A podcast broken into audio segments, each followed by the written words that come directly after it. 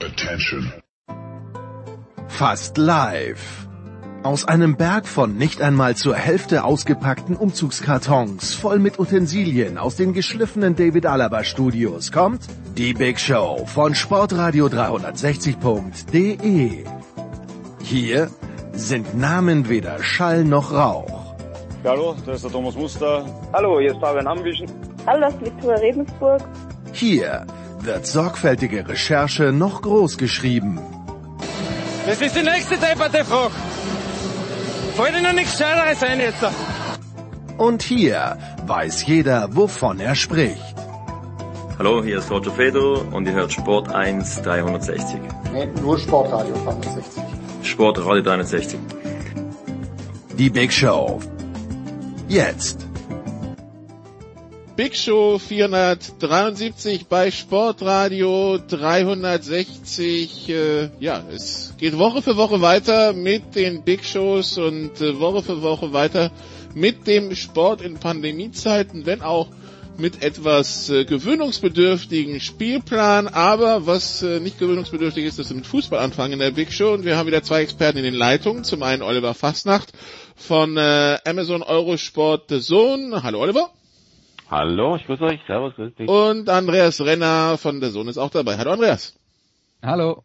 Ja, wir haben Oliver, also die deutsche Nationalmannschaft, erstmals seit äh, ja gefühlt sehr lang wieder gesehen. Ähm, zweimal gegen Spanien und der Schweiz in der Nations League, zweimal äh, ohne die Spieler, die bei ihren Champions League Teams äh, Bayern und Leipzig große Einsatzzeiten hatten, dementsprechend also so ein bisschen 1A plus 1B, die deutsche Nationalmannschaft. Die spielt zweimal unentschieden, 1-1 gegen Spanien und die Schweiz. Äh, Oliver, was hast du aus diesen Partien mitgenommen?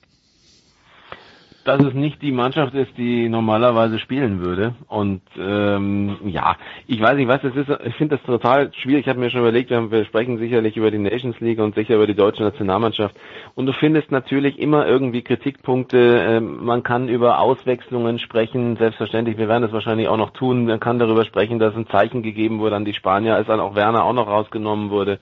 Sané in der 63. Das ist ja dann alles etwas defensiver und dann sehr defensiv geworden. Das heißt für mich auch, da kann ich dann auch verstehen, wenn Kritiker sagen, ja, damit machst du natürlich auf die Spanier auch keinen Druck mehr, wenn die wissen, dass sie den Ball auch eigentlich locker verlieren können. Ähm, und wir können über, über äh, diverse äh, Situationen sprechen, die in den Spielen noch nicht so gut gelaufen sind, über, über Draxler, der natürlich in dieser Rolle für mich überfordert ist, da in diesen 3-4-1-2 hinter den Spitzen das ist aus meiner Sicht nicht machbar, weil er die Form einfach nicht hat und äh, die braucht er wieder. Deswegen heißt es ja auch ganz klar, dass er, dass er jetzt dringend einen Verein braucht, bei dem er zur Spielzeit kommt. Ich bewage zu bezweifeln, dass Draxler diesen Weg gehen wird. Der fühlt sich wahrscheinlich auch als Einwechselspieler einigermaßen gut bezahlt und wohl in Paris. Ähm, aber letztlich ist es doch so, weiß nicht, wie es Andreas und wie du es, wie ihr es seht, aber diese Mannschaft wird so nie wieder spielen. Das System finde ich gut. Also dieses äh, 3-4-1-2, ich glaube, das passt gut zur Nationalmannschaft. Es braucht nur andere, die das füllen. Und ähm, die kommen wieder. Und deswegen, ja, also wenn zum Beispiel so ein, so ein, äh, so ein Goretzka in, der, in dieser Rolle von Draxler spielen würde, ich könnte mir auch vorstellen, Havertz könnte so diese Rolle dahinter der Spitze gut spielen. Wir haben ganz andere Spieler, die dann auch im, im ersten Aufgebot drin sein werden, wenn, wenn sie wieder spielen können.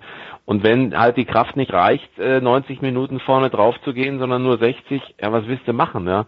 Äh, also so gesehen, für den Anfang jetzt mal teilweise Kritik, aber auch immer die Erinnerung daran, bitte relativieren. Also so spielen die nie wieder zusammen und sie kommen aus einer längeren Pause. Ja, Andreas, also der, der Fitnesszustand des einen oder anderen, äh, also sehr variabel, je nachdem, wie die Ligen gerade sind und was sie vorher gemacht haben und so weiter, klar. Ähm, und äh, ich glaube, auch der Bundestrainer über die Termine war jetzt nicht zwingend glücklich und die Anzahl der Spiele, die dann jetzt noch bis Weihnachten sind, das hat er ja ausreichend kommuniziert. Äh, ja, wie, also diese Mannschaft spielt so nie wieder zusammen. Was für Erkenntnisse kann er trotzdem mitnehmen? Also erstmal muss man ja leider inzwischen sagen, dass äh, aufgrund der, äh, des vollen Terminkalenders und der Übereinkunft, die der Bundestrainer ähm, mit, äh, mit den Bundesliga-Vereinen hat, dass er dann eben auch mal Spieler weglässt, äh, wenn die gerade viel gespielt haben, muss man ja inzwischen bei jedem dritten Länderspiel sagen, die spielen nie wieder so zusammen. Und äh, äh, das, äh, also das ist jetzt mal Punkt Nummer eins. Punkt Nummer zwei, ich glaube, man muss immer im Hinterkopf behalten, dass der Bundestrainer selbst sagt, der Plan ist, 2024 eine Mannschaft äh, zu haben, die Europameister werden kann. Ne? Das ist der Plan. Alles, was bis dahin passiert, wird halt mitgenommen. Man versucht natürlich, das so gut wie möglich zu bestreiten, aber man sieht sich halt noch in einer Entwicklung. Da kann man natürlich trotzdem bessere Ergebnisse erzielen. Wir wollen auch nicht vergessen, die deutsche Fußballnationalmannschaft hat natürlich auch äh, zum Beispiel auf äh, gewisse Turniere in der Vergangenheit hingearbeitet und war dann trotzdem das äh, bei den anderen äh, Turnieren vorher mal im Finale oder im Halbfinale. Das, das kann natürlich passieren. Aber es geht darum, eine neue Mannschaft aufzubauen, die eben auch ganz anders spielt. Und für mich ist in diesen, diesen Situationen, in diesen Spielen wichtig, dass ich sehen kann, wie das laufen soll. Und das tut man. Man sieht, dass die Mannschaft halt ganz anders als vor der WM 2018 als Ballbesitz im Mittelpunkt stand, dass es jetzt darum geht, umzuschalten und über die schnellen Leute nach vorne zu kommen. Also es ist im Prinzip, ähm, man, man hat von der Ballbesitzmannschaft auf eine Kontermannschaft umgestellt und äh, das ist was ganz anderes, deswegen braucht man auch andere Spielertypen äh, dafür. Das hat dann, das wäre dann wieder die Nachricht an die Herrschaften, die Müller und Boateng und so weiter äh, Hummels sehen wollen, dass das halt vielleicht nicht die Spielweise ist, die zu denen passt. Und ähm, man kann sehen, was diese Mannschaft wie die Mannschaft spielen soll. Man kann sehen, wie es funktioniert. Man kann sehen, dass da Spieler dabei sind, die das umsetzen können. Man sieht aber eigentlich seit der WM 2018 immer in Ansätzen und noch nicht über 90 Minuten. Ich denke, das ist ein Teil der Entwicklung und da kommen natürlich auch noch so, so Sachen dazu wie ähm, die Spieler sind unterschiedlich fit. Bei Leroy Sané merkt man, der hat eine ganze äh, Weile nicht gespielt. Julian, Julian Draxler ist nicht in Form. Ähm, Oliver hat das ja richtig gesagt, dass er nicht in Form ist, ist das Problem, weil die Rolle, die er da hat, wäre eigentlich genau perfekt für ihn. Ja. Also das müsste er eigentlich gut können aber ähm, er, er ist halt nicht in Form und er ist dann auch vom, vom Typ her, man hat halt nie den Eindruck, dass der sich dann aufdrängt und sagt, ich lass mich das mal hier machen. Und ähm, ja, in, insofern waren das jetzt zwei Spiele auf dem äh, auf dem Weg einer in, ein, einer in längerfristigen Entwicklung. Die Ergebnisse, würde ich jetzt mal sagen, sind einigermaßen nebensächlich und in der Nations League, die Nations League zu gewinnen, ist jetzt nicht das, was im Vordergrund steht. Äh, deswegen, ja, ist das ist das okay. Und ich finde es interessant zu sehen, wie so eine Mannschaft sich so entwickelt, aber da gehört dann eben zu seiner Entwicklung auch, dass da was passiert, wie äh, sagen wir mal die Schlussphase gegen die Schweiz, wo du das Ding halt auch noch verlieren kannst. Jetzt muss man ja sagen, wenn ich äh, darf, Nicola, wenn du immer, äh, immer. eine Frage stellen möchtest, nun muss man ja genau äh, auch mal sehen, also dieses Spiel gegen Spanien. Also ich habe mich, äh, ich hab, fand das gut. Ich muss ehrlich sagen, ich war in den ersten, in, also in der Zeit, in der sie noch Luft hatten, muss ich, fand ich wirklich, dass wir wirklich toll umgeschaltet haben, dass das sehr, sehr schnell ging. Äh, und bei Sané, wenn der in Topform ist, schießt er zwei Tore oder legt ja. zwei auf. Ja, das, wir sprechen überhaupt nicht mehr über ein 1 zu 1 am Ende für Spanien. Und wir sprechen auch gar nicht darüber, dass wir dann irgendwann defensiver sind und das natürlich, also das würde ich auch sagen, ich würde Werner, wenn er in der 90. plus, plus 1 den rausnimmt, sage ich warum, ja, weil die nächsten fünf, sechs Minuten hätte er schon auch noch spielen können. Das ist ein Zeichen letztlich, das ich setze und es ist kein gutes Zeichen. Aber das ist eine, das ist eine Kleinigkeit. Wenn es 1-0 ausgeht, sagt jeder, ja, gut, hat er nochmal den Koch gebracht und so. Aber für mich ist entscheidend, und das ist das, was Andreas auch sagte, ähm, sieht man etwas, deswegen habe ich auch gesagt, das System gefällt mir. Ich glaube, es passt zu unserer Nationalmannschaft. Es ist gut, weil weil wir sind zu ausrechenbar mit unserem Ballbesitzfußball, zu statisch gewesen teilweise. Da muss der Pass von Groß kommen, aber es ist keine kein Tempo vorne. So haben wir eine, eine, eine Mannschaft, die sich ziemlich, also ich meine, wenn du auch siehst, wie offensiv Großens gespielt hat. Und das ist ja ein Neuling, darf man auch nicht vergessen. Du kannst ja von dem jetzt nicht schon Wunderdinge erwarten. Natürlich wird auch Groß noch besser spielen können und an Günduan finde ich war gut. Kehrer habe ich sowieso so meine Probleme ein bisschen mit, aber lass ihn halt mal spielen, okay. Aber das System funktioniert auf jeden Fall und, und nochmal, ich meine, ich habe mich eher mir gedacht, also lieber Leroy, das ist jetzt schön, das kannst du jetzt noch machen, aber wenn du das bei Bayern machst, dass du nie den Mitspieler siehst, dass du immer versuchst, den vierten, fünften, siebten Haken zu, zu laufen und nochmal durch vier Leute durchzugehen, dann wird, wird Sané auch bei Bayern ein Riesenproblem bekommen, weil das mit mannschaftsdienlich nichts mehr zu tun hat. Da sehe ich schon den ersten, der ihm dann sagt, pass mal auf, so kannst du hier nicht spielen. Das ist jetzt alles noch okay. Und wenn er das dann kann, was er, was er drauf hat und dann auch die Übersicht hat, ja, dann steht es 2-0, 3-0 für uns. Das war doch eigentlich eine, eine wirklich gute Präsentation der Mannschaft. Andreas, noch was hinzufügen, hinzufügen oder? Nö, nö, nö. Wie, wie gehen wir, Oliver, mit der Nations League als Wettbewerb insgesamt um? Weil irgendwie habe ich das Gefühl, das ist jetzt, äh, das ist jetzt quasi von der UEFA vorgegebener Freundschaftsspielspielplan.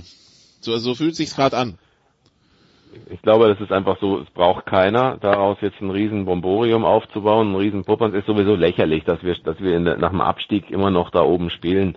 Deswegen, also wenn man das schon nicht durchzieht, zu sagen, Leute, wenn es so ist, dass ihr nicht stark seid, nicht stark genug, dass ihr das nicht ernst nehmt oder so weiter, dann seid ihr raus erstmal aus der, aus der ersten Liga sozusagen, aus der höchsten Kategorie äh, wenn man das schon nicht mal mehr nicht mehr durchzieht, dann hat es auch keinen sportlichen großen Wert.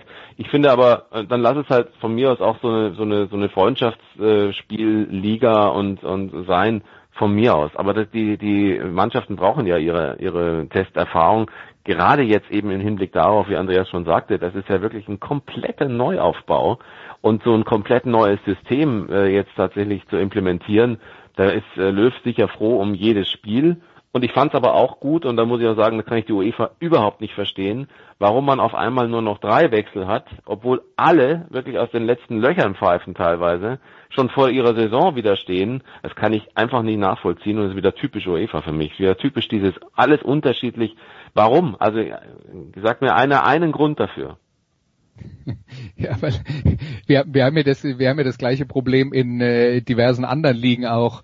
Ähm, und äh, die, die Überlegung mit den fünf Wechseln war ja, wir ziehen das noch eine Saison durch, weil wir starten ja jetzt auch vier Wochen später in diese Saison, die jetzt gerade anfängt, in teilweise in, in anderen Ländern, in anderen Ligen werden dann sogar mehr Mannschaften mitspielen. Das heißt, man muss noch mehr Spiele unterbringen und es war ja im Prinzip zum, zum Schutz der Spieler und genau. äh, um den, den äh, Mannschaften zugute zu kommen. Aber in, in, in Deutschland ging das ja dann auch schon los, dass die, äh, dass die äh, kleineren Vereine dann angefangen haben, sich zu beschweren, dass das ein Wettbewerbsvorteil ist für die Großen, die halt mehr gute Spieler auf der Bank haben. Also es ist halt letzten Endes, äh, irgendeiner meckert immer und äh, wir haben ja jetzt dann so, so, so einen Flickenteppich. Ich glaube, in Deutschland ist es erst so ein zweite Liga 5 Wechsel und dritte Liga 3 Wechsel, warum auch immer. Ja, ähm, aber weil da hat halt jemand dann abgestimmt und, äh, und die, die, die Vereine insgesamt waren halt nicht, äh, nicht dafür. Was ich jetzt noch, ein Satz noch zur Nations League, ähm, was auch immer man jetzt von dem Konstrukt hält und dass es natürlich umständlich ist und so weiter und so fort, sehe ich auch so, brauche ich auch nicht unbedingt. Was aber dann tatsächlich passiert ist, wenn, wenn man das jetzt, äh, wenn man das jetzt sagt, das ist jetzt der Ersatz für die Freundschaftsspiele, dadurch, dass du halt in der Nations League auf einem gewissen Level spielst, heißt es, du hast dann keine kein Fallobst als Gegner. Du spielst ja. nicht ein Freundschaftsspiel äh, gegen du eine Mannschaft. Du spielst gegen Spanien gegen Georgien, ne? Das ist der Unterschied. Ja, ja. und und die Schweizer äh, muss man ja dann auch zur Einordnung dann nochmal sagen, stehen ja der Weltrangliste zurzeit vor uns. Egal wie hoch man die bewertet, aber die Schweizer sind schon, sind, gehören schon aufs, äh, ins europäische Topniveau und du guckst dir dann an, wo die alle spielen. Die, mehr als die Hälfte sind Bundesligaspieler. Äh, das, äh, das sagt ja dann auch schon aus, dass die, dass die auf dem Niveau dann äh, durchaus auch äh, äh, ähm, zurechtstehen. Absolut. Ja, also sie, sie, Vorteil hat man. Zu dieser Wechselgeschichte, ich find's, ich find's okay, wenn man als Liga sagt, man, man nimmt drei Wechsel. Ich finde für Auswahlmannschaften eben, weil auch, weil die immer nur reingeschoben werden und mit den Strapazen, mit denen es verbunden ist, auch für die Spiele immer hinzukommen, hätte ich gedacht, okay, wenn du Auswahlmannschaften machst und so eine Nations League mit fünf, könnte ich auch mitleben, trotz Ligen mit drei, ja. Also bei, bei der Nations League würde ich fünf tatsächlich, oder bei internationalen Spielen, zumindest dieses Jahr, so wie der Kalender aufgebaut ist, würde ich tatsächlich fünf auch sagen, dass es Sinn machen würde, aber gut, da hatte man wohl eine andere Meinung. Ähm, ja, aber, aber das, äh, nur, nur, ein, nur ein Einsatz äh, dazu. Völlig richtig. Was man aber völlig vergisst, ist natürlich, dass man mit drei Wechseln äh, generell schon mal wahrscheinlich dem einen oder anderen die, die Lust nimmt auf so ein Nations League Einsätze, wenn sowieso jetzt dann der Kalender so, so voll ist. Wenn du aber na, äh, den Top-Leuten sagst, wir haben fünf Wechsel, wir können also auf jeden Fall dich nach 30, 40, 50, 60 Minuten mal rausnehmen, ist es ja eine ganz andere Geschichte. Und trotzdem kann Löw zum Beispiel sein System äh, ist ja ideal. Er kann sogar für, für alle, die ihre Nationalmannschaft jetzt irgendwie gerade neu aufbauen, vielleicht auch anders taktisch aufstellen wollen, ist ja nicht nur Löw, aber alle können, alle Nationalmannschaftstrainer können sagen, ich habe mal wirklich ein paar Testmöglichkeiten. Ich kann, das sind dann wirklich Testspiele. Dann kann ich die mal auf unterschiedlichen Positionen Leute spielen lassen oder andere Leute auf die Position mal, mal auszuprobieren. Wer spielt denn da am besten hinter der Spitze oder hinter den Spitzen? Aber wenn du nur drei Wechsel hast, kannst du ja auch taktisch gar nicht mehr so wahnsinnig viel und für dich an, an, an Erkenntnissen äh, rausholen. Deswegen halte ich die Entscheidung im, im Nationalmannschaftsbereich äh, für völlig falsch. Wahrscheinlich kann man umgekehrt argumentieren, Andreas, dass wenn man wenig wechseln kann, dann müssen sich die Teams einspielen und das, dann sind die Nationalmannschaft vielleicht ein bisschen besser eingespielt für Turniere und das steigert dann wieder den Wert der Turniere. Ich bin, bin, das, bin das eine, sicher, das dass man das so umdrehen kann. Nikola, das eine, was sicher ist auf dieser Welt, ist egal wie man es macht. Irgendeiner meckert immer. Gut, äh, die anderen Ergebnisse, Oliver, also haben dann irgendwie irgendeinen Wert für dich oder gar nicht? Also Belgien ballert sich oh. ja durch die eine Gruppe zum Beispiel, ähm, äh, Frankreich und Portugal sind ja auch gut unterwegs. Oder ist das halt so früh, viel zu früh, um da irgendwas bewerten zu wollen? Also ich bin da ganz ehrlich, ich freue mich zwar immer auch über, über andere Spiele und bin auch interessiert an anderen Spielen, aber in dem Fall habe ich nichts anderes gesehen. Die Zusammenfassungen haben mich eher gelangweilt, obwohl sie nett gemacht waren. Äh, es ist habe Österreich ein bisschen beobachtet, ja, aber äh, nee, kann ich kann ich dir leider, muss ich sagen, ich habe da keinen keine fachliche Expertise zu Niederlande, Italien oder ähnlichem. Da musst du Andreas fragen vielleicht. Andreas, hilf mir. Also über über 90 Minuten habe ich die äh, auch nicht gesehen, sondern auch nur äh, Zusammenfassung geschaut und äh, letzten Endes ähm, ja, also die Franzosen haben äh, beide Spiele gewonnen und waren bei beiden nicht so super souverän, hatte ich den Eindruck. Ähm, die stehen aber, aber auch gerade auf 3-5-2 um, da hat auch schon Deschamps gesagt, ja. das dauert ein bisschen. Ja, und äh, die Franzosen sind ja jetzt dann auch eine Mannschaft, selbst wenn die richtig gut sind, ähm, das muss ich dir ja nicht sagen, die sind ja auch dafür bekannt, ein wenig launisch zu sein und mal hü und mal hot zu sein. Ja, und bei PSG haben wir noch ein paar Corona-Probleme, die kommen auch noch dazu. Also Mbappé hat im zweiten Spiel ja. gar nicht gespielt, also ja. zusätzlich zur Laune kommt auch noch die Virenlaune. Also das, äh, das Gesamtpaket ist äh, vielleicht gerade nicht, äh, nicht optimal. Aber gut, es, es gibt ja noch ein paar. Auch für Frankreich gilt ja, es sind noch viele Spiele bis, äh, bis zur EM und dann der Gruppe mit Deutschland, ne? wenn ich das richtig auf dem Schirm habe. Die sind bei der EM in einer Gruppe, haben wir es schon verdrängt? Ich bin der Meinung, ja, oder? Ja. Frankreich das, kann, das, das kann gut sein, aber ähm, an die EM habe ich jetzt ehrlich gesagt keinen Gedanken verschwendet in, im letzten Vierteljahr. Ich gehe gucken. Ich bin fester Meinung, dass Deutschland und Frankreich in einer Gruppe sind. Ja, aber schauen wir doch mal bei Spielplan. Sekunde. Deutschland, Frankreich, Portugal und ein Playoff-Sieger, genau. Ah ja, siehst du, diese Easy-Gruppe, ja. Das klingt doch total entspannt. Ich weiß nicht, ja, was ihr habt. Das ist doch toll. Das ist doch toll. Da geht's ab. Ja, die, ja. die ersten zwei und der beste Dritte kommen weiter, von daher muss nicht unbedingt eine Todesgruppe sein, also passt schon. Also gut, für den Playoff-Sieger, wer auch immer das ist, das, der könnte der könnte einem ein bisschen leid tun, aber ähm, wenn es mit Weg A von Island, Bulgarien oder Ungarn gewonnen, kommt der Gewinner von Weg A in die Gruppe 11. Das wäre dann, ach so genau, das ist das, wo Ungarn dann äh, in der Gruppe wäre, genau. Jetzt kommt, jetzt kommt, jetzt kommt so langsam wieder zurück, dass da Ungarn wäre, weil ich glaube, die spielen dann in Ungarn oder irgendwie sowas in Budapest. Irgendwas war da. Gut, dann machen wir eine kurze Pause, sammeln uns und dann schauen wir, was sonst noch im Fußball so los war oder so los sein wird. Bis gleich.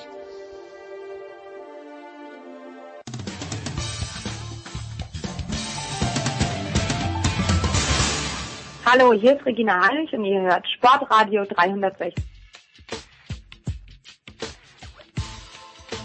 Big Show 473 bei Sportradio 360. Wir sind immer noch im Fußball mit Oliver Fastnacht und Andreas Renner. Fußball in der Big Show wird Ihnen präsentiert von bet365.com.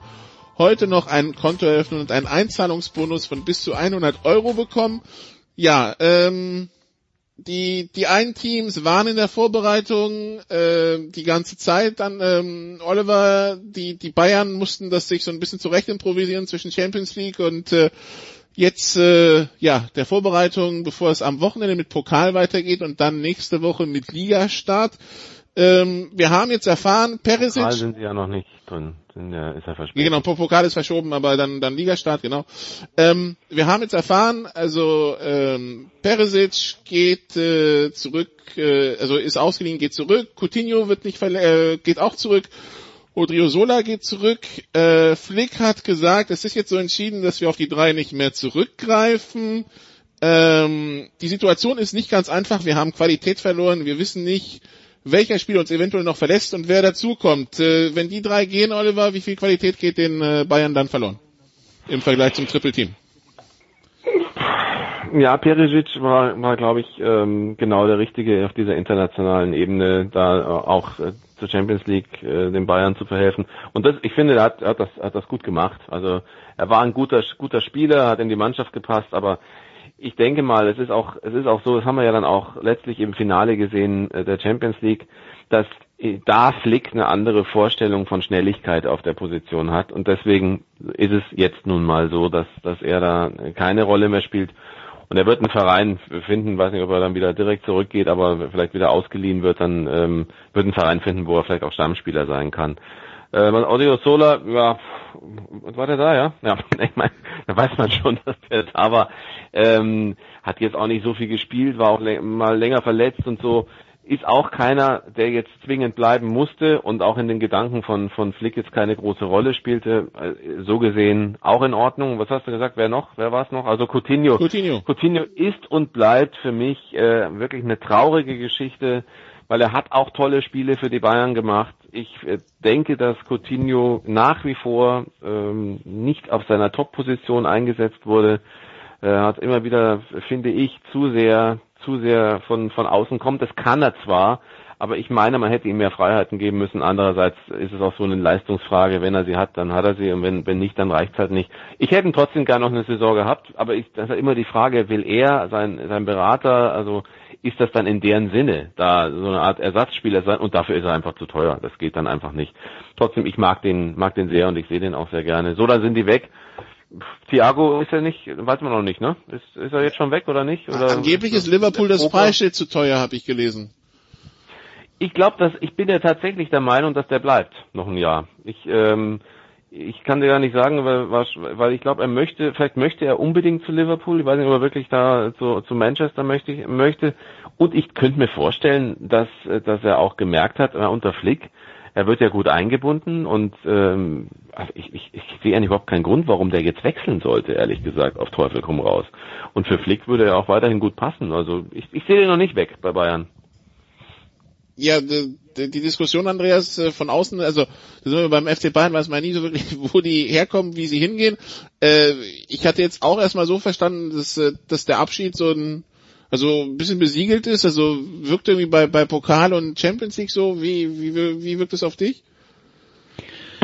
Ja, ich hatte schon den Eindruck, dass sie äh, sich, äh, sagen wir mal, damit abgefunden hatten, dass er geht äh, und äh, auch nicht ihn nicht ganz unbedingt dringend loswerden wollten, aber das hat natürlich dann auch was mit den Rahmenbedingungen zu tun, was er sonst für Möglichkeiten hat, wenn sich da jetzt nichts ergibt und äh, Liverpool tatsächlich äh, den Preis nicht bezahlen will. Liverpool hat ja auch auf andere Spieler äh, jetzt in der äh, in dieser Sommerpause verzichtet. Die waren ja auch an äh, Timo Werner dran und haben abgewunken, äh, als klar wurde, wie teuer das ist. Das heißt, 30 Millionen sehe ich dann da auch nicht kommen und äh, deswegen ja, denke ich auch, dass das äh, vielleicht jetzt ein bisschen überraschend ist nach allem, was man in den letzten Wochen und Monaten gehört hat, aber dass die Chance da ist, dass er dann doch bleibt.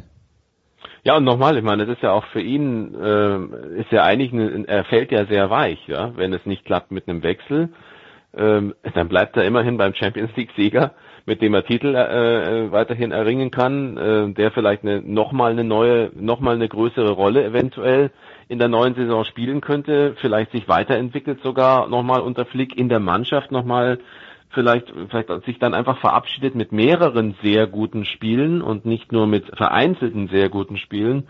Also erstmal, er kriegt sein Geld pünktlich überwiesen. Es ist jetzt auch nicht das Allergeringste. Also ich sehe im Moment als einziges, wenn er, er sagen würde, okay, ich wäre gerne gewechselt, aber das muss ja dann nicht vorbei sein. Gut, er ist jetzt auch nicht mehr 20, aber, aber trotzdem, also dann spielt er halt noch ein Jahr bei Bayern. Also wo ist das Problem?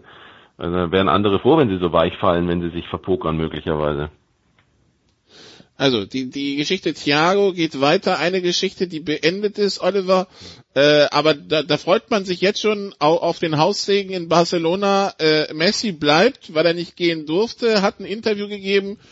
Als Präsident hätte ich mich gefreut, wenn ich es gelesen hätte und als Fan wahrscheinlich auch, weil also da bleibt ja gar kein Stein auf dem anderen. Ja, aber ihr erinnert euch, dass ich, dass ich schon bei den letzten Big Shows immer gesagt habe, ich halte das für ein politisches Geschacher und für eine taktische Geschichte. Ich, ich glaube ihm nicht, dass er jemals gehen wollte, nehme ich ihm nicht ab.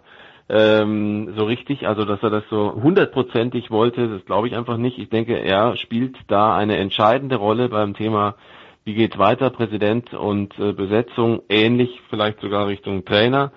Also der wird nochmal ganz andere Nummern da zur Umwälzung beitragen und äh, da sich sowieso in den letzten Jahren alles nur auf Messi konzentriert hat und auch all seinen Wünschen immer wieder stattgegeben wurde und man letztlich äh, er im Grunde genommen sagen konnte, was er wollte und er hat es bekommen und auch was was Spielereinkauf und andere Dinge angeht, also Transferideen, ähm, er war immer involviert. Äh, jetzt schießt er gegen den aktuellen Präsidenten oder will zumindest, dass, dass es einen neuen gibt und das wird alles irgendwie passieren und deswegen bin ich gar nicht überrascht, finde das alle ein bisschen unwürdig, das ganze Schauspiel, muss ich allerdings sagen. Und ich finde auch nicht, dass er da die, die beste Rolle gerade abgibt. Äh, Andreas, wie, wie siehst du das? Ich meine, das, ähm, also dass die, die letzten Einkäufe von Barcelona, besonders die teuren, jetzt nur bedingt funktioniert haben, ist das eine, dass jetzt also die, die Stimmung stelle ich mir trotzdem sehr interessant vor in diesem Laden, wenn äh, quasi der der jahrelange Star und der der Präsident so auf Kriegsfuß zueinander stehen. Ja, auf der anderen Seite sind das jetzt ja auch Leute, die im Tagesgeschäft nicht äh, zwangsläufig viel miteinander zu tun haben. Ähm, es geht darum, jetzt was Neues aufzubauen. Dann wird es halt wichtig sein, dass Ronald Koeman, der Trainer, einen Plan hat und äh, der umgesetzt wird und dass man natürlich, wenn man einen Messi hat, dann in der Lage ist, eine Mannschaft äh, so aufzubauen, dass der Messi da auch eine äh, vernünftige Rolle drin spielen kann. Das ist doch eh klar. Ja, ähm, die die äh, Frage ist halt, was baut man drumherum? Und ähm, gibt's ja jetzt so ein paar Anzeichen, wer kommen soll, wer gehen soll. Äh, da wird einiges passieren und aber wenn wir jetzt darüber reden, wie gut das dann hinterher funktioniert, also das ist viel zu früh, weil da dafür ist das eine Gleichung mit viel zu vielen Unbekannten. Was diese Geschichte da jetzt mit Messi angeht, ich glaube, es war jetzt dann tatsächlich so, dass er aus diesem Vertrag raus wollte. Nur er hätte sich halt rausklagen müssen, weil sowohl der Verein ihn nicht gehen lassen wollte und die Liga hat ja dann auch gleich nochmal gesagt, äh, die, die äh, ähm, juristische Interpretation des Vereins sei richtig, aber die Liga will natürlich nach Ronaldo nicht auch noch Messi verlieren. Äh, in, insofern sind wir jetzt auch kein, keine äh, neutrale Einheit in dieser äh, ganzen Gemengelage. Ja, äh, also es ist viel zu früh, um zu, äh, äh, um da eine Aussage zu treffen, was da am Ende bei rauskommen wird. Klar ist aber, das hat also potenziell nach oben und nach unten und zwar quasi unbegrenzt. Ja, ähm, aber für die für die Fans vom gepflegten Drama äh, definitiv Barcelona jetzt eine Adresse, äh, wo sie öfter hinschauen werden. Gut, dann haben wir am Wochenende DFB-Pokal mit äh, ja äh, ein, im Grunde genommen ein, ein fortgesetztes Chaos äh, zwischen Spielen, die getauscht werden, Fans, die rein dürfen, die nicht rein dürfen, äh, Spiele, die verlegt werden. Ähm, ja, äh, ich habe so ein bisschen den Überblick verloren, Andreas. Ähm, aber ja, es, es, wird gespielt werden. Es wird am Ende auch einen Pokalsieger geben. Äh, wir haben wahrscheinlich auch hier wieder Teams auf unterschiedlichsten Leveln der Vorbereitung, was möglich war und was nicht möglich war, äh, könnte, könnte interessant werden, was da passiert. Da warten wir mehr Absets als die letzten Jahre aus dieser Situation heraus. Eigentlich nicht, ähm, weil die meisten Amateurvereine ja äh, dann entweder auf den Heimvorteil gleich verzichten oder nicht viele Zuschauer im Stadion haben. Ähm, ich, ich meine, das ist natürlich jetzt ein bisschen zusammengestoppelt, aber da muss man dann halt auch mal klar sagen, bei allen, die sich darüber jetzt beschweren, naja, äh, also äh, da sind wir auch wieder an dem Punkt, also entweder man spielt und dann muss man halt mit all diesen Problemen leben und sich irgendwie durchkämpfen, ähm, oder man spielt eben nicht und das hätte ja jetzt wahrscheinlich auch keiner gewollt. Und äh, was ich jetzt zum Beispiel eine ganz schöne Geste fand, ist, dass sehr viele Bundesliga-Vereine ähm, den Amateurvereinen, die ihr Heimrecht abgegeben haben, angeboten haben, dass sie dann, sobald das wieder möglich ist, zum Freundschaftsspiel bei ihnen auftauchen, damit die dann tatsächlich auch diese Zuschauereinnahmen haben werden durch den äh, durch den Besuch der Bundesliga-Clubs. Und ja, das ist halt eine solidarische Geste und wir brauchen mehr davon, um aus dieser Zeit vernünftig rauszukommen. Und sonst ist halt erste Runde DFB-Pokal doch auch eh immer das gleiche Spiel. Ja? Der Außenseiter steht hinten drin und ähm, und die die äh, höherklassige Mannschaft versucht spielerische Lösungen zu finden und je länger es dauert, äh, bis sie das erste Tor schießen, umso schwieriger wird das und dann kann es am Ende halt eine Überraschung geben. Und das, denke ich, wird jetzt auch wieder so laufen. Insofern, erste Runde DFB-Pokal war, als, äh, als ich noch bei Sky war, habe ich das ja regelmäßig kommentiert. Also ich fand dann immer die Vorbereitung schön ähm, mit den unterklassigen Vereinen, die mal zu besuchen, sich mal ein Training anzugucken, mit den Leuten zu reden und so weiter und so fort. Die Spiele waren dann halt doch öfter hartes Brot, weil da ist halt, die haben halt nicht so viel Reiz, ja. Und vor allen Dingen dann, wenn die, die Bundesligamannschaft nach 20 Minuten 2-0 führt gegen den Viertligisten, dann weißt du halt, okay, Thema ist durch. Also ich habe mal nachgesehen, es sind neun Partien, in denen keine Zuschauer gestattet sind. Alle anderen haben Zuschauer zum Teil maximal 300 oder 400 oder 500 oder ja, ich meine, bei Chemnitz sind es maximal 4.632 Zuschauer. Chemnitz gegen Hoffenheim erlaubt, Wahnsinn. 5.000 sind in Magdeburg äh, erlaubt, 10.000 bei Dresden maximal, lese ich im Kicker. Also es, es wird eigentlich fast überall Zuschauer geben. Also neun Spiele sind jetzt nicht so wahnsinnig viele, in denen die Stadien komplett leer sein werden. Und so gesehen, ja gut, da haben wir ja auch schon drüber gesprochen. Das ist äh, diese unterschiedlichen, unterschiedlichen 300 wird sich aber schon anders anfühlen als 10.000. Bitte? 300 wird sich ja, ja, schon eben. anders ja, anfühlen ja, natürlich, 10.000. klar wird sich das anders anfühlen, fühlen, aber ich meine, ob jetzt Leverkusen vor 300 gegen Norderstedt spielt, die ja das Recht auch, das Heimrecht getauscht haben, oder vor 10.000 ist auch schon wurscht, ja. Also, ob es da 5-1 oder 8-1 am Ende heißt. Ähm, es wird, gibt so ein paar Partien, auf die ich mich schon freue. Ich bin sehr gespannt auf, auf 60 gegen Frankfurt, weil die Löwen Ich tatsächlich ähm, auch auf einem guten Weg sind. Sie haben eine gute Vorbereitung gespielt. Ähm, da hat auch das ein oder andere taktisch wurde nochmal verändert. Äh, müssen wir jetzt nicht in die Tiefe gehen, weil 60, da habe ich mal gehört, darf man hier nicht reden über 60 in der Big Show. Aber ähm, also das wird ein interessantes Spiel, weil ich glaube, die sind richtig heiß, die Löwen, und ich könnte mir vorstellen, dass das sogar für ein Upset möglich wäre, äh, dass die 60er Frankfurt schlagen, wenn auch dann vielleicht über Elfmeterschießen, ist ja wurscht. Und da ist halt natürlich klar, ist schade, dass keine Zuschauer da sind, da sind keine gestattet, mein Gott, ist halt so. Und ähm, dann freue ich mich schon auch sehr auf Essen gegen Bielefeld. Da sind dann immerhin maximal 300 Zuschauer beispielsweise erlaubt. Und auch bei Duisburg-Dortmund sind immerhin maximal 300 Zuschauer in Duisburg erlaubt. Und es gibt so ein paar Partien, also auch Rostock, VfB Stuttgart. Ich finde es gar nicht so uninteressant, aber wie Andreas schon sagt, ich meine, das ist natürlich, ich ähm, kann da nur zustimmen, die, die Gespräche mit den Amateurligisten, Viert- und Fünftligisten waren immer toll, weil die auch total äh, bereit waren, wirklich über alles Auskunft zu geben. Man konnte sich dann auch immer zu jedem Spieler die gesamte Vita holen, von den Trainern sogar. Ich meine, das kannst du natürlich beim ersten Zweitligaverein nicht mehr machen. Ähm, aber das war, war natürlich klasse und dann war es auch immer schön, wenn man dann so ein, zwei äh, Spieler, die einem schon ans Herz gelegt wurden, pass mal auf, das ist ein guter bei uns und der kommt dann nach der Banklehre nochmal rein und ist aber klasse, wie der, der alle mitzieht und dann, wenn der ein Tor geschossen hat, hast du halt echt schöne Geschichten gehabt das fand ich auch immer richtig schön, diese Vorbereitung drauf. Aber klar, ich meine, ich werde in diesem Wochenende bei, bei ähm, Amazon im Studio sein und dann werden Konferenz machen. Und Andreas weiß auch, Konferenz, BFB-Pokal ist eigentlich Wahnsinn. Ja? Da bist du eigentlich bis zehn Sekunden auf Sendung, das war's dann. Da werde ich im Studio dann dafür als Moderator wahrscheinlich umso mehr an äh, Power haben müssen, weil wir haben da neun Spiele zeitgleich. Ist auch toll. Wird sicherlich ein super Wochenende, was das angeht. Über 60 darf übrigens gern gesprochen werden, wenn es mehr die sportlichen Schlagzeilen sind, als dieses permanente Drama drumherum, über das, an das sie uns gewöhnt hatten, die letzten zwei Jahre, bevor sie, man fast dann sagen muss, endlich abgestiegen sind. Darum ging es da. Und selbst der Na? Abstieg war ja dann persönlich, Na? war ja dann ein Drama mit diesen, mit diesen Stühlewürfen und so weiter. Also, wenn die jetzt Frankfurt raushauen, können wir gerne drüber sprechen. Was ist denn das für eine Aussage, dass die endlich abgestiegen sind? Ja, weil das Drama endlich also- weg war. Da, darum Ich, ging's. ich, ich, ich Ach, glaube, was die anderen Nikola, Vereine was haben auch Nikola sagt, spielen ist, dauerhaft in der Bundesliga. konsequent auf diesen Abstieg hingearbeitet haben und ihn sich am Ende auch redlich verdient haben. Genau. Ich glaube, dass, ich glaub, dass Nikolai so im Thema 60 nicht drin ist, habe ich den Eindruck. Nein, aber ich bekomme per, ich habe dieses Grundrauschen an Schlagzeilen, war irgendwann anstrengend. Ja, aber jetzt wird's ja ruhig. Ich meine, das Ja, ist ja. ja. schon ist ja wirklich erstaunlich, dass momentan herrscht ja so, eine, so, ein, so ein Burgfrieden scheinbar. Und auch da, diese ganzen Nummern, die da stattgefunden haben, ähm, äh, es gibt immer zwei Seiten natürlich. Äh, aber 60, klar. Das, aber, Aber deshalb sage ich ja, wenn sportlich, Schalke. wenn sportlich die Schalke, Wir Schlagzeilen, sprechen auch über Schalke Genau. Wenn, wenn, die, wenn die sportlich die. Schlagzeilen stimmen, ja, bei Schalke werden wir ja nicht los, sind immer noch in der Bundesliga. Ähm, wenn wir sportlich über, über 60 sprechen, wenn die jetzt einen Riesenrand im DFB-Pokal machen, natürlich ist dann 60 hier wieder Thema, da kannst du drauf wetten. Schau, schau, schau.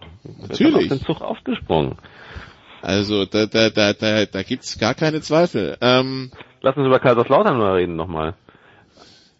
Ja gut, Regensburg als Gegner, Zweitligist, äh, jetzt scheint jetzt nicht, also wäre jetzt nicht komplett unmachbar, äh, Andreas. Ja, aber äh, Kaiserslautern hat einen sehr großen Umbruch äh, in diesem Sommer wieder gehabt. Da sind äh, ganz viele wichtige Spieler äh, weggegangen. Äh, die, die wichtig werden sollen in Zukunft, sind möglicherweise gerade erst gekommen. Das ist natürlich äh, schon relativ schwierig und natürlich klingt es jetzt auf dem, äh, auf dem Papier so, wenn man dann sagt Kaiserslautern gegen Regensburg, na gut, aber die einen spielen halt in der dritten Liga, die anderen in der zweiten und da gibt's Gründe für. Ja. Deswegen, äh, ja, bin ich mir, also ist Regensburg natürlich Favorit, aber klar, also die Situation ist äh, äh, für Kaiserslautern sicher machbarer, als wenn sie gegen Borussia Dortmund spielen werden. Es gibt noch ein sehr schönes Spiel auch, äh, Mannheim-Freiburg beispielsweise äh, am ja. Sonntag. Auch maximal immerhin 500 Zuschauer werden erlaubt sein. Ähm, also ich finde, da sind schon ein paar äh, wirklich tolle Matches dabei, tolle Auslosungen dabei. Dresden gegen HSV vor 10.000. Da möchte ich mal sehen, wie der HSV in die Saison startet, ehrlicherweise. Ja, Ingolstadt gegen Düsseldorf, Stolperstein für Düsseldorf, Fragezeichen zum Beispiel, oder ähm, ja, Karlsruhe Union, gut, das sind keine Fans dabei, weil ich glaube, Karlsruhe hatte eine Fanfreundschaft mit Hertha, da, da riskiert es ja immer wieder Stress. Ja. 450. 450 in den Karlsruhe maximal erlaubt. Also da kann ich nur sagen, haben die äh, Damen und Herren beim Kicker ganze Arbeit geleistet. Ähm, da ist wirklich eine tolle Übersicht, wo wird gespielt und wer wie viele Fans reinlassen darf. Ähm, ganz klasse. Steht alles, wenn das alles so stimmt, dann ist das alles sehr gut. Ja, aber zum Beispiel Andreas Ingolstadt gegen Düsseldorf, Düsseldorf frisch abgestiegen, äh, Ingolstadt frisch nicht aufgestiegen. Ähm, ja, das, äh, das, das ist alles zwar nur ein paar Wochen her, aber bietet wieder Potenzial für, also wenn Düsseldorf das wieder in, äh, den, den, den Pokalstart in den Sand setzt, kann ich mir die, die Schlagzeilen, habe ich die schon vor Augen, ne? Ja, natürlich, aber das, ist, das ist ja immer so. Das ist dann äh, auch maximal schwierig in so einer Situation gegen guten äh, Drittligisten zu spielen, äh, am besten noch als Bundesliga-Absteiger, wo dann äh, die, die einen Beine aufgestiegen wären und das ist dann halt wirklich, das sind die paar Spiele, die man dann in jeder ersten Runde DFB-Pokal hat, wo man dann sagen kann, okay, da ist das Niveau so nah beieinander, das ist jetzt dann wirklich was, wo man nicht unbedingt nur ein einseitiges Spiel erwarten muss. Also es hätte ein Potenzial für, für, für ein, äh, vielleicht ein besonderes Ergebnis geben können, wenn jetzt Schalke wirklich in Schweinfurt mit Zuschauern hätte antreten müssen. Aber Schalke zu Hause gegen Schweinfurt, äh, da sage ich jetzt mal, das sollte eigentlich klappen. Äh, auch wenn jetzt die Vorbereitung alles andere als, als wahnsinnig äh, optimistisch machend war. Aber das wäre ein schönes, das wäre jetzt ein schönes typisches DFB-Pokalspiel mit Scheiterqualität gewesen für, für den Favoriten, denke ich. Ähm, ist jetzt so halt nicht. Das Gute ist, wenn man auf die Kicker-Website geht, jetzt steht da direkt, weil Schalke-Thema ist Wagner, ganz ehrlich, wir haben nicht viele Führungsspieler. Das klingt schon wieder gut, äh, Oliver. Ja, genau. Das ist ein Riesenstart, ne? ähm, Gibt es ja nicht immer wieder diese, diese unrühmliche Liste derer, die als erstes entlassen werden und wer da drauf steht? Da wäre für mich jetzt Wagner, ob richtig oder nicht und ob das jetzt alles man ihm jetzt in die Schuhe schieben kann, sowieso nicht. Und Schalke ist sowieso ja das komplette, das Gesamte ein Thema. Aber ich könnte mir vorstellen, dass, dass da sollte es schon relativ schnell wieder einigermaßen positiv sein. Ich glaube nicht, dass der sich fünf oder sechs sieglose Spiele am Anfang äh, leisten kann. Schon gar nicht, wenn es ein paar Niederlagen sind. Und ein DFB-Pokal aus wäre zum Beispiel Wahnsinn, jetzt zu Hause gegen Schweinfurt. Das wird nicht passieren, aber also da ist schon wieder Potenzial da, glaube ich, äh, für große Probleme auf Schalke. Das ist doch schön. Das heißt, wir haben ab nächster Woche wieder ein Thema, das wir konstant durchschleifen müssen. Wo hat sich Schalke jetzt wieder hingelegt? Das war ja im April, Mai, Juni immer wieder spektakulär, was, da, was es da zu besprechen galt. Gut. Dann also dieses Wochenende DFB-Pokal und dann schauen wir mal, was da passiert und nehmen das dann in die nächste Woche mit. Äh, dann war's das zum Fußball in der Big Show für diese Woche. Andreas Renner bleibt noch dabei für Football, der hat es noch nicht ganz geschafft. Oliver, äh, ich muss zugeben, ich weiß jetzt nicht, ob du beim Producer noch zum Tennis dich geäußert hast. Wenn nicht, dann äh, wünsche ich dir einen schönen Donnerstag. Nicht geäußert, äh, werden wir vielleicht noch irgendwann nachholen, äh, aber vielen lieben Dank und euch wünsche ich auch ein tolles Wochenende. Dankeschön. Da, dann eine kurze Pause und dann geht's hier weiter mit Football.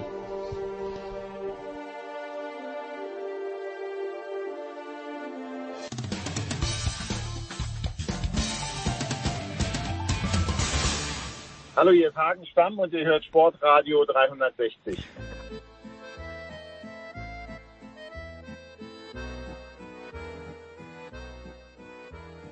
Big Show 473 bei Sportradio 360. Ähm, ja, wir haben Fußball hinter uns gelassen. Wir sind dem äh, Football angekommen. Andreas Renner ist dabei geblieben. Neu dazugekommen Christian Schimmel von der Draft.de. Hallo Christian. Einen wunderschönen guten Tag. Wie hat es eigentlich bei dir mit dieser nationalen Warnung äh, heute funktioniert? Also ich, ich kann verstehen, dass gewarnt wird, wenn zwei Mega-Podcasts auf die Leute zukommen, also die Big Show und dann unsere Sofa-Quarterbacks. Aber irgendwie, also ich habe hier in Hamburg nichts gehört. Wie war es bei dir? Wetterwarnung? Nee, äh, diese, diese Katastrophenwarnung. Heute ist doch dieser große Probetag und hier in Hamburg war zum Beispiel nichts zu hören. Im Westerwald habe ich mal wieder nichts mitbekommen.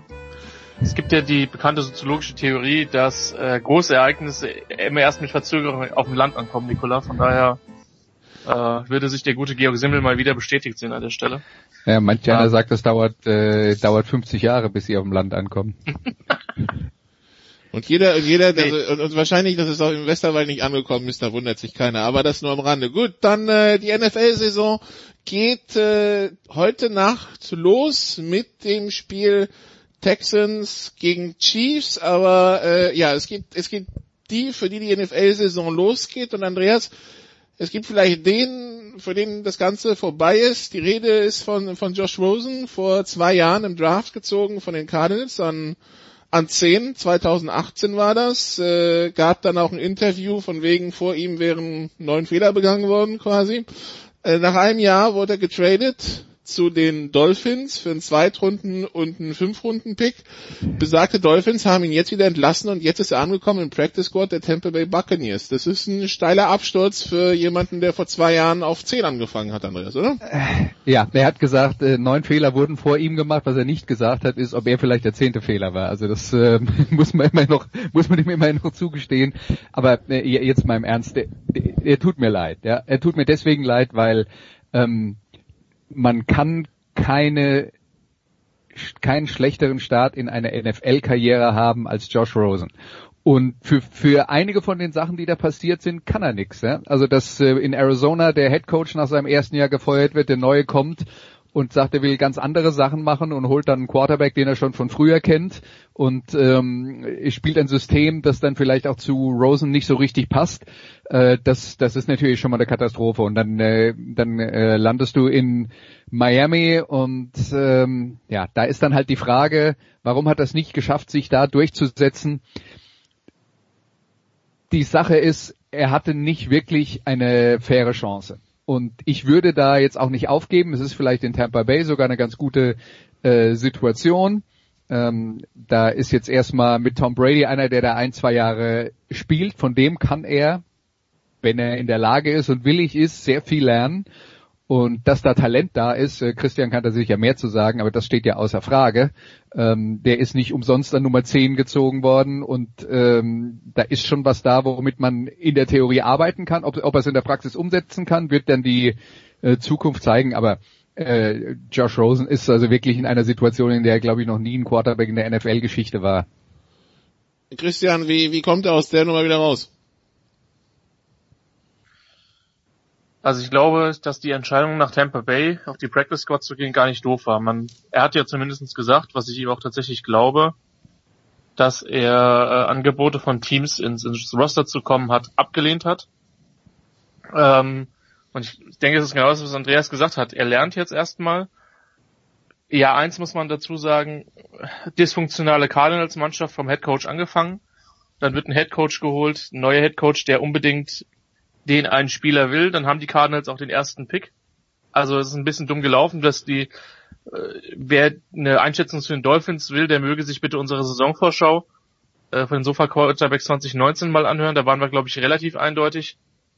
Also das war alles relativ, relativ schwierig für ihn. Und jetzt, das Ding ist bei, bei was man Rosen vorgeworfen hat am College, dass er nicht, sich nicht wirklich weiterentwickelt hat. Von, als ganz junger Quarterback hin zu einem erfahrenen College-Spieler.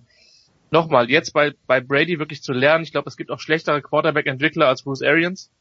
Ähm, ich gebe dem noch eine Chance. Und ich sag mal so, das, was Sam Darnold die letzten zwei Jahre zugegebenermaßen auch ohne jeglichen Supporting Cast gespielt hat bei den Jets, das hätte ich ihm auch zugetraut. Also ich weiß nicht, ob die beiden so weit voneinander weg sind. Der Unterschied ist, ähm, Darnold hat, glaube ich, jetzt um die 20, 25 Starts auf der auf seinen Schultern und Rosen halt äh, deutlich weniger. Es wird, es wird vielleicht auch der Person Josh Rosen gut tun, wenn es ein bisschen ruhiger ist, wenn der Fokus nicht so stark auf ihm ist ähm, und wenn er sich einfach auf, auf Dinge konzentrieren kann. Denn Talent hat er. Da gibt's überhaupt nichts. Ähm, und äh, ich kann mir nach wie vor vorstellen, dass der in drei oder vier Jahren ein solider bis guter Starter in der NFL ist. Zu wünschen wäre es ihm, äh, wir werden sehen, wie es weitergeht. Also heute Nacht Texans bei den Chiefs äh, vor, ich, wenn ich richtig verstanden habe, etwa 10.000 bis 15.000 Zuschauern.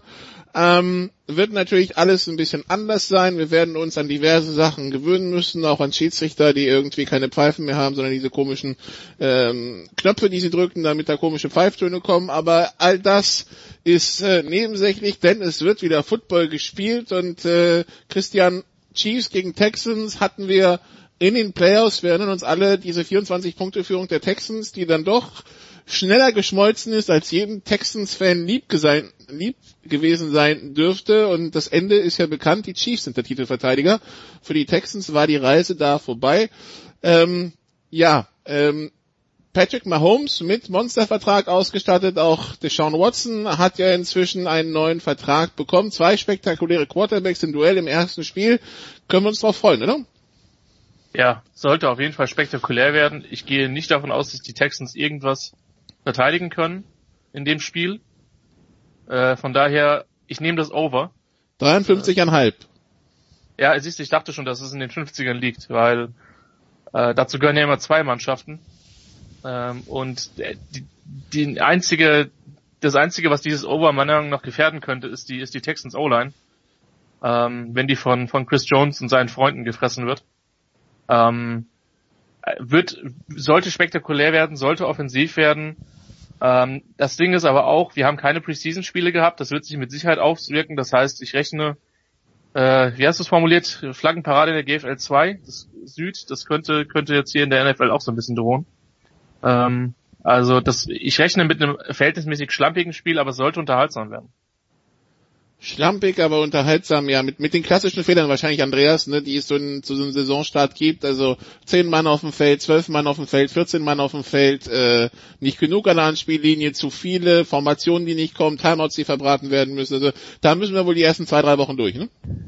Ja, das ist ja zum gewissen Grad sowieso immer schon so. Und dadurch, dass äh, jetzt dieses äh, Einspielen in der Preseason, da haben die Starter natürlich nicht viel Zeit bekommen, aber wenn man mal die Zeit äh, zusammenrechnet, die die sonst dann äh, zusammen da auf dem Platz standen, kommt man dann vielleicht schon auf ein ganzes Spiel, äh, das man in der Vorbereitung schon mal absolviert hat, wo man einige von den Problemen dann halt in den Griff bekommt.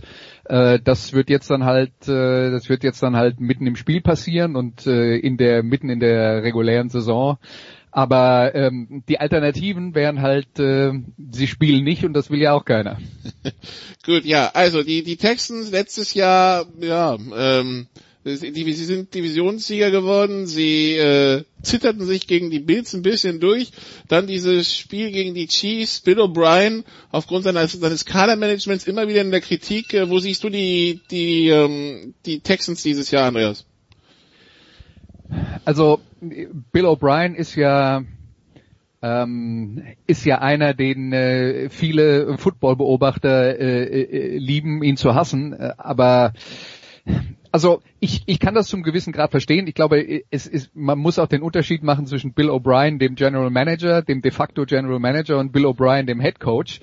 Ähm, am Head Coach kann man jetzt nicht so viel rumkritisieren angesichts der Tatsache, dass er regelmäßig sich mit seinem Team für die äh, für die Playoffs qualifiziert. Was er halt regelmäßig tut, ist ähm, sehr viele zukünftige Draftpicks äh, zu verplempern für Leute, die er kurzfristig holt und die manchmal auch nicht richtig funktionieren. Und wenn dann zum Beispiel äh, jemand wie Christian ähm, der, der sich äh, aus Liebe und Leidenschaft mit der Draft ähm, beschäftigt, wenn der dann sagt, boah, das kann ich nicht ertragen, kann ich auch nachvollziehen. ähm, aber aber man muss Bill O'Brien dann halt schon lassen, dass er äh, eine Truppe aufs Feld ste stellt, die immer ziemlich gut ist und äh, die Realität ist halt auch, selbst wenn jemand ähm, ein Team neu aufbaut und sagt, wir wollen hier neu angreifen. Es kann nicht jeder ein Team entwickeln, das am Ende einen Super Bowl gewinnt. Und die Texans sind seit Jahren gut und letztes Jahr waren sie vielleicht sogar ein Tick besser als äh, die Jahre davor. Ja, und was jetzt so ein paar von den äh, Entscheidungen angeht, ich denke, was man dabei auch nicht vergessen darf, ist bei so einer Sache wie äh, der Andre Hopkins, dem äh, Wide Receiver, dem, den sie haben gehen lassen, der natürlich ein außergewöhnlich guter Spieler war, aber der hat halt auch ähm, äh, exorbitante Vorstellungen davon gehabt, wie ähm, wie sein Vertrag aussehen sollte und man hört halt auch Geschichten, dass er oder Jadavian Clowney, der dann auch nicht mehr bei den äh, Texans ist, nachdem er da vor ein paar Jahren äh, sehr gut gespielt hat, dass das halt auch welche waren, die nicht so richtig ins Team reingepasst haben oder vielleicht haben sie ins Team reingepasst und nicht zum zum Head Coach Querstrich GM, wer weiß. Ja, aber äh, bei all diesen Entscheidungen, da kann man von außen drauf schauen, man würde bestimmt eine andere Perspektive bekommen, wenn man es von innen eine, äh, einen, äh, einen Blick drauf haben könnte. Christian, bereitet dir Bill O'Brien, der GM, körperliche Schmerzen? Ich bin kein Texans-Fan. Von daher nein. Wäre ich es vielleicht. ähm, ich glaube halt tatsächlich, dass Bill O'Brien, der Coach, mit einem mit einem Person, mit einem General Manager, dem er vertraut, einfach besser dran wäre. In, in vielen Dingen. Ja, den hat er doch schon. Recht. der hat doch einen General Manager, dem er vertraut. Sich ja, selber. Das, das, ja, ja, ja, ja, ja. Also er vertraut ihm, aber ich glaube trotzdem, dass eine andere personelle Konstellation besser für ihn wäre. Vielleicht findet ja, ja, er noch einen weiteren Persönlichkeitsanteil, der diesen, diese GM-Rolle besser ausfüllen kann. Ja. Ähm, er hat ja die Division regelmäßig gewonnen, er war in den Playoffs. Letztes Jahr fand ich die Mannschaft stark. Ähm, wenn dann nicht dieser, dieser, und ich meine, gegen, gegen die Chiefs kann man schon mal kollabieren. Ja, das wird nicht die einzige Mannschaft in den letzten zwei und in den nächsten drei Jahren sein, denen das passiert. Von daher körperliche Schmerzen, nein. Ähm, mir ist allerdings, ja, weiß nicht, ich bin, ich bin auf die Richtung gespannt. Also was mich halt an diesem Trade so extrem gestört hat, war halt, dass man den Vertrag von Andre, äh, Quatsch, von, von dem David Johnson. Mitch, hä? David Johnson, oder Genau, von, von Johnson, dessen Vorname mir jetzt nicht eingefallen ist, äh, mit halt übernommen hat.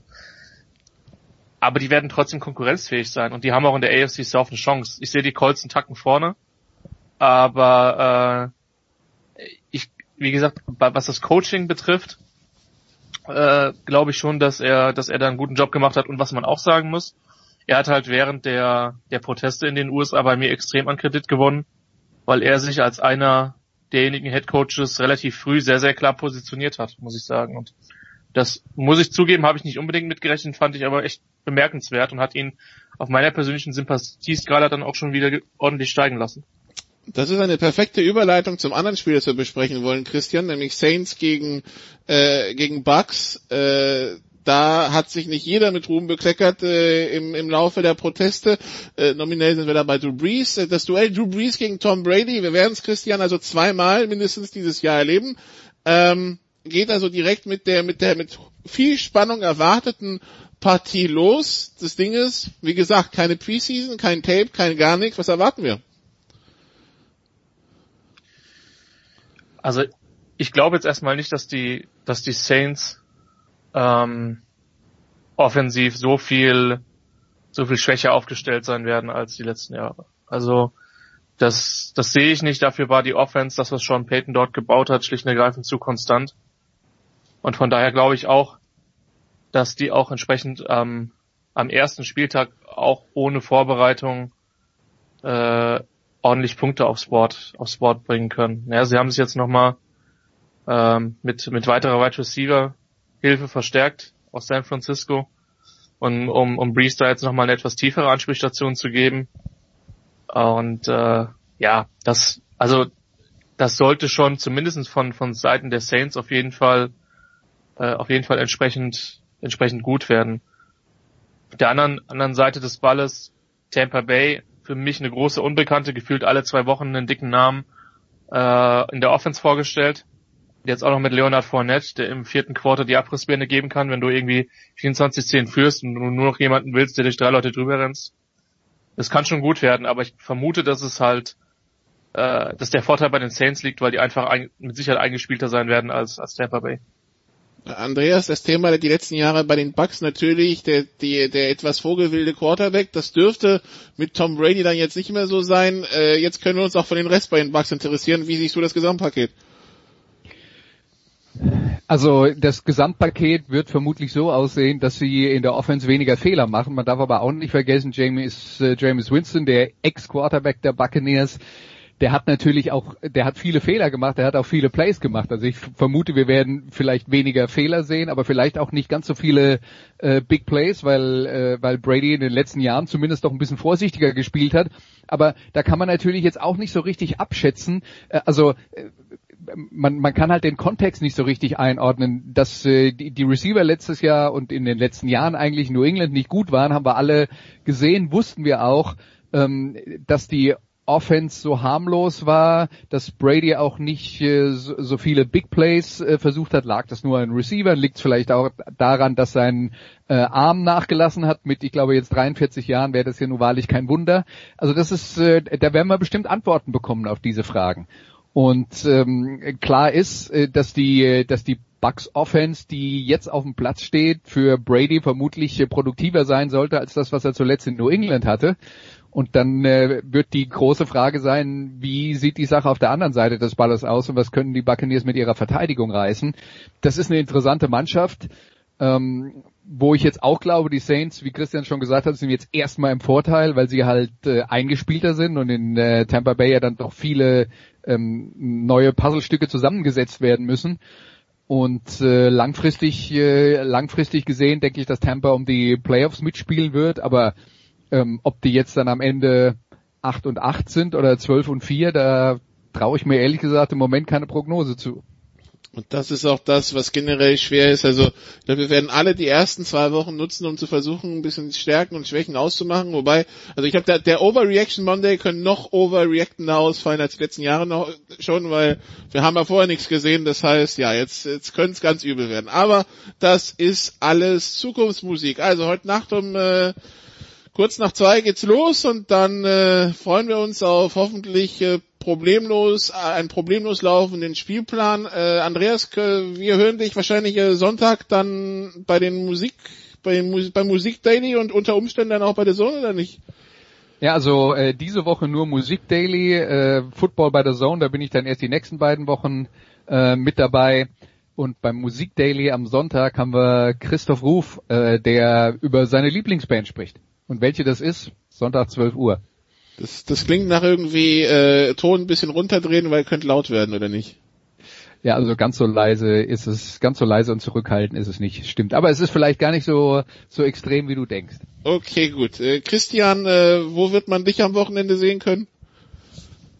Auf den wunderbaren Sportplätzen des, einmal des Neuwiederraums und dann natürlich äh, auch ein, ein Heimspiel, auch gegen eine Neuwiedermannschaft Nikola Andreas, ihr wisst, das bedeutet volles Programm und äh, es wäre schön, nach einem nicht so überragenden Saisonstart äh, mit ein paar, ein paar Punkte mitzunehmen für die U17, die erste Mannschaft der U17 und die zweite Mannschaft der U17. Wunderbar. Dann äh, danke ich euch beiden und hier geht's nach einer kurzen Pause weiter mit Motorsport.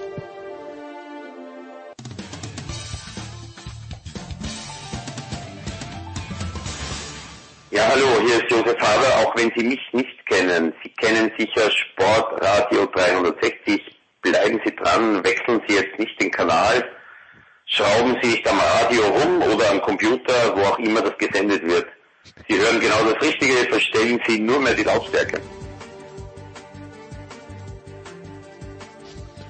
Big Show 473 hier bei Sportradio 360. Wir sind angekommen im Motorsport und äh, der Moderator ein bisschen euphorisiert, das erkläre ich gleich. Äh, wir haben wieder die beiden äh, Stefans in der Leitung. Zum einen Stefan de Voice Heinrich. Hallo de Voice. Ich grüße euch. Und Stefan Ehlen ist auch dabei. Hallo Stefan. Servus. The Voice. Wir besprechen erstmals bei Sportradio 360 einen französischen Formel 1 Sieg. Nicht, weil es äh, noch nie einen gegeben hat, sondern weil der schon so lange her ist, dass es damals Sportradio 360 gar nicht gab. Wenn wir damals vier Stunden MP3s produziert hätten, hätten die Leute da zehn Stunden runterladen müssen mit ihren Modems. Wir reden vom ersten französischen Formel 1 Sieg seit 1996 in Monaco. Olivier Panis damals in einem kompletten Chaosrennen als erstes von vier Autos ins Ziel gekommen. Ja, 24 Jahre, drei Monate, 18 Tage. Ein komplett euphorisierter französischer äh, Kommentator ist komplett abgegangen beim Kommentar dieses Sieges. The Voice, die erste Frage, die ich habe, ist, wieso hat es so lange gedauert? Also wir haben jetzt, das war der 19. Mai 1996, ja, für die, die sich jetzt nicht vorstellen können, naja, danach war ja die EM, hat Deutschland gewonnen, ja, vielleicht ein zur Einordnung. Am 18. Mai 96 gab es ein Fußballspiel zwischen Leverkusen und Kaiserslautern. Das war das Abstiegsendspiel zwischen beiden. Leverkusen hat unentschieden gespielt, dadurch musste Kaiserslautern absteigen. Der Rest ist Geschichte. Es gab aber damals dieses legendäre Interview bei, bei Premiere im Studio, wo ein äh, Rudi Völler einen komplett aufgelösten Andi Brehme im Arm hat. Das, das Interview ist bekannt. Das war am Tag vor dem bisher letzten Formel 1 Sieg eines Franzosen, Olivier Panis. The Voice, wir können als Franzosen mit 200 Sachen durchs Hinterland von Monaco brettern, durch den finnischen Wald. Wenn es Dünen gibt, egal ob zwei Räder, vier Räder, wahrscheinlich auch mit einer ungeraden Anzahl von Rädern, sind die Franzosen auch mit vorne dabei. Wieso hat das bei der Formel 1 so lange gedauert? Äh, weil die Förderung, die Nachwuchsförderung ähm, nach Jahrzehnten der intensiven Pflege, vor allem auch durch den äh, Mineralölkonzern, den staatlichen Elf, ähm, die in den 60er, 70er Jahren unzählige äh, französische Rennfahrer tatsächlich in die Formel 1 gebracht haben, weil das ein bisschen in Stocken geriet und äh, andere Länder es besser gemacht haben. Ähm, aber es ist interessant, Finnland zum Beispiel. wilder, wilder Ritt, den du da gerade gemacht hast, von den roten Teufel des Betzenbergs, tatsächlich jetzt in Richtung der aktuellen Formel 1. Ähm, es war ein fantastisches Erlebnis, glaube ich, und ein fantastischer Sieg für Pierre Gasly. Äh, die Bilder hinterher da haben wir auch wieder gesehen, wie emotional tatsächlich äh, gute Fernsehkameras sein können oder so gute Kameraleute. Denn äh, er hat es überhaupt nicht glauben können. Und mich freut es ganz besonders nicht nur für Pierre, der ja bei Red Bull relativ äh, brüsk äh, auch rausgeworfen worden ist, degradiert wurde, was normalerweise bei jedem Spitzenathleten einen Knacks im Kopf hinterlässt. Ähm, er hat sich wieder gefangen und da hat sicherlich auch die Wohlfühlatmosphäre, die Franz Toast äh, bei äh, Alpha Tauri und früher Toro Rosso äh, immer wieder und aufs Neue tatsächlich bei jungen Fahrern ähm, zu, zu äh, Stellen gibt. Ganz offenbar dieses, dieses Händchen des Franz Toast für junge Talente hat und auch für, für Athleten, Spitzenathleten, ähm, über die Psyche von Spitzenathleten. Tatsächlich hat er auch seine, seine Doktorarbeit geschrieben, der Franz Toast. Die habe ich vor Jahrzehnten mal gelesen. Die war wirklich toll, hat mich sehr beeindruckt. Der weiß also, wie es solchen Leuten geht, dass man tatsächlich ein Umfeld schafft, wo sie wieder langsam Selbstvertrauen gewinnen. Und ganz offenbar hat die kleine, aber feine italienische Mannschaft da auch bei dem Rennen alles richtig gemacht. Aber, und das wird Stefan Ehlen auch bestätigen können, es war natürlich auch unglaubliches Glück dabei. Auf der anderen Seite am Ende mit den abgefahrenen Reifen einen heranstürmenden Carlos Sainz in den letzten Runden noch abzuwehren, das war wirklich eine Meisterleistung. Also ganz klar für die Formel 1 war es toll, dass endlich mal keiner der großen drei gewonnen hat, dass sogar drei Fahrer auf dem Treppchen waren, die, glaube ich, bis auf einen wilden finnischen Zocker nie jemand auf der ganzen Welt auf der Rechnung hatte. Für die Formel 1 war es ein Gewinn. Ähm, und ich muss auch sagen, wir haben hinterher sofort gesehen, wie die ganzen Großen auch kamen und tatsächlich mitgegönnt haben mit Pierre Gasly, mit äh, Scuderia Alpha. Mir hat das wirklich toll gefahren, gefallen, wie tatsächlich auch, auch äh, Lewis Hamilton gleich kam. Toto Wolf hat sich verneigt und verbeugt. Die einzigen, die sich nicht verbeugt haben, kurioserweise, waren die anderen Italiener von Ferrari. Ja, über den, über den Verlauf des Rennens sprechen wir gleich noch, weil da gibt es auch viel nachzubesprechen. Aber äh, wenn wir auf Gasly schauen, äh, Stefan, ist das was, was so eine Formel-1-Karriere ändern kann? The Voice hat ja gerade eben schon gesagt, bei Red Bull ist er ja degradiert worden, seitdem, ich glaube, letztes Jahr ist er aufs Podium gefahren und jetzt der Sieg. Ist das was, äh, wo man dann, wo er sich dann quasi wieder aufs Radar spielt und wo der andere, ein oder andere dann vielleicht überlegt, okay, das ist einer, den können wir wieder in ein gutes Auto setzen? Absolut, ja. Wir hatten ja erst eine Woche zuvor in Spa das Vergnügen gehabt, von Red Bull Teamchef Christian Horner zu hören. Ja, momentan ist alles Paletti, momentan sind wir zufrieden mit unseren Fahrern und da hat er eigentlich Pierre Gasly ziemlich eiskalt die Tür vor der Nase zugehauen und gesagt, du kannst dich im Prinzip auf den Kopf stellen, aber unsere Fahrerpaarung bei Red Bull, die steht und du hast erstmal keine Chance. Und dann gewinnt der Gasly in Monster. Jetzt kommt natürlich Christian Horner, der am Sonntagabend übrigens seinen üblichen Interviewtermin abgesagt hat, der wollte nichts sagen ähm, der kommt jetzt natürlich irgendwo in Erklärungsnot, ne? weil der Alexander Albon, der ja, kommt nicht so richtig in Fahrt und auf der anderen Seite im Schwesterteam, da ist Pierre Gasly, der performt immer besser und selbst ohne diesen Sieg hätte er einen gewissen Druck gehabt, da handeln zu müssen. Aber ich glaube, der Pierre Gasly wird jetzt auch ein bisschen erkannt haben inzwischen, bei Red Bull, da wachsen die Bäume für ihn vielleicht nicht unbedingt in den Himmel. Es gibt auch in den letzten Jahren ein paar Beispiele, die haben sich anderweitige Namen gemacht. Carlos Sainz beispielsweise war ja auch bei Red Bull im Kader, fuhr für Toro Rosso neben Max Verstappen. Den hat man dann zu Renault schubiert und ähm, von Renault ging er dann zum McLaren wird jetzt bald in Ferrari sitzen. Also das ist zum Beispiel auch ein patenter Karriereweg, den er da definitiv hinlegt und das wird sich ein Pierre Gasly genau anschauen. Jetzt darf man nicht vergessen, nächstes Jahr wird äh, aus Renault Alpine Und da gibt's schon einen französischen Fahrer, der dann neben Fernando Alonso fährt. Das ist dann der Esteban Ocon, aber das ist bisher auch keiner, der jetzt groß durch Leistung überraschen würde oder überzeugen würde. Das heißt, eine mögliche, eine mögliche Karriereleiter für Pierre Gasly könnte sein, fahr weiter Alpha Tauri dieses Jahr, fahr weiter Alpha Tauri nächstes Jahr, setz weiter Ausrufezeichen so wie bisher. Das macht er nämlich extrem gut. Und wer weiß, dann kommt vielleicht das französische Werksteam und sagt, du, Pierre, wir hätten da einen Platz für dich, wir bräuchten da jemanden und mit dem Label Grand Prix-Sieger, da kann man schon mal hausieren gehen. Das ist also nicht so schlecht. Weil was hat er bisher vorzuweisen? Ja, er ist mal aufs Podium gefahren, das war aber auch so ein bisschen ein Chaosrennen in Brasilien letztes Jahr. Und dann halt jetzt dieser Sieg. Na klar, du musst aber halt da sein, du musst auch die Chance dann ergreifen. Das hat er gemacht, hat er erst dran runtergefahren. Und ähm, jetzt hat er eben dann diese Ehrung Grand Prix-Sieger. Und das hat nicht jeder im Fahrerfeld. Also es gibt sehr wenige, die sich damit schmücken können mit diesem Titel. Und damit hat er definitiv Werbung in einer Sache gemacht. Also ich glaube, seit seiner Degradierung von Red Bull standen seine Aktien in der Formel 1 noch nie so hoch. Deswegen, Pierre Gasly, das ist definitiv einer, der hat eine Zukunft in der Formel 1. Gut, Carlos Sainz nächstes Jahr im Ferrari äh, The Voice, wenn man sich das anschaut, diese, dieses Wochenende, muss man sich fragen, inwiefern das jetzt eine Steigerung ist. Also Ferrari unter dem Motto, willst du Ferrari oben sehen, musst du die Tabelle drehen. Beide nicht ins Ziel gekommen, die, die Trainings schon, also die Quali schon desolat. Dann äh, Vettel nach fünf Runden mit explodierter Bremse raus. Charles Leclerc bohrte sich dann in einen Reifenstapel. Die rote Flagge hat ja dann auch erst quasi das Chaos ermöglicht, das Gasly zum Sieg geführt hat. Äh, man, man hat das Gefühl, äh, es kann nicht schlimmer werden und doch wird es immer schlimmer. Also das Interview von, äh, von Vettel bei RTL war dann irgendwie so, ja, so Dienstag setze ich mich in den Simulator, der Wagen fällt wenigstens nicht aus und dann nehme ich halt, okay, der scheint ein bisschen resigniert. Ja, das kann man glaube ich auch nachvollziehen. Äh, vorbei der, der Satz mit dem äh, Simulator, das, der hat ihm wirklich aus der Seele gesprochen. Ähm, er hat ja in den letzten eineinhalb Jahren sich bei vielen Rückschlägen immer wieder vor das Team gestellt. Das hätten viele andere nicht gemacht. Auch sein Vorgänger Fernando Alonso hat das nicht gemacht, sondern der hat zunächst mal an sich gedacht, wenn es bei äh, Ferrari nicht gut gelaufen ist. Und der hat ja auch viele Jahre versucht, mit Ferrari Formel 1 Weltmeister zu werden und es hat nicht geklappt. Wir haben mehrfach hier schon bei Sportradio, auch mit Stefan Ehl, mit Christian Nimmervoll, vielen den anderen, der anderen äh, Motorsport-Experten in unserer launigen Runde schon versucht zu erklären, dass der Fisch vom Kopf her stinkt. Ich glaube auch, dass Matteo Binotto definitiv nicht der richtige Mann ist. Er ist ein hervorragender Techniker. Mit der Aufgabe des Teamchefs hat er sich komplett übernommen. Die Signale, die wir aus Maranello hören und auch von, von, vom Hauptunternehmen von Fiat sind nicht gut und lassen wenig Raum für Optimismus. Insofern wird Carlos Sainz äh, zwar natürlich äh, sich freuen, dass er für, den, für das mythische äh, Rennteam Formel 1 äh, Ferrari fahren kann, die ja jetzt beim äh, kommenden Wochenende in Mugello ihr 1000. Formel 1 Rennen fahren werden.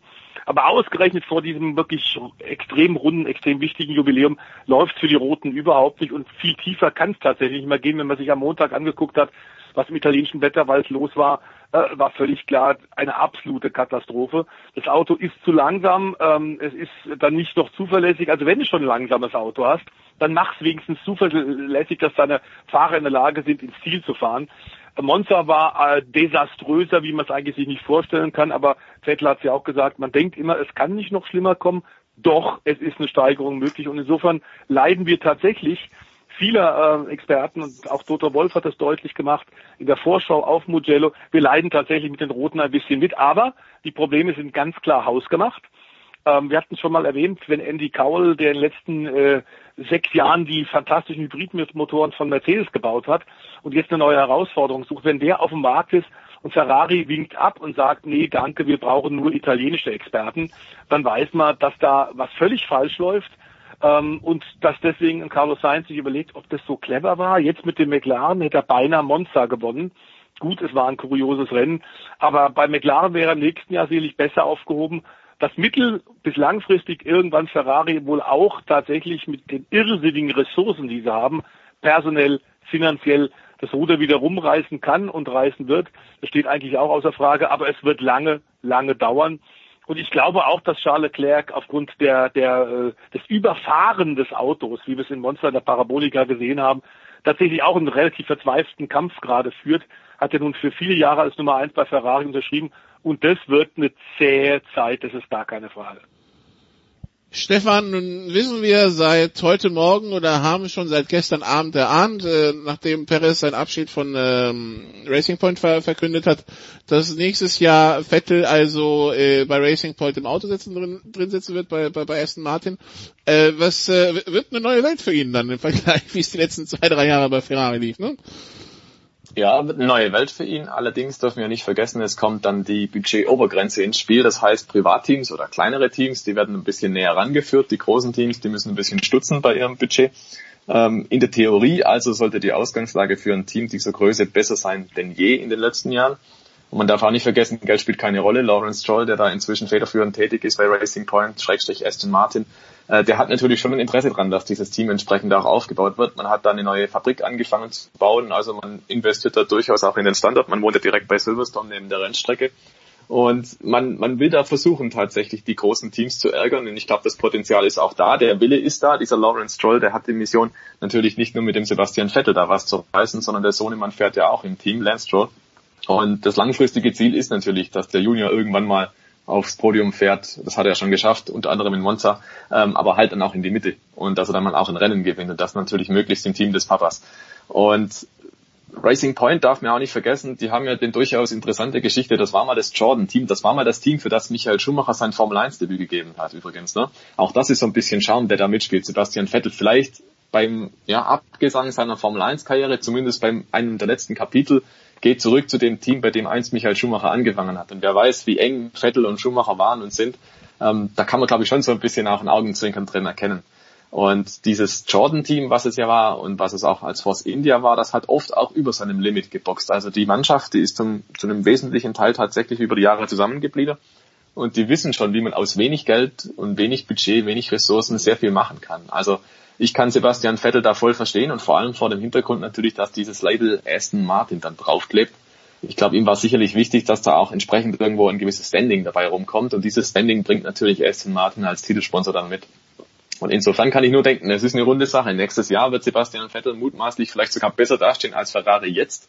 Das muss man sich auch mal vor Augen führen, ne? weil der der äh, Racing Point, der jetzt gerade fährt mit, dem, mit der Bezeichnung RP20, der wird ja nächstes Jahr fast unverändert auch wieder so an den Start gehen. Die Regeln bleiben ja größtenteils gleich. Ja, und die Ferrari-Kröte, die halt gerade auch noch mittut, ähm, die wird jetzt nicht irgendwie ein Springbock werden im nächsten Jahr. Das ist definitiv auch klar. Also das heißt, am Ende lacht zumindest 2021 sehr wahrscheinlich Sebastian Vettel. Was dann 2022 passiert, das weiß keiner. Es gibt ja neue Regeln, es gibt ein völlig neues Auto. Das heißt, warum könnte nicht Aston Martin da am Ende richtig gut dastehen? Weiß heute keiner, kann keiner seriös einschätzen, aber die Chance, dass das passieren kann, die ist definitiv da. Und dann wäre Sebastian Vettel natürlich in einer sehr guten Position. Also ich glaube so oder so, es ist gut, dass er untergekommen ist, es ist gut für die Formel 1 in Deutschland und ich glaube, er hat jetzt wieder die Chance, Spaß zu haben. Das war seit 2019 nimmer so der Fall und man hat gemerkt, wie gequält er da teilweise unterwegs war und jetzt ist einfach klar, er ist der Chef im Ring. Auch wenn der Sohnemann ähm, von, von Lawrence Stroll, vom Teambesitzer, da fährt, es ist völlig klar, Sebastian Vettel wird der Nummer 1 Fahrer, wird der Leadfahrer sein. Und Sebastian Vettel kann sich jetzt da neu in so ein Projekt reindenken. Und ich glaube, dann kommt auch die Fahrfreude zurück und dann wird er auch auf der Rennstrecke sicherlich nicht mehr so verbissen sein, sondern dann wird es wieder laufen. Und wir sehen hoffentlich den alten Vettel nochmal. Dann, äh, wenn wir schon bei, bei beim Herrn Stroll sind, dann kommen wir zurück zum Renngeschehen in Monster The Voice, wo ja äh, ja der, der Stroll schon der beim Restart designierte Sieger vom Grand Prix war, für zumindest für den Kollegen Christian Nimmervoll.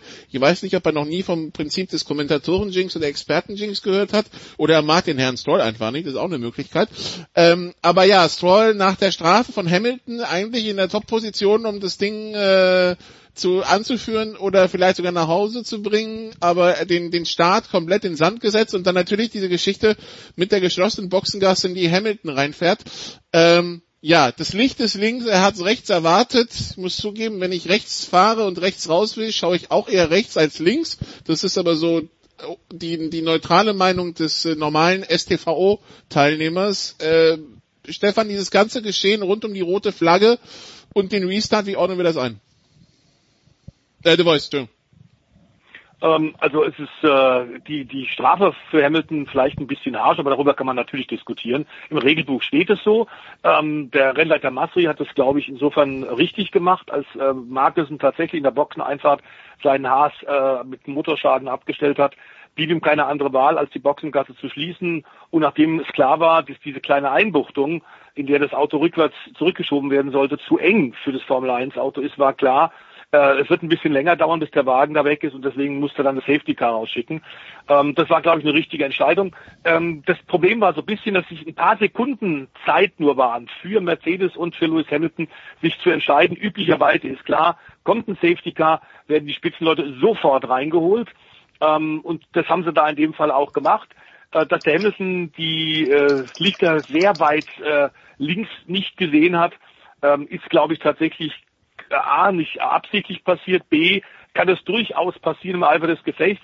Es ging wohl da auch um Sekundenbruchteile, weil äh, tatsächlich bei der, in der Mercedes-Zentrale in Brackley hat wohl einer der Ingenieure das mitbekommen, hat sofort auch tatsächlich den Kommandostand in Monza von Mercedes informiert, aber die Nachricht kam ein paar Sekundenbruchteile zu spät. Hamilton war da schon in der Boxengasse.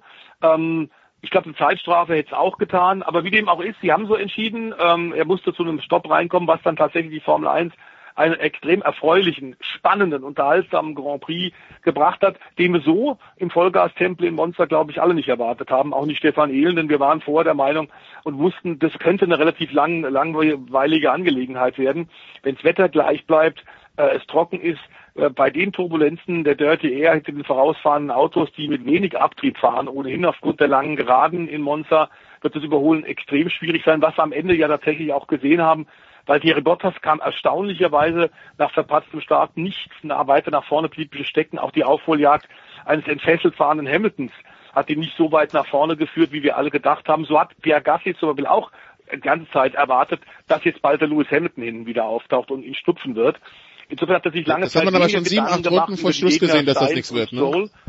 Äh, ja, er hat einfach gedacht, die Mercedes-Leute, die, die Steamroller, ähm, die werden jetzt bald kommen und werden ihn, werden ihn abfiedeln. Ähm, es war Glück im Pech, aber man muss sagen, wir haben es, glaube ich, beide schon deutlich gemacht, Stefan und ich, dass er der Gasly es absolut verdient hat, diesen Sieg. Auch wenn natürlich durch äh, die, diesen Fehler, diesen Fehler von Hamilton äh, ein bisschen, ein bisschen äh, vergolfen wurde. Aber äh, es ist auch schön zu wissen, dass so eine, so eine, so eine Siegesmaschine, die Mercedes tatsächlich eben auch nochmal den einen oder anderen kleinen menschlichen Fehler macht. Stefan, wie kriegen wir das hin, dass wir mehr solche Rennen haben? Müssen wir, müssen wir in umgekehrter Reihenfolge der WM-Tabelle starten oder was machen wir? Also ganz grundsätzlich, nein, dieses Reverse Grid wird nichts dazu tun, dass die Spannung besser wird, glaube ich. Weil wenn man bedenkt, was da in Monster passiert ist, ähm, da gab es eigentlich kaum Überholmanöver dann nach dieser Rotflagge. Der Raikönnen fiel zurück auf den falschen Reifen, ja. Und ansonsten war die Spannung eigentlich, ja, wird der Gasly noch abgefangen, gewinnt der Carlos Sainz oder gewinnt der, Carl, äh, der Pierre Gasly tatsächlich dieses Rennen? Ich glaube, der Formel 1, also im Prinzip leitet diese Rennserie daran, dass alles zu perfekt geworden ist. Die Autos fallen nimmer aus, es gibt kaum Kiesbetten mehr, wo man hängen bleiben kann, es gibt kaum mehr Zwischenfälle, die Zuverlässigkeit ist so gut, da fährt praktisch jeder durch. Das war vor 20, 25 Jahren noch anders. Da hast du einfach die Situation gehabt, dass du nicht wusstest, ja kommt der Schumacher überhaupt ins Ziel? Wie oft hat der Kommentator dann gesagt, oh, was macht Schumacher? Entweder der Schumacher war im Kiesbett gestrandet, es kam eine riesen Rauchwolke aus dem Heck oder was auch immer aber es gab diese Unwägbarkeit. Es könnte was passieren. Heute weißt du einfach, die fahren wie auf Schienen, die fahren einfach durch. Und das ist, glaube ich, die große Krux, die muss man irgendwie hinkriegen. Also man kriegt das Rad der Zeiten immer zurückgedreht, das ist schon klar. Ähm, zum Beispiel beim Antrieb, das wird so bleiben. Die großen Motorplatzer, wie man aus der Vergangenheit kennt, die wird es auch in Zukunft nicht geben, weil dieses Reglement zu lange, zu stabil ist. Die Leute wissen, was sie tun. Es gehen höchstens mal Kleinigkeiten kaputt. Und ob die dann so eine große Auswirkung haben, ist halt fraglich. Also im Prinzip hat sich die Formel 1 da selber in so eine Situation reinmanövriert, dass es extrem schwierig ist, Fehler zu machen. Wir haben es ja jetzt gesehen, das war ein extrem blöder Fehler bei Hamilton und Mercedes, aber es passiert. Aber das wird nicht der Regelfall sein, sondern das ist wirklich eine Ausnahme, dass Mercedes mal so ein Rennen herschenkt. Und deswegen glaube ich tatsächlich, man muss diese Rennen so nehmen, wie sie kommen. Es wird sehr wahrscheinlich eine Mehrzahl geben, wie bisher auch. Die sind vielleicht jetzt nicht gar so überhaupt spannend. Im Mittelfeld gibt es durchaus immer ein bisschen was, was man interessant finden kann. Es gibt schöne Duelle und so weiter. Aber an der Spitze, glaube ich. Da wird es zumindest bis Ende 2021 doch eher so laufen wie gewohnt, nämlich Mercedes fährt vorne weg. Gut, dann haben wir noch zwei Themen, die wir schnell abfrühstücken wollen, Voice, bevor wir dann auch zur DTM übergehen äh, und äh, Eddie Mika dazu kommt. Äh, A, Mick Schumacher soll, so lese ich, ähm, am Freitag im Training in einem Formel 1 Auto sitzen. Habe ich das richtig verstanden? Ja, Hast du richtig verstanden? Danach sieht's ab aktuell aus. Es ist offiziell noch nicht bestätigt, aber das wird wohl so passieren. Ähm, ähm, Matteo Binotto, der ja auch die Ferrari Driver Academy äh, mitleitet als Ferrari Formel 1 Teamchef, also die Nachwuchsfahrer, die diverse Teams ja äh, schon in den unteren Klassen äh, unter Vertrag haben, dazu zählt seit zwei Jahren eben auch Mick Schumacher, hat schon gesagt, dass er glaubt, dass in seinem zweiten Jahr vom Mick in der Formel 2 die Aufgabe ganz klar war, sich zu verbessern und konstantere Leistungen zu bringen. Das muss man sagen, hat er tatsächlich in der letzten Zeit erfüllt, unter anderem mit dem ersten Saisonsieg in der Formel 2 eben in Monza im Rahmen der Formel 1. Äh, da hat Mick wirklich einen Bombenstart gehabt und ist absolut verdient gewonnen. Dazu kommen jetzt konstant eigentlich tatsächlich Podiumsergebnisse. Und deswegen wird er von Ferrari, äh, so hören wir, bei Alfa Romeo, dem Ex-Sauber-Team, äh, einsetzen. Der hatte das im Übrigen der Teamchef dort, Frederik Vasseur, auch vor einigen Wochen schon angekündigt, äh, dass wohl Mick Schumacher Ball bei einem Freitags Formel 1 Training, einem offiziellen Training zum Einsatz kommen wird. Er ist ja schon mal, das haben wir hier bei Sportradio im Übrigen auch erwähnt damals, äh, schon mal in den, bei den Wintertests, äh, ein Tag äh, bei Alfa Romeo Sauber und bei äh, einem anderen Team gefahren. Also das, das, das ist schon passiert, aber beim offiziellen Formel 1 Grand Prix Wochenende noch nicht. Und man muss sagen, aktuell ist er auf Platz zwei äh, nach dem Doppelpodium und dem Sieg in Monza. Äh, nach 16 von 24 Formel 2 Saisonrennen ist er momentan Zweiter in der Gesamtwertung. Äh, hat nur ein paar Punkte Rückstand auf den Spitzenreiter Callum Illet, der allerdings auch zu diesem Fahrer-Nachwuchskader gehört, genau wie der Russe Robert Schwarzmann, der Dritter in der Tabelle der Formel 2 ist und bekannt eben alle drei äh, streiten quasi um einen, um die Hoffnung auf ein Formel 1 Cockpit im nächsten Jahr. Und da tobt ein irrer Konkurrenzkampf eben auch in der zweiten Bundesliga. Ähm, und Mick Schumacher hat jetzt als erster von den drei Kandidaten tatsächlich äh, in Mugello die Chance, sich in einem Formel 1 Auto zu zeigen, wenn eben auch nur bei einer Session am Freitag. Und Stefan Mugello, die Heimstrecke von Ferrari, äh, tausendster Ferrari Grand Prix und so weiter und so fort. Äh, ich habe jetzt mal ein Video gesehen von der Rennrunde. Ähm, das äh, sieht nach viel Hochdreh mit äh, nach hohen Drehzahlen und wenig Überholmöglichkeiten aus. Oder täuscht das? Ja, das siehst du völlig richtig. Mercedes-Sieg. also das war jetzt die kurze Antwort und ähm, die etwas ausführlichere wäre, ja, Mugello ist eine sehr tolle, sehr flüssige Rennstrecke, ähm, viel Hochgeschwindigkeit, viel schnelle Kurven auch drin, spricht alles für Mercedes und nicht für Ferrari. Und das Schlimme ist, sie ist gebaut wahrscheinlich, um die eigenen Sportwagen in Szene zu setzen und wird damit den eigenen Formel 1 Autos so total in den Rücken fallen, oder?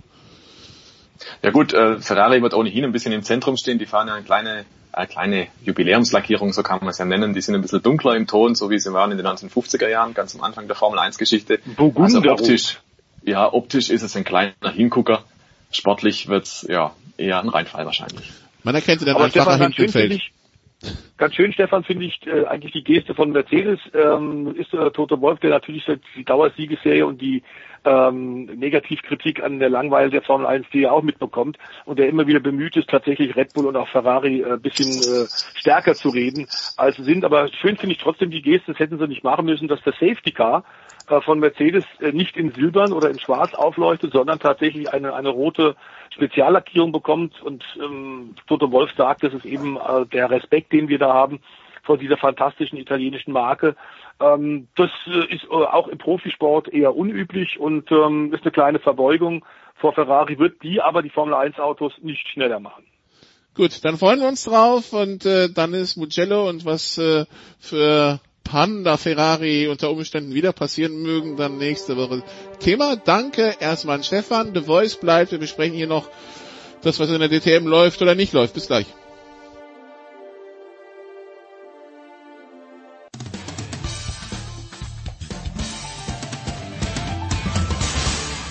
Hallo, ich bin Julia Görges und ihr hört Sportradio 360. Big Show 473 bei Sportradio 360. Wir sprechen über Motorsport, jetzt genauer gesagt über die DTM. The Voice ist dabei geblieben und äh, quasi vom Parkplatz am Nürburgring, äh, da erreichen wir äh, Eddie Mielke von RAN. Hallo Eddie. Ja, schönen guten Tag auch. Bestes Wetter in der Eifel im Übrigen. Und äh, ich freue mich aufs Wochenende. Und vielleicht fangen wir damit an. Es sind Zuschauer zugelassen, habe ich gesehen. Es sind Zuschauer zugelassen. Nach meinem Kenntnisstand äh, ist die Entscheidung am Montag erst gefallen. Und äh, das sieht dann wohl so aus, dass äh, am Wochenende 2500 Zuschauer pro Tag kommen dürfen. Ja, und ich bin mal ganz gespannt nach seinem Interview. Also endlich wieder äh, Zuschauer in, äh, in der DTM. Ähm, ja, The Voice. Äh, die DTM zwiegespalten zwischen dem, was äh, auf den äh, Strecken passiert und äh, dem, was äh, in der Öffentlichkeit besprochen wird. Äh, The Voice. Jetzt hatten wir jetzt Warman in Assen, aber ich habe das Gefühl, wenn ich so nach DTM schaue, es geht um die Herren Berger, Danner, also irgendwie hat jeder eine Meinung zu dem, was da in der Zukunft der, der, der DTM los ist. Irgendwie, das klingt aber trotzdem nicht gesund, dass es, dass das so, dass das Verhältnis so ist, ne? Ja, das ist eigentlich äh, das, das wirklich Ärgerliche. Ich meine, der Sport, äh, Eddie weiß das selber, er war bei allen Rennen dabei, hat die alle sehr launig und und und äh, motiviert und emotional kommentiert. Ich meine, acht Rennen, fünf verschiedene Sieger, äh, gibt nicht viele Rennserien weltweit. Wir haben gerade lange über die Langweile der Formel 1 ja auch hier auf Sportradio schon gesprochen. Also sportlich hat sich die Formel 1, äh, kann sich die Formel 1 dann nur ein paar Scheiben abschneiden und viele andere Rennserien auch. Aber die DTM, das ist das Problem, hat momentan keine Zukunft. Nach dem Rückzug von Audi ist klar, BMW eigentlich auf dem Papier im nächsten Jahr allein und die fahren natürlich nicht die Münchner gegen sich selbst mit diesen sehr schönen, äh, aber eben auch sündhaft teuren Class One äh, Tourenwagen, die eigentlich eher Prototypen sind. Und seit Monaten wird natürlich darüber diskutiert, nach diesem Rückzug von Audi, der unvermittelt alle Beteiligten getroffen hat. Ich meine, es gab schon ein bisschen Gerüchte, dass die Frage ist, sie werden auch Sie, ähnlich wie Mercedes vor zwei Jahren, werden möglicherweise in Corona-Zeiten und in Zeiten des Dieselskandals, der natürlich Auswirkungen auf die gesamte Automobil- und Zuliefererindustrie hat, werden möglicherweise ihr Motorsportprogramm ein bisschen neu sortieren, aber ein Rückzug aus der DTM und zwar also relativ kurzfristig hatte, glaube ich, keiner realistisch auf der Agenda. Jetzt geht es darum, wie geht es irgendwie weiter und Gerhard Berger, der den Laden ja übernommen hat äh, als Nachfolger der ITR, äh, der Dachorganisation von Hans-Werner Aufrecht, nach dessen äh, jahrzehntelanger Aufbauarbeit ähm, ist gleich getroffen worden. Kaum hat er übernommen, der Ex-Formel-1-Fahrer aus Österreich, hat Mercedes sich zurückgezogen. Dann kam Aston Martin als dritter Hersteller, aber das war alles sehr, sehr wackelig und wir hatten uns schon gedacht, na, ob das auf Dauer wirklich funktioniert, hat's nicht. Ja, Motorsport, das Schweizer Team, hat dann nach einer Saison äh, die Klamotten gepackt und ist gegangen. Dann äh, der Rückzug von Audi. Es sind also schon eine Menge, Menge große Herausforderungen für Berger und die ITR. Es gab verschiedene Szenarien, aber die Zeit läuft ihnen davon. Und genau das ist das Hauptproblem. Wir haben jetzt Anfang September und die einzige realistische Chance, die jetzt wohl tatsächlich noch ist, ist mit schon bestehenden GT3-Autos zu arbeiten, die ja in der sehr populären deutschen Rennserie im ADAC GT Master schon eingesetzt werden. Es soll allerdings ein bisschen anders sein in der DTM. Es soll eine GT3 Plus geben, soweit das möglich ist. Schwierig, zum Beispiel bei Porsche, deren Auto am absoluten Limit ist und da ein bisschen mehr Leistung jetzt raus zu generieren, um eine GT3 Plus Kategorie zu machen, wird der Zuverlässigkeit äh, nicht äh, helfen. Also da wird man andere Möglichkeiten finden. Berger ist ein Racer durch und durch, das wissen wir. Er will Top-Motorsport haben, ist deswegen aktuell mit dem, was die GTM zeigt und das wohl auch am Wochenende vor Zuschauern am Nürburgring zeigen wird, hochzufrieden. Aber das Hauptproblem ist tatsächlich die äh, kurz- und mittelfristige Zukunft. Da hat sich das jetzt zu einem Streit hochgeschaukelt zwischen Gerhard Berger und ADAC-Sportpräsident Tomczyk. Und ähm, da waren ein paar Äußerungen vom, vom Gerhard, ähm, die trotz des Verständnisses für die schwierige Situation, in der er ist, die ich nicht ganz nachvollziehen kann und die, glaube ich, tatsächlich die Sache deutlich erschwert haben. Ich habe das nicht verstanden, warum er äh, tatsächlich so auf dem ADAC eingehackt hat und persönliche äh, Attacken gegen äh, äh, den Sportpräsidenten Hermann Tomczyk äh, geritten hat äh, in aller Öffentlichkeit. Das ist eigentlich, macht man nicht. Das ist äh, ein Zeichen dafür, dass die Nerven flattern. Er hat da teilweise erratisch äh, reagiert und das ist nicht gut, das ist man von ihm auch nicht gewöhnt, zeigt aber eigentlich nur, wie blank da die Nerven liegen. Eddie, wenn wir das zusammenfassen, die letzten ja. Wochen und Monate, was Berger gemacht hat, macht er mehr falsch oder macht er mehr richtig im Augenblick? Ja, seine Aussage, dass da äh, so viele Amateure im ADAC GT Masters äh, versammelt sind, ist natürlich Schwachsinn. Das stimmt natürlich nicht, soll er sich das Feld mal angucken. Da sind jede Menge Profis dabei, Top-Profis auch. Damit hat er sich keinen Gefallen getan, da gebe ich Stefan recht. Ansonsten hier auf dem sonnigen Parkplatz in der Eifel, wo ich hier schon äh, die Reifendienste sehe und wo ich gleich Rennautos sehen werde, mache ich mal von meiner Seite aus kurz. Mir geht das ganze Gelaber der Funktionäre komplett auf den Zeiger. Es geht um viele Arbeitsplätze, es geht um die Zukunft des deutschen Motorsports. Und wenn die so weitermachen, machen sie beide Serien kaputt. Also ich finde es komplett bescheuert. Und es nervt mich kolossal als selbst Betroffener. Äh, aber ich denke auch an die ganzen Mechaniker, an die Familien, die da dran hängen, an die ganzen Leute, die hier Arbeitsplätze haben. Äh, das heißt für mich konkret, es muss Schluss sein mit dem Gelaber, es müssen Fakten her, es muss ein Reglement her und eine Entscheidung, ob es weitergeht oder nicht. Und die muss meiner Meinung nach in den nächsten zwei Wochen fallen, und zwar hier am Nürburgring. Entweder dieses Wochenende oder nächstes Wochenende. Okay, das ist meine klare Ansage. The Voice, äh, steigst du damit ein? Ja, absolut. Wir sind, wir sind wahnsinnig spät dran. Wie gesagt, bei allem Verständnis dafür, dass es nicht einfach ist, Lösungen zu finden, wenn es voll vollendete Tatsachen gestellt wird. Ich meine, wir wissen, dass das große Problem des Herstellersports insgesamt ist, dass sobald irgendwie ein äh, verantwortlicher äh, Vorstand neu irgendwo hinkommt, will er neue Ideen verwirklichen und alles, was vorher war, was die Vorgänger gemacht haben, ist schlecht. Also auf Hersteller kann man sich normalerweise im Motorsport, das wissen wir, vom Zweiradsport, vom Vierradsport, ob Formelsport, Tourenwagen, Sportwagen, Prototypen, wir kennen das. Da wird dann wahnsinnig viel gelabert und es wird viel Marketing-Speech und darum und Unterwasserpolo ist jetzt besser und wichtiger marketingmäßig. Es ist alles ein Unfug. Wir wissen, dass die Hersteller deswegen Motorsport betreiben, weil das gut für ihr Image, für die Marke ist und die Verkaufszahlen mittel- bis langfristig tatsächlich erhöht. Ähm, und ich sehe es ganz genauso. Es ist äh, zu viel, äh, zu viel schon kaputt gemacht worden. Ähm, jetzt muss man ein vernünftiges Reglement finden. Das kann auch so schwer nicht sein. Wie gesagt, GT3-Reglement, auf deren Basis kann man das ja machen. Man muss dann auch versuchen, sich abzugrenzen, dass man sich nicht gegenseitig kannibalisiert. Aber auch das wissen die Experten eigentlich schon seit langer, langer Zeit.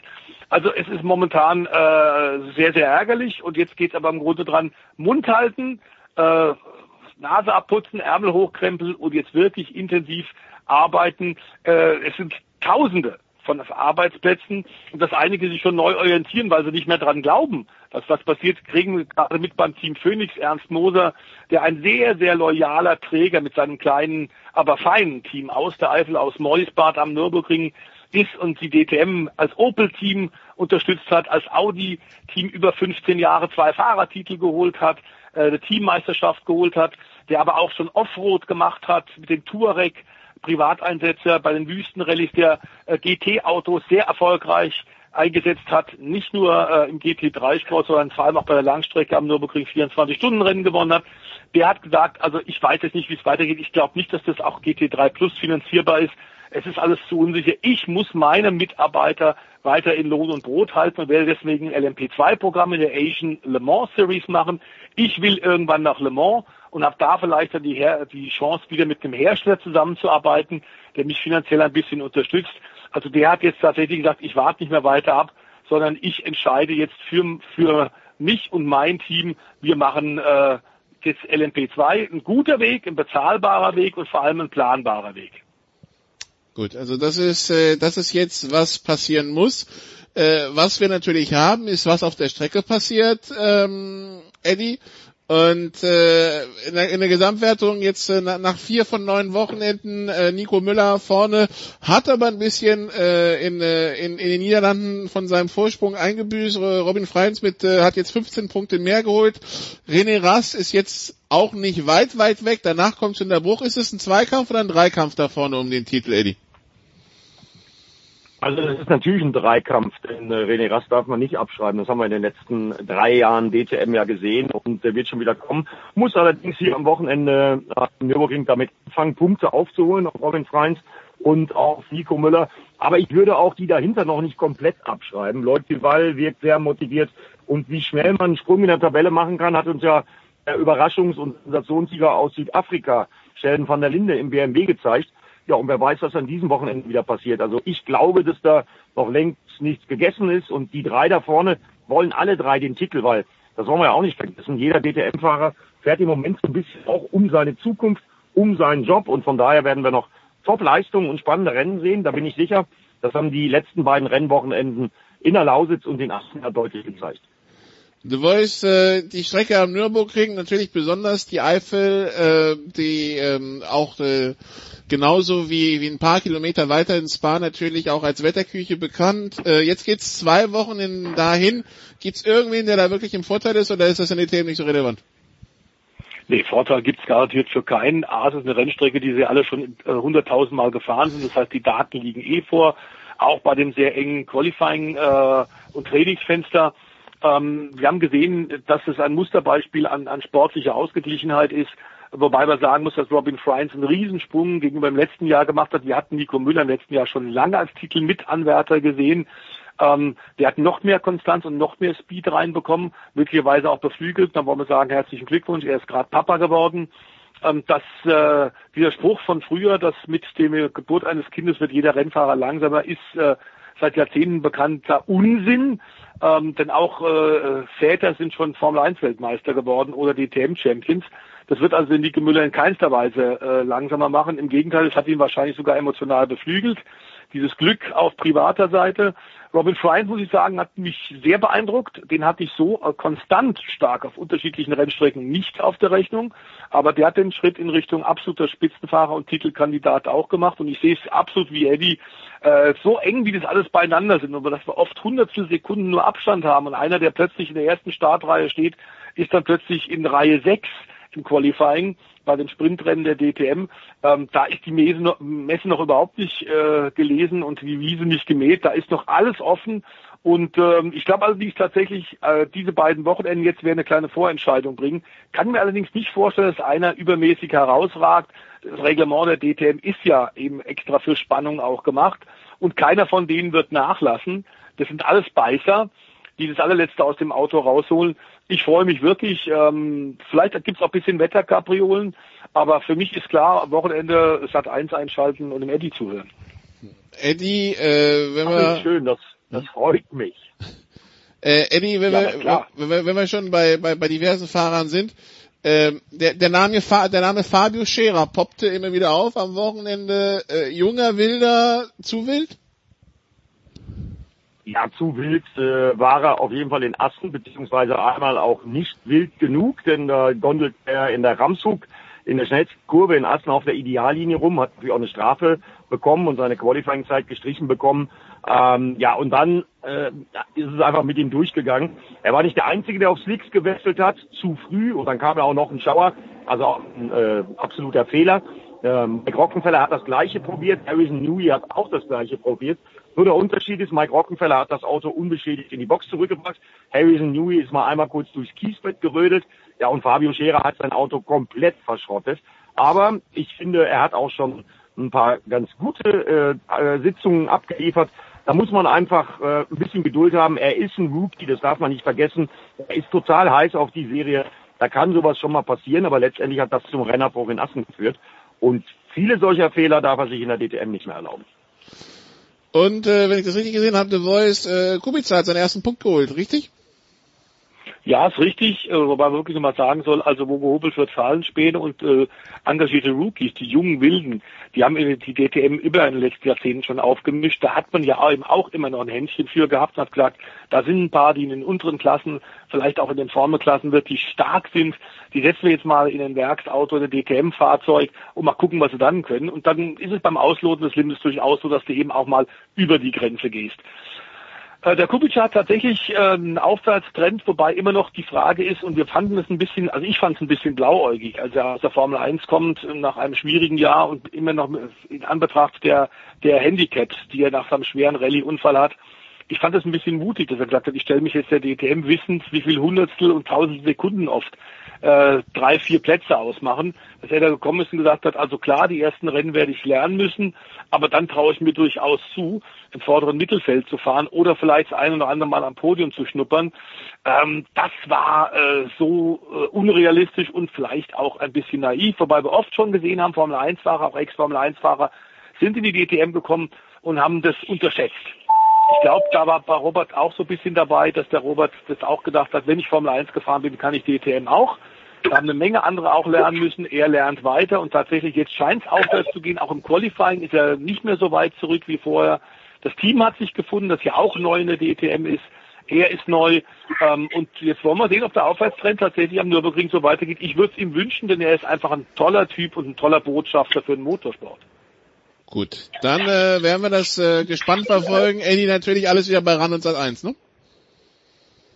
Natürlich. Alle Trainingssitzungen sind schon morgen mit den freien Trainings los. Ja. Wir sind ja schon länger nicht mehr auf der Grand Prix variante ähm, so der DTM. also auch der Sprint-Variante gefahren. Es haben am ersten Wochenende die Grand Prix-Variante, die eine ganze Ecke länger ist und mit dem Schumacher S die schnellste Kurve beinhalten wird, diese zwei Wochenenden. Finde ich auch gut, dass ihr ein bisschen Abwechslung zwei Äh, Eddie, Eddie, Eddie, Eddie, Eddie, du bist nur, Eddie, du bist in dem Funkloch, wir verstehen dich kaum. Hallo Eddie, hörst du uns noch? Ja, es tut mir leid. Jetzt ist wieder gut. Oder? Oder? Okay, gut. Also, noch eigentlich in Kurzform, mit, ähm, dass wir die Grand Prix-Variante an diesem Wochenende fahren. Da waren sie nicht testen mit. Das ist schon ein bisschen länger her, dass diese Streckenvariante befahren wurde. Das bringt nochmal ordentlich Würze rein. Und wir zeigen natürlich alle Sitzen. Geht los mit freien Training morgen auch ran. Dann Samstagmorgen geht lernen das Qualifying auf ran. Und dann jeweils Samstag, Sonntag um 13 Uhr unsere beiden Absendungen. Gut, ich glaube, das hat man, das hat man gerade noch so verstanden. Also die, es wird die die die Grand Prix Strecke gefahren und ihr seid bei allem auf Sendung. Dann bedanke ich mich bei Eddie Mielke und bei The Voice. Das war's in für Motorsport in der Big Show für diese Woche. Das war's von mir in der Big Show für diese Woche. Hier geht's jetzt weiter mit dem Producer. Viel Spaß dabei.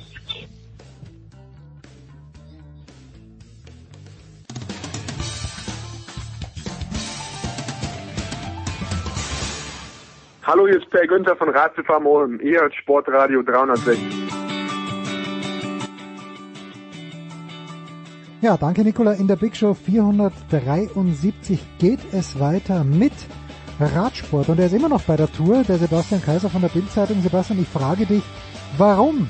Bora Hansgrohe hat doch gesagt, äh, für einen Gesamtsieg, das legen wir ad acta, wir gehen nur, nur noch auf Etappensiege. Reicht das der Springer-Redaktion, dass sie ihren teuersten und besten Mann immer noch bei der Tour haben? Ja, von hier aus kann man ja äh, hervorragend arbeiten. Also es ist ja nicht nur auf Radsport beschränkt. Wir haben ja auch mit Alexander Zverev einen Topmann in New York bei den US Open dabei und ähm, ja, darum kümmere ich mich auch so ein bisschen. Aber letztendlich ist es ja so, dass die äh, Mannschaft Bura Hans Grohe das Ziel erst am Montag offiziell korrigiert hat. Heute haben wir äh, Mittwoch und ähm, es schwebt ja immer noch so ein bisschen das Damoklesschwert des Tourabbruchs über der Tour de France und deswegen ähm, bin ich noch hier, mal sehen, wie lange, vielleicht fahre ich übermorgen heim, vielleicht bleibe ich noch ein bisschen länger, mal schauen, äh, wie die Situation hier so ist. Ähm, das kann man ja bei diesen oder in diesen Zeiten äh, nie vorhersagen. Gestern hatten wir alle schon die Artikel früh fertig, dass das gesamte Fahrerfeld negativ getestet wurde, alles ruhig, äh, viel Wirbel um letztendlich nichts. Und was ist dann passiert? Dann war es der Tourchef, der positiv getestet wurde und alle durften alles umschreiben. Also man sieht, es geht zurück zu dieses Jahr und man weiß nie, was passiert. Ja, äh, was hat das für Konsequenzen, wenn der Prudhomme nicht dabei ist? Also merkt man denn überhaupt, ist ist er bei jeder Siegerehrung und dabei und spricht warme Worte? Wie, wie muss man sich das vorstellen?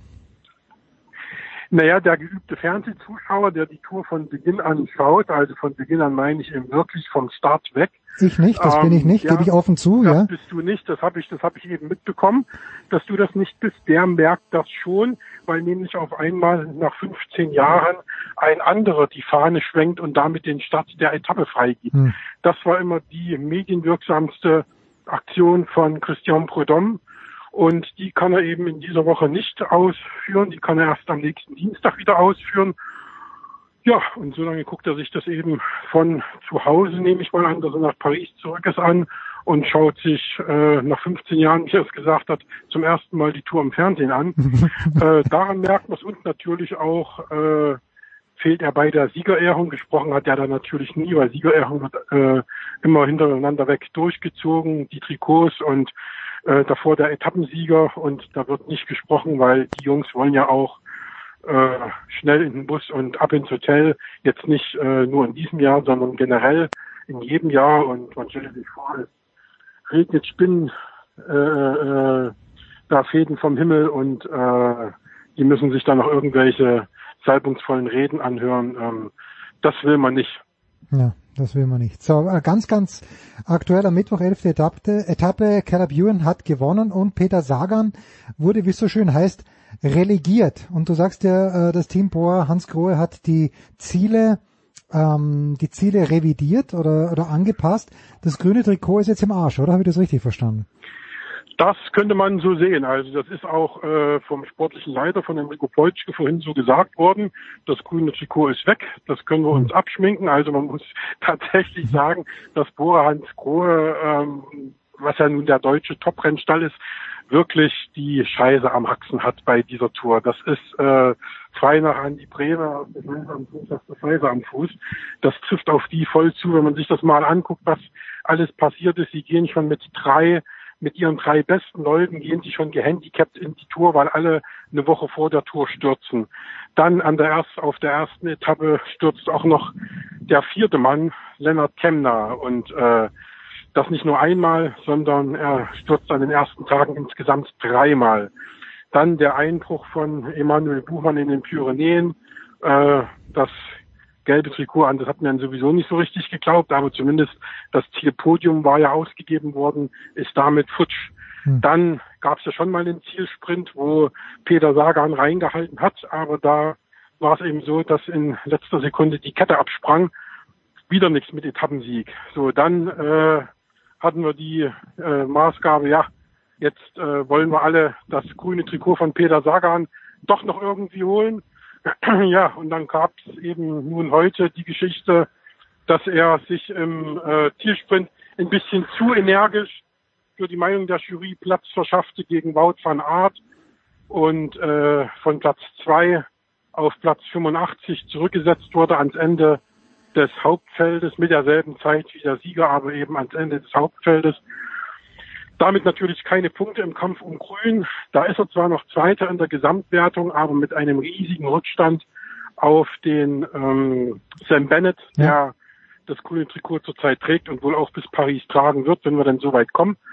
Ja, und zu, all, zu allem Übel kommt noch hinzu, dass dann Boran Skor heute auch mit Gregor Mühlberger den ersten Mann verlor, der schlicht und einfach total erschöpft war mhm. und nicht mehr weiter konnte. Und äh, der war ja auch gehandicapt in die Tour gegangen mit einer Handverletzung. Und heute musste er dann während der Etappe vom Rad steigen, hatte in den vergangenen Tagen schon Schüttelfrost. Und das war nur noch eine Qual für ihn. Heute ging dann echt nichts mehr. Und der war ja derjenige, der in, äh, im vergangenen Jahr bis zum Schluss bei Emanuel Buchmann geblieben ist, also bis zur letzten Etappe und ihn praktisch äh, am meisten geholfen hat, auf Platz 4 zu fahren. Ja, und der Mann, der ist jetzt weg und fliegt morgen nach Hause. Das ist alles äh, unerfreulich für Bora Hansgrohe, aber dieser Tenor, den du da ein bisschen... Bist du noch da? Hm, ich bin da, aber ich habe mich gemutet. Das ist der Klassiker. So, äh, das ist alles natürlich unerfreulich für Bora Hans Grohe, Sebastian, aber ich höre so ein kleines bisschen raus. Also, wenn du sagst, wenn wir so weit kommen, ich gehe davon aus, du bist nicht der Einzige in diesem Tour, Tour Dross, der wirklich daran zweifelt, dass das Rennen zu Ende gefahren, gefahren werden kann. Nein, ähm, wie gesagt, wir hatten ja da glaube ich schon ein paar Mal drüber gesprochen. Also es ist so, dass die Wetten in Nizza im Startort so standen, dass eigentlich äh, 90 von 100 Kollegen glaubten, ähm, wir kommen auf keinen Fall bis Paris. Okay. Dann stiegen ja auch die Infektionszahlen und äh, wurden immer höher und höher bis zu 9000 am vergangenen Freitag in Frankreich. Ähm, äh, gestern waren es schon wieder 7000. Ähm, ja, mal sehen, wie sich das jetzt die nächsten zwei Tage entwickelt. Also äh, inzwischen sind wir zumindest so weit, dass wir glauben, sie wollen bis äh, zum Zeitfahren am vorletzten Tag durchziehen. Das glauben im Moment die meisten. Und ich habe auch schon bei der Tourleitung nachgefragt, wie es denn aussieht, weil es ja ein Unterschied für ja, die meisten Rennfahrer ist, ob sie aus einem Risikogebiet in Klammern Paris nach Hause fahren mhm. oder zum nächsten Rennen oder aus einem Nicht-Risikogebiet in Klammern äh, La Planche de Belleville, der Zielort des Zeitfahrens am vorletzten Tag. Und äh, mir wurde gesagt, dass man sich darüber überhaupt keine Gedanken macht. Man will unbedingt, äh, weil es eben ein großes Prestige ist, auch wenn es ums Sportliche nicht mehr geht, bis Paris fahren und Paris durchziehen. Für mich unverständlich, gerade in der Zeit jetzt, wo ja auch die Franzosen ihre Ferien beenden, wo viele Urlauber nach Paris zurückkommen. Die sind ja alle an die Atlantikküste gefahren oder an die Côte d'Azur und die kommen jetzt alle nacheinander zurück. Deswegen gehen wir auch davon aus, dass die ähm, Infektionszahlen gerade auch in Paris noch weiter steigen werden. Und ähm, deswegen wäre es Stand heute umso unverständlicher, wenn bis Paris durchgezogen wird, ähm, was natürlich äh, werbemäßig reinhauen würde, wenn man vor Paris abbrechen würde, aber letztendlich sollte die Gesundheit immer über allem stehen. Und wenn äh, letztendlich dann in Planche, La Planche de Belleville das äh, Rennen beendet wird, steht ohnehin, egal ob in Corona-Zeiten oder äh, nicht in Corona-Zeiten, der Sieger fest, weil der immer am vorletzten Tag feststeht und auch die äh, Trikotwertungen und alles. Und ja, deswegen äh, würde ich es für unverantwortlich finden, wenn man dann bis Paris durchfährt und alle kommen nach Hause und müssen erstmal eine Woche äh, oder wie lange in Quarantäne. Das ist ja von Land zu Land unterschiedlich. Wir haben ja auch viele Kollegen hier aus dem Ausland, die gar nicht erst nach Frankreich gekommen sind, weil sie, egal von wo sie nach Hause einreisen in Frankreich, äh, erstmal in Quarantäne müssten. Also das ist ja schon eine vertrackte Situation und ähm, da darf man gespannt sein, wie die Tourleitung sich letztendlich entscheidet.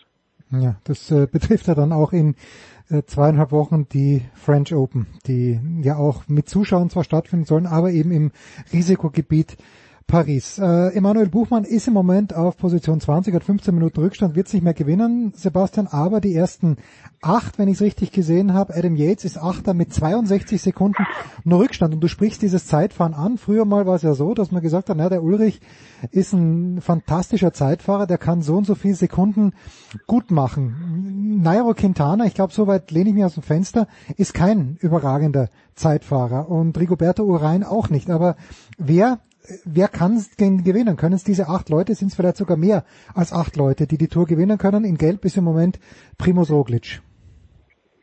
Der wird das Ding auch gewinnen, würde ich sagen. Also das ist ein Zeitfahren, was eigentlich Bergzeitfahren heißen müsste. Also das ist jetzt nichts für die klassischen äh, Zeitfahrspezialisten. Also das ist schon, schon eher was für die, die auch mit einem etwas anspruchsvolleren Profil ähm, gut zurechtkommen. Das heißt, ähm, ich glaube, dass Primus Roglic das sehr gut kann und von denen davon auch der beste und konstanteste ist und dass der da auch äh, fahren wird und von mitfahren wird.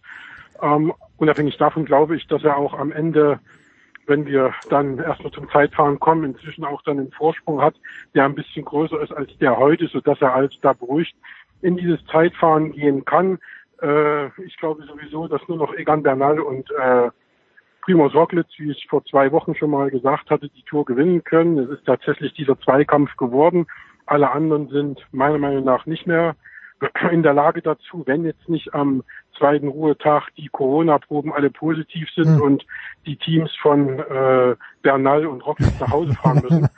ähm, das weiß man ja auch alles nicht, was da kommt. Deswegen wird dieser zweite Ruhetag am Montag nochmal sehr, sehr spannend werden und wir dann, wenn wir dann sehen müssen, wer dann am Dienstag früh tatsächlich am Start steht. Ähm, aber unter normalen Umständen wird das bei diesem Zweikampf bleiben, den Rockets am Ende nach meiner Meinung für sich entscheiden wird. Und zu Emanuel Buchmann, da ist ja jetzt der Blick, äh, oder man muss den, das Resultat jetzt einschätzen können. Er hat jetzt die letzten beiden Tage äh, immer noch mal verloren, obwohl die Etappen relativ äh, einfach waren und man durchaus locker im Hauptfeld mit hätte eintreffen können. Aber wir vermuten, dass es zurzeit ein bisschen aussieht, als würde Emanuel Buchmann absichtlich Zeit äh, sich aufladen, um dann letztendlich irgendwann mal von der Konkurrenz in einer Gruppe auch äh, gefahren, fahren. Ja, okay, verstehe schon, damit sie ihn fahren lassen. Dass er auch eine Gruppe fahren kann, damit sie ihn fahren lassen, damit er eben nicht jetzt, äh, ich glaube, jetzt hat er 15 Minuten oder so, äh, wenn der jetzt äh, in einer Gruppe geht und die kommen mit 20 Minuten an, hat Emanuel Buchmann gelb. Und das äh, ist natürlich ein Risiko, was bei entsprechendem Wind auf der Strecke immer passieren kann, wenn das eine gute Gruppe ist und das Feld wird gebremst, dann ist der dann ratzfatz mal mit 20 Minuten vorn. Und ich glaube, dass in den nächsten Tagen er nochmal, jetzt geht's ja ab morgen ins Zentralmassiv, dass er in den nächsten Tagen nochmal äh, sich ein paar Minuten aufladen lassen wird, um dann letztendlich, sage ich mal, wenn er eine halbe Stunde Rückstand hat, äh, in eine Gruppe zu gehen, um dann eine Etappe abzuschießen. Das könnte ich mir vorstellen, dass das jetzt die neue Taktik von Bora Hansgrohe ist. Ob das dann natürlich tatsächlich klappt, ne, das ist die andere Frage. Das eine ist die Theorie, die, die man sich Idee, vorstellt, die man sich plant. Und die Praxis sieht ja meistens ja ein bisschen anders aus. Ähm, wie ist es denn? Abends, also wenn, wenn ihr im, im Vergleich zu den letzten Jahren, wenn, äh, ihr geht ja dann als Journalisten wahrscheinlich dann was essen, äh, ist, ist Frankreich ausgestorben, ist es fast normal, wie ist, wie sind die Rahmenbedingungen?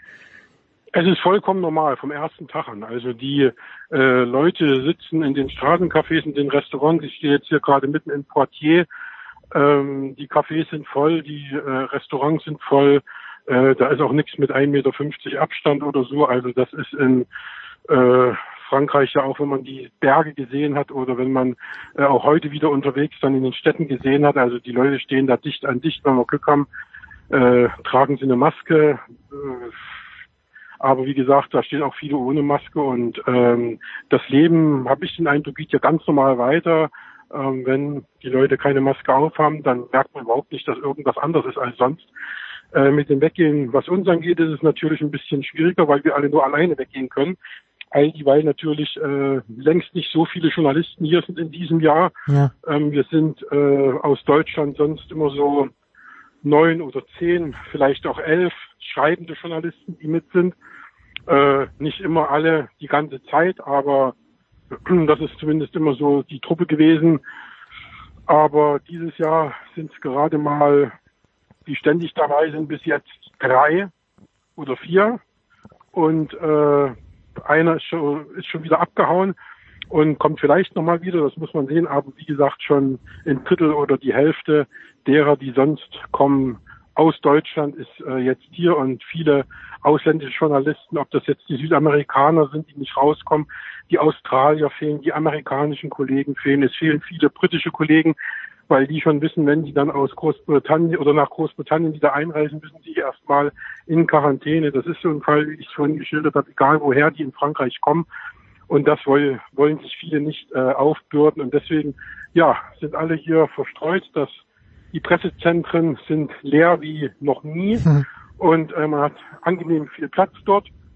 Und ja, deswegen, es ist alles nicht so wie sonst. Und das merkt man, wenn man in der Torblase ist, da merkt man es dann schon tatsächlich. Hat gute Nachricht für dich. Also erstens, Felix Mattis war ja da auch äh, manchmal am Start von Radsportnews.com, aber Felix wird täglich gelobt auf Eurosport äh, von den Kommentatoren, weil Felix für Eurosport, ich weiß gar nicht, wo er sitzt, aber er schneidet die kleinen Beiträge. Also äh, liebe Grüße Felix, ich weiß, du hörst uns. Und die gute Nachricht für dich, Johannes Knut, ist im Grunde genommen reisefertig, wird am Wochenende, glaube ich, zu euch stoßen, damit der kleine deutschsprachige Tross bisschen größer wird. Sebastian, fantastisch. Ich bedanke mich Vielleicht wie immer bei dir. ja gleich groß der Tross, wenn ich dann nicht mehr da bin. Ja, das okay, dann ja. ne, weil wie gesagt, die letzte die letzte Tourwoche, da wird ja aus deutscher Sicht dann ja mit Glück nur was passieren, dass der Emanuel Buchmann noch mal eine Etappe gewinnt, aber prinzipiell ja, ist es schwierig da noch dann was was zu finden, ja. Auf die Beine zu stellen. Ja, man wird, man wird sehen, was da noch passiert nächste Woche. Lassen wir uns überraschen. Freuen wir uns drauf. Sebastian Kaiser von der Bildzeitung. Freue mich immer, wenn du ein paar Minuten Zeit findest. Kurze Pause, dann geht's weiter in der Big Show 473.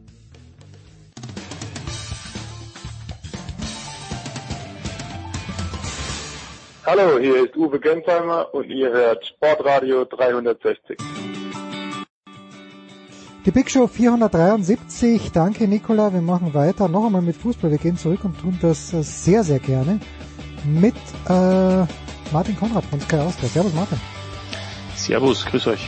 Eigentlich wollten wir am Montag aufnehmen. Martin, wir machen es am Dienstag, weil ich mir gedacht habe, komm, die Österreicher werden die Rumänen aber sowas von weghauen, dass wir über den zweiten Sieg in Folge für Franco Foda, für, und ich glaube, es ist in der Zeit gestanden, den erfolgreichsten österreichischen Teamchef aller Zeiten, was den Punkteschnitt angeht, mit Herfritz, äh, nicht Herfritz, sondern Marcel Sabitzer, dem besten österreichischen Teamspieler aller Zeiten.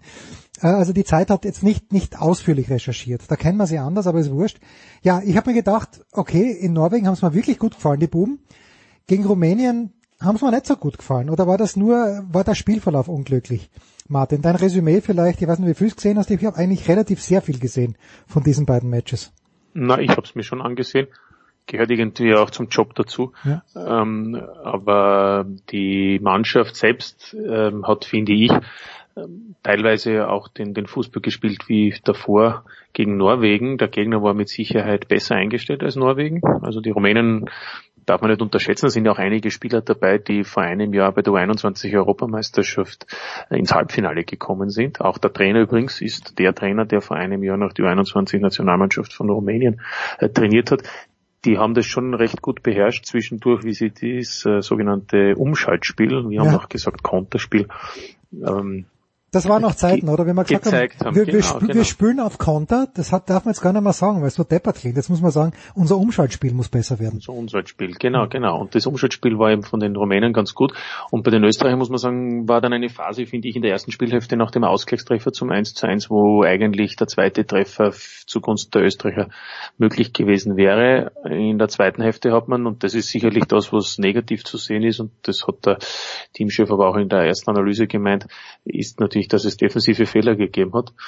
Und wenn, wenn manche Spieler dann eben nicht diese 100 Prozent, wie sie es am, am, am Freitag gehabt haben, äh, bringen, dann wird es eben schwierig. Und trotzdem finde ich, dass äh, nach zwei Spielen diese drei Punkte, dass das okay ist in der Gruppe, in der noch äh, neben Rumänien und Norwegen noch Nordirland ist. Es gibt ja noch die vier weiteren Spiele im Oktober und im November. Ist alles drinnen, um auch als äh, erster sozusagen eine Chance zu haben, Gleich sich auf dem Weg über die Nations League für die Weltmeisterschaft 2022 in Katar zu qualifizieren. Und zum Zweiten noch muss man sagen, Alaba nicht dabei. Ganz wichtig finde ich vor allem Konrad Leimer nicht dabei.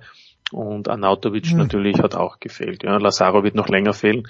Das heißt, ähm, es, es, es hat trotzdem, finde ich, etwas gezeigt, nämlich dass es Spieler gibt, die sehr wohl auch in der Lage sind, äh, die Leistung zu bringen, wenn vielleicht eben noch nicht kontinuierlich. Aber es ist zumindest auch zu sehen gewesen, dass die Breite der Nationalmannschaft dann, glaube ich, für die nächsten Aufgaben gegeben ist und da gibt's ja auch nächstes Jahr die Europameisterschaft. Also insofern finde ich es jetzt eher positiv, was ich in diesen beiden Spielen gesehen habe, als negativ.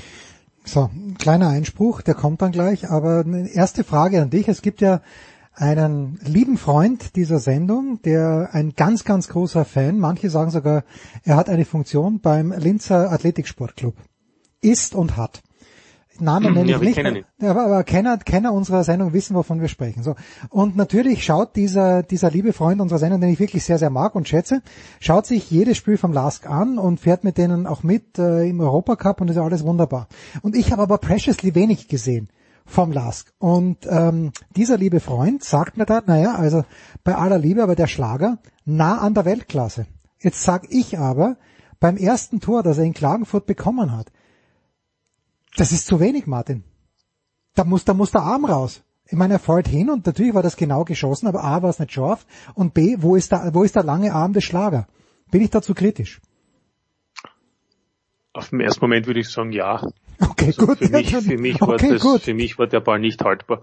Äh, aber möglicherweise gibt es einen Torhüter, der vielleicht auch rankommt. Aber jetzt äh, habe ich das nicht gesehen. Im Übrigen bin ich auch einer, der der Meinung ist, es ist schön, wenn ein Torhüter noch etwas verhindern kann. Aber ich finde, die Hauptfehler haben einige Herrschaften davor ja, ja. begangen. In der Rückwärtsbewegung, dann im Attackieren, Leiner draußen, im Zentrum des Nachrücken äh, zum, zum, zum letztlich Torschützen. Also da waren viele Möglichkeiten, überhaupt es nicht zuzulassen, dass es zu so einem Abschluss kommt. Dann gibt es natürlich auch noch einen Torhüter, aber in dem Fall finde ich bei dieser sehr präzisen äh, Aktion war es sehr schwierig dran zu kommen. Und generell finde ich, dass der Alexander Schlager äh, die letzten eineinhalb, zwei Jahre eine enorme Entwicklung gemacht hat und ist meines Erachtens im Moment der beste österreichische Torhüter. Und ich habe es auch, muss ich ehrlich gesehen, auch dem Teamchef öfter gesagt in einigen Gesprächen, ähm, habe ich nicht verstanden, warum er bisher, bis jetzt den letzten beiden Spielen auf Stankovic gesetzt hat. Der ist auch gut, aber ich finde den Schlager insgesamt, dass den kompletteren, vor allem Schlager A, ist beim 1 gegen 1 top. Schlager ist äh, im Vergleich zu Stankovic mit dem Ball besser. Also äh, fußtechnisch, beintechnisch, fußballerisch, was ja auch immer wichtiger ist als für das Torhüterspiel. Ähm, Schlager hat natürlich auch noch Dinge, die er verbessern muss, wie etwa, finde ich, bei höheren, bei den hohen Bällen. Aber insgesamt äh, halte ich ihn im Moment für den Österreichs äh, besten Torhüter. Also zu Schlager kann ich nicht sagen, aber von Stankovic habe ich viel gesehen und das hat mich nicht immer gefreut. Ganz ehrlich, Ja. da waren schon viele also Dinge das ist dabei. auch gut. Wir, wir reden jetzt da schon auf einem Niveau. Ich meine, es, es gibt nicht so viele Nationen, wo man jetzt zwei, drei Torhüter hat. Da fällt mir jetzt eigentlich eh nur Deutschland ein, wo man sagt, da ist ziemlich egal, wer spielt. Bis vor kurzem war es auch bei Slowenien so. Da gibt's den Oblak von Atletico Madrid und den Handanovic von Inter Mailand. Da kann man sagen, Wahnsinn, ja, zwei Millionen Einwohnerland und hat zwar absolute Ja, Weltklasse-Torhüter, aber oder oder, oder ähm, internationale Top-Torhüter.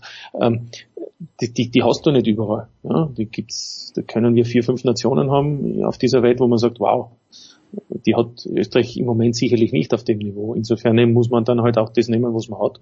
Aber ich, ich finde, es hat in Österreich schon Zeiten gegeben in den letzten 20 Jahren, wo die Auswahl nicht so war wie jetzt. Also auch da gilt, was für die Mannschaft auf dem Feld gilt, also auf dem äh, die Spieler und nicht die, die Torhüterposition. Die Auswahl an Qualität und damit auch an Quantität wird größer und besser. Und das finde ich ist eigentlich auch hier das Positive. Also du siehst, musst du leider widersprechen. Das, man kann es gerne machen. Wir hatten schon Zeiten, wo Roland Goriop ein Kandidat war für Hat auch das, gespielt hat auch gespielt. Ja, 6-1 war das, aber 6-2 damals, oder? In, Lever 6-2 in ja, Leverkusen. Ja, aber immerhin. Ne? Ja, immerhin. Länderspiel gegen Deutschland. mal. haben wir zwar geschossen, immerhin. So, apropos Roman Goriop, der, glaube ich, beim ehemals glorreichen SK Bundegammer Sturm Graz gespielt hat. Ähm, ich habe dir im Frühjahr mal was geschrieben und da hast du mir zugestimmt. Ich habe auch eigentlich recht wenig von Rapid Wien gesehen, aber da hat es einen jungen Mann gegeben und ich glaube, ähm, wir sprachen über den gleichen, aber ich hatte da geschrieben, vielleicht sogar wörtlich, der Arase ist richtig gut. Kelvin Mhm. Arase. Wie weit ist der vom Nationalteam entfernt? Spielt der U21 Nationalteam, der hat ja zwei, der hat ja zwei Nationalitäten. Der hat zwei Nationalitäten. Ähm, die eine ist, ich hoffe, ich sage jetzt nichts Falsches, äh, Nigeria. Togo, oder, Togo oder Benin, Ah, glaube okay, ich. Oder, okay, ja. oder ist es ganz was anderes? Aber ich, man, man vergisst zwischendurch in der Meisterschaftspause Mhm. einiges. Insofern ähm, mag ich jetzt da nicht ganz richtig liegen. Aber, aber ich, ich, ich glaube, wenn ich nicht ganz falsch äh, liege, dann, dann hat er die, die zweite Nationalität. Ähm, oder ist es doch Nigeria, wie du gesagt hast? Das Ich weiß es nicht, auch ich weiß es nicht. ja, ja, bitte, ich glaube, es ist Nigeria, glaube ich. Ja, ja, Nigeria. Aber jedenfalls, er ist ähm, Österreicher und spielt für die österreichische U21-Nationalmannschaft. Äh, und trotzdem muss ich sagen, seine, seine Entwicklung ist ja enorm. Der war vor einem Jahr eigentlich noch als Kooperationsspieler beim SV Horn gedacht bei Rapid, aber aufgrund diverser personeller Umstrukturierungen, Verletzungen, Ausfälle musste er sozusagen äh, nicht in Horn ran, sondern durfte in Wien ran bei Rapid und dann hat er ihm gleich gezeigt, dass er Jahrgang 99 äh, bereit ist, mit damals äh, 20 Jahren äh, auch auf diesem Niveau zu spielen. Und, und in der 21 ist er eigentlich auch nicht mehr wegzudenken. Äh, und ich würde mal so sagen, ähm, solange es natürlich Konkurrenz gibt, die, die im Moment auch natürlich da ist, wie Sabitzer, vor kurzem hätte ich gesagt auch noch Lazaro, wie Onisivo, äh, wird er vielleicht noch etwas sich gedulden müssen, aber auf Blickrichtung WM 22 mit Sicherheit oder WM-Qualifikation 22 ist er dann mit Sicherheit auch ein Thema für die A-Nationalmannschaft, zumal er ja dann auch nicht mehr äh, berechtigt ist für die U21-Nationalmannschaft. hat mir gut gefallen. So, jetzt äh, abschließend. Stimme ich dir zu. Gott sei, Gott sei Dank, Gott sei Dank. Martin, äh, abschließende Frage zur Fußballnationalmannschaft. Wer ist, also ich bin kein, kein Fan von Anatovic, wie er kickt. Ich finde die Art und Weise, wie er kickt, das ist mir, es ist zwar unorthodox, aber ich finde es nicht, dass es unorthodox großartig ist. Aber wie dem auch sei, wer ist unser bester Stürmer im Moment? Ich lehne mich ganz weit aus dem Fenster und sage, ich würde fast den Kalacic spielen lassen, wenn er denn fit ist. Bin ich komplett deppert. Naja. Fast. Naja, wenn wir jetzt auf der FIFA Playstation wären, kannst du sagen, spiel, lass mal ihn spielen. Aber wir müssen halt immer schauen, wer ist wann, wie fit. Ja? Also das Problem war ja jetzt auch, dass es Spieler gibt, die so wie Alaba überhaupt einen Urlaub gebraucht haben, nachdem sie noch in diesem Turnier waren zur Champions League. Dann gibt es Spieler, die äh, gespielt haben länger bis in den Juli hinein, weit in den Juli hinein, die noch erst seit zwei Wochen im Trainingsrhythmus sind, aber noch bei weitem nicht auf 100 Prozent. Und so war eigentlich das eine sehr schwierige Situation, dieser erste äh, Bewerb oder diese, dieser erste Bewerb nach Corona auf Teamebene. Und äh, für gibt dasselbe. Der hat jetzt natürlich erst ein bisschen eine Vorbereitung gehabt äh, nach seiner schweren Verletzung vor einem Jahr. Wir wissen nicht, wie steht er dann wirklich in einem Meisterschaftsbetrieb. Und ich finde die Grundvoraussetzung, ob jemand dann auch in einem, also wir reden jetzt hier von jüngeren Spielern und nicht von 33-Jährigen, der schon 10 Jahre bewiesen hat oder 15 mhm. Jahre, auf welchem Level er spielen kann. Aber sonst reden wir hier schon von einem, einem ernstzunehmenden Wettbewerb. Mhm. In der Nations League geht es immer um etwas, um die Qualifikation zum Beispiel auch für die Weltmeisterschaft, ähm, wo ich dann, glaube ich, schon Spieler einberufen muss, die auch über erstens Matchpraxis verfügen und zweitens aber natürlich auch gezeigt haben, dass sie sich in einer Liga durchsetzen können, um eben auch sich dann auch international durchsetzen zu können. Und bei Kalacic muss ich sagen, wissen wir das seit einem Jahr nicht. Und deswegen mhm. verstehe ich auch, dass es natürlich im Moment schwierig ist, so einen Spieler dann eigentlich einzuberufen, wenn es natürlich dann eben Spieler gibt, die aktuell eben trotzdem schon bewiesen haben bei ihren Clubs, egal in Frankreich, in Deutschland oder sonst wo, äh, in Österreich, dass sie eben in der Lage sind, auch auf einem höheren Niveau zu spielen. Gut. Haken dran. Schauen wir uns das einmal an, wie Kalacic in Stuttgart mit Stuttgart, wenn er denn hoffentlich gesund ist, im kommenden Jahr in der Bundesliga spielen wird. Der Aber ich wollte nur sagen, er ist natürlich ein Thema und ähm, er ist schon auch gut, sicherlich oder? Ein, ja, also, ist sicherlich ein Thema. Ich würde noch nicht sagen, dass er momentan der Beste ist. Mir gefällt Dragut sehr gut. Der hat auch viele Anlagen. Ich glaube eben auch, dass Krbic ein interessanter Spieler ist. Also ja, und dann Autovic ist natürlich auch noch da. Es, ist, es, es, es wird auch nicht äh, sich, sich vermeiden lassen, dass man eben über Alternativen, was Anautovic betrifft, denkt. Und das gilt eben momentan. Und es ist auch nicht verboten, dass Spieler aus der zweiten Reihe wie Sabitzer, wie Schlager, wie Baumgartner und wie sie alle heißen, Onisivo, auch Tore schießen können, Schrägstrich sollen, Schrägstrich müssen. Ja, Gregoritsch haben wir jetzt gar nicht erwähnt, aber hat immerhin ein, ein Goal gemacht in Norwegen. Martin, kommende Woche 15. oder 16. September, du weißt das natürlich, der vielleicht bald wieder. Glorreicher SK Rapid Wien spielt bei Gent. Mhm. Was weiß man? Die sind Zweiter in ihrer Liga geworden, so wie Rapid. Äh, wie, wie ist dein Bauchgefühl? Ich finde diesen Modus übrigens ein bisschen komisch, dass es keine Hin- und Rückspiele gibt, aber gut, wer bin ich schon? Ja, schon, aber mm, du bist ja einer, der sich sehr mit auch vielen äh, Terminansetzungen auseinandersetzt, nicht nur im Fußball, sondern auch im Tennis.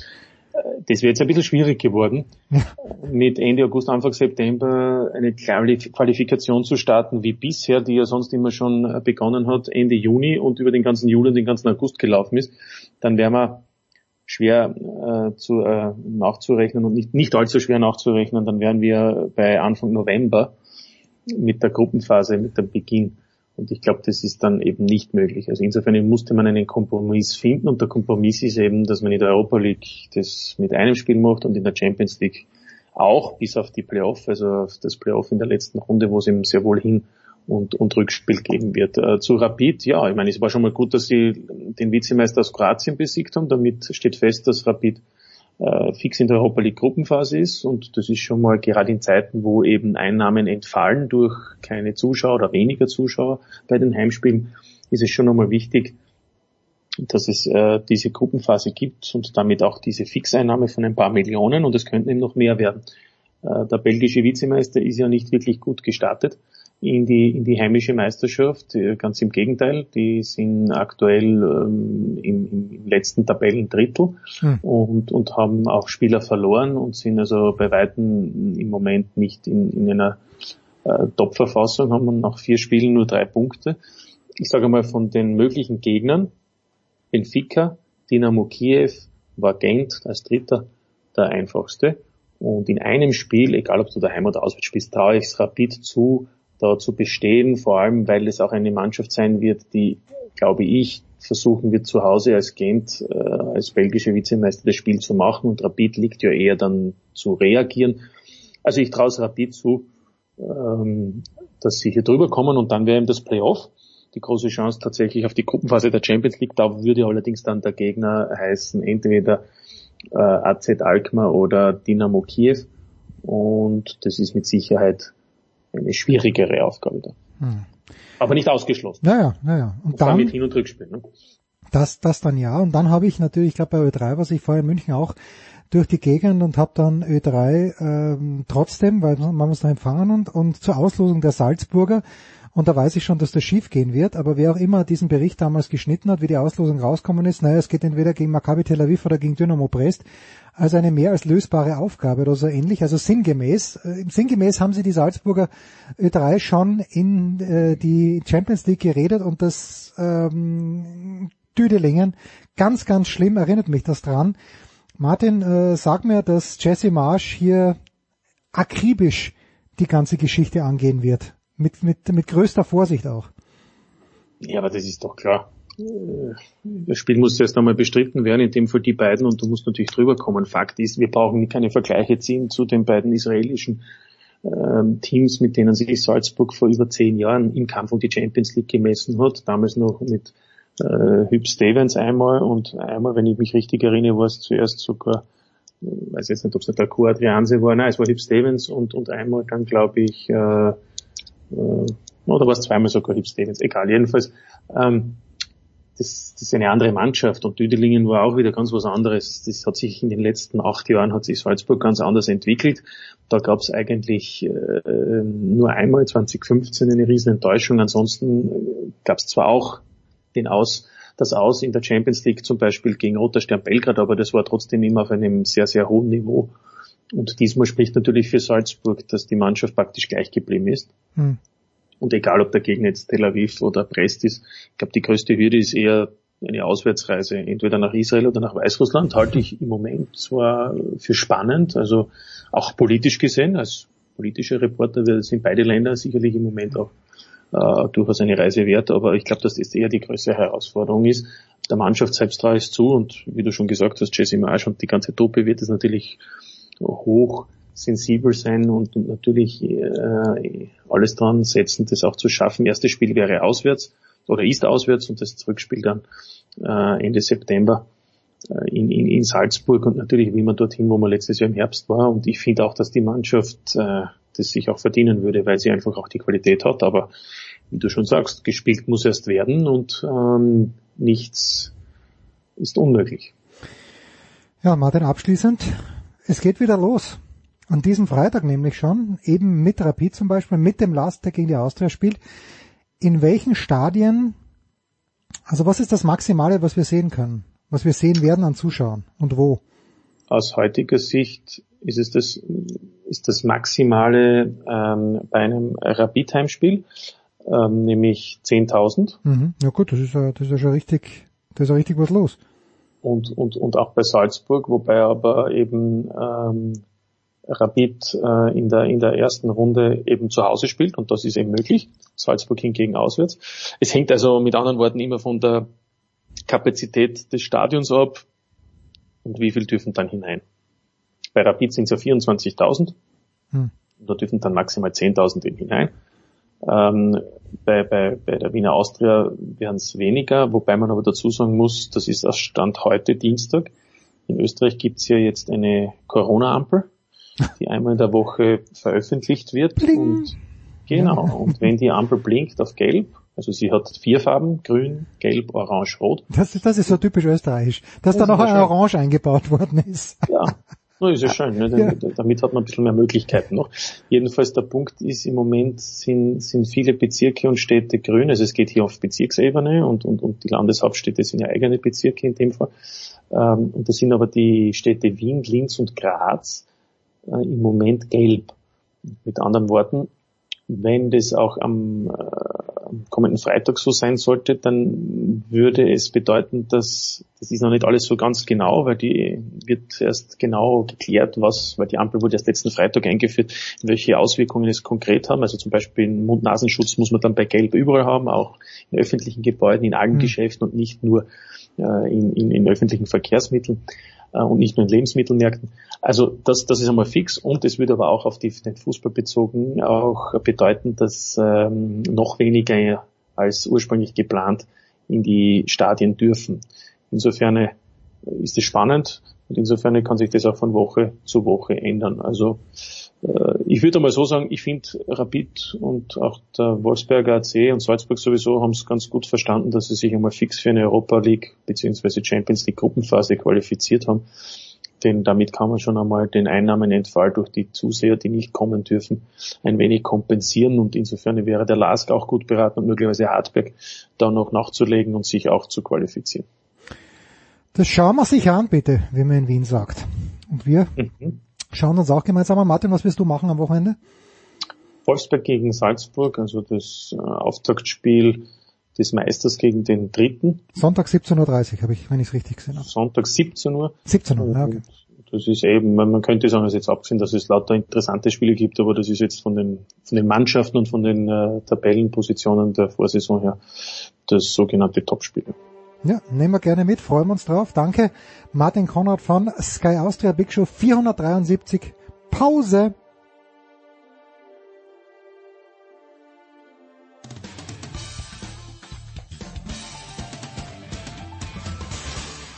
Hier ist Nils Giffey und ihr hört Sportradio 360.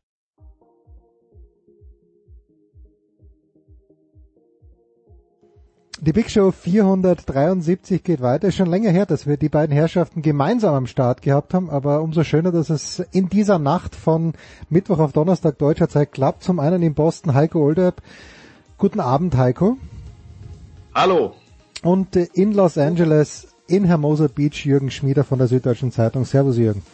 Servus, aber Heiko ist doch gar nicht in Boston, der ist in Cape Cod und wir wollen wissen, welche Wurstbrei gerade einen Cocktail schlürft er. Nee, also ich bin seit äh, anderthalb Tagen zurück von Cape Cod. Ähm, ja. Wurst war natürlich überraschenderweise. Kennst du, dürfen wir Werbung machen, Jens? Ja, raus damit, komm, natürlich äh, raus. Kenn, kennst du, kennst du die Firma Dietz and Watson? Die machen hervorragende Wiener Würstchen.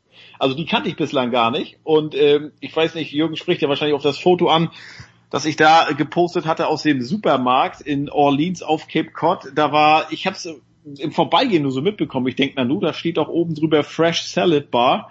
Und unten liegt alles voller Wiener Würstchen. Äh, und äh, ja, da habe ich mich dann gleich an den Würstsalat später steht Hold Up am Grill. Das ja. ist ja das Faszinierende. Erst an der Salatbar 80 Würste kaufen und dann der Heimweg dauert ja normal 18 Minuten oder zweieinhalb Minuten später ist der Grill schon heiß und die Wurst schon drauf. Ja, aber auf, in, auf den zweieinhalb Minuten vom äh, Supermarkt nach Hause noch zwei Würstchen unterwegs schnell mit offenem Fenster ne, an, äh, ge gegessen. Ganz locker, reingebissen da. Äh, Wurst ist ein neues Gemüse, aber was mich noch mehr irritiert ist ja, wenn ich sehe, was Schmieder frühstückt und äh, habe ich richtig gesehen, Jürgen, es gibt in den USA einen aufbackbaren Leberkas. Ja, selbstverständlich in Alpine Village. Das ist ja so ein biovarisches Dorf, Viertelstunde von uns weg und das hat jetzt nach Corona-Pause wieder aufgemacht und da gibt's einen Leberkas und einen Händelmeier-Senf, wenn man schon Werbung macht. Ja, machen ja. wir, machen wir natürlich. Und äh, wie, wie, wir, wie wir von der Legende Günther Zapf wissen, der Leberkas ist ja nur die Trägermasse für den Senf, hat er mir mal gesagt. Sagte er mir. Äh, Heiko, wir müssen uns ganz kurz zurücknehmen, denn Jürgen hat einen Anlauf genommen und möchte jetzt ein Loblied auf Jimmy Butler singen. Ich, ich sage, wenn Jimmy Butler bitte, dein, bitte. Best, dein bester Spieler ist, dann wirst du kein NBA Championship gewinnen, aber Jürgen ist vielleicht anderer Meinung, ich weiß es nicht. Jürgen, bist du anderer Meinung?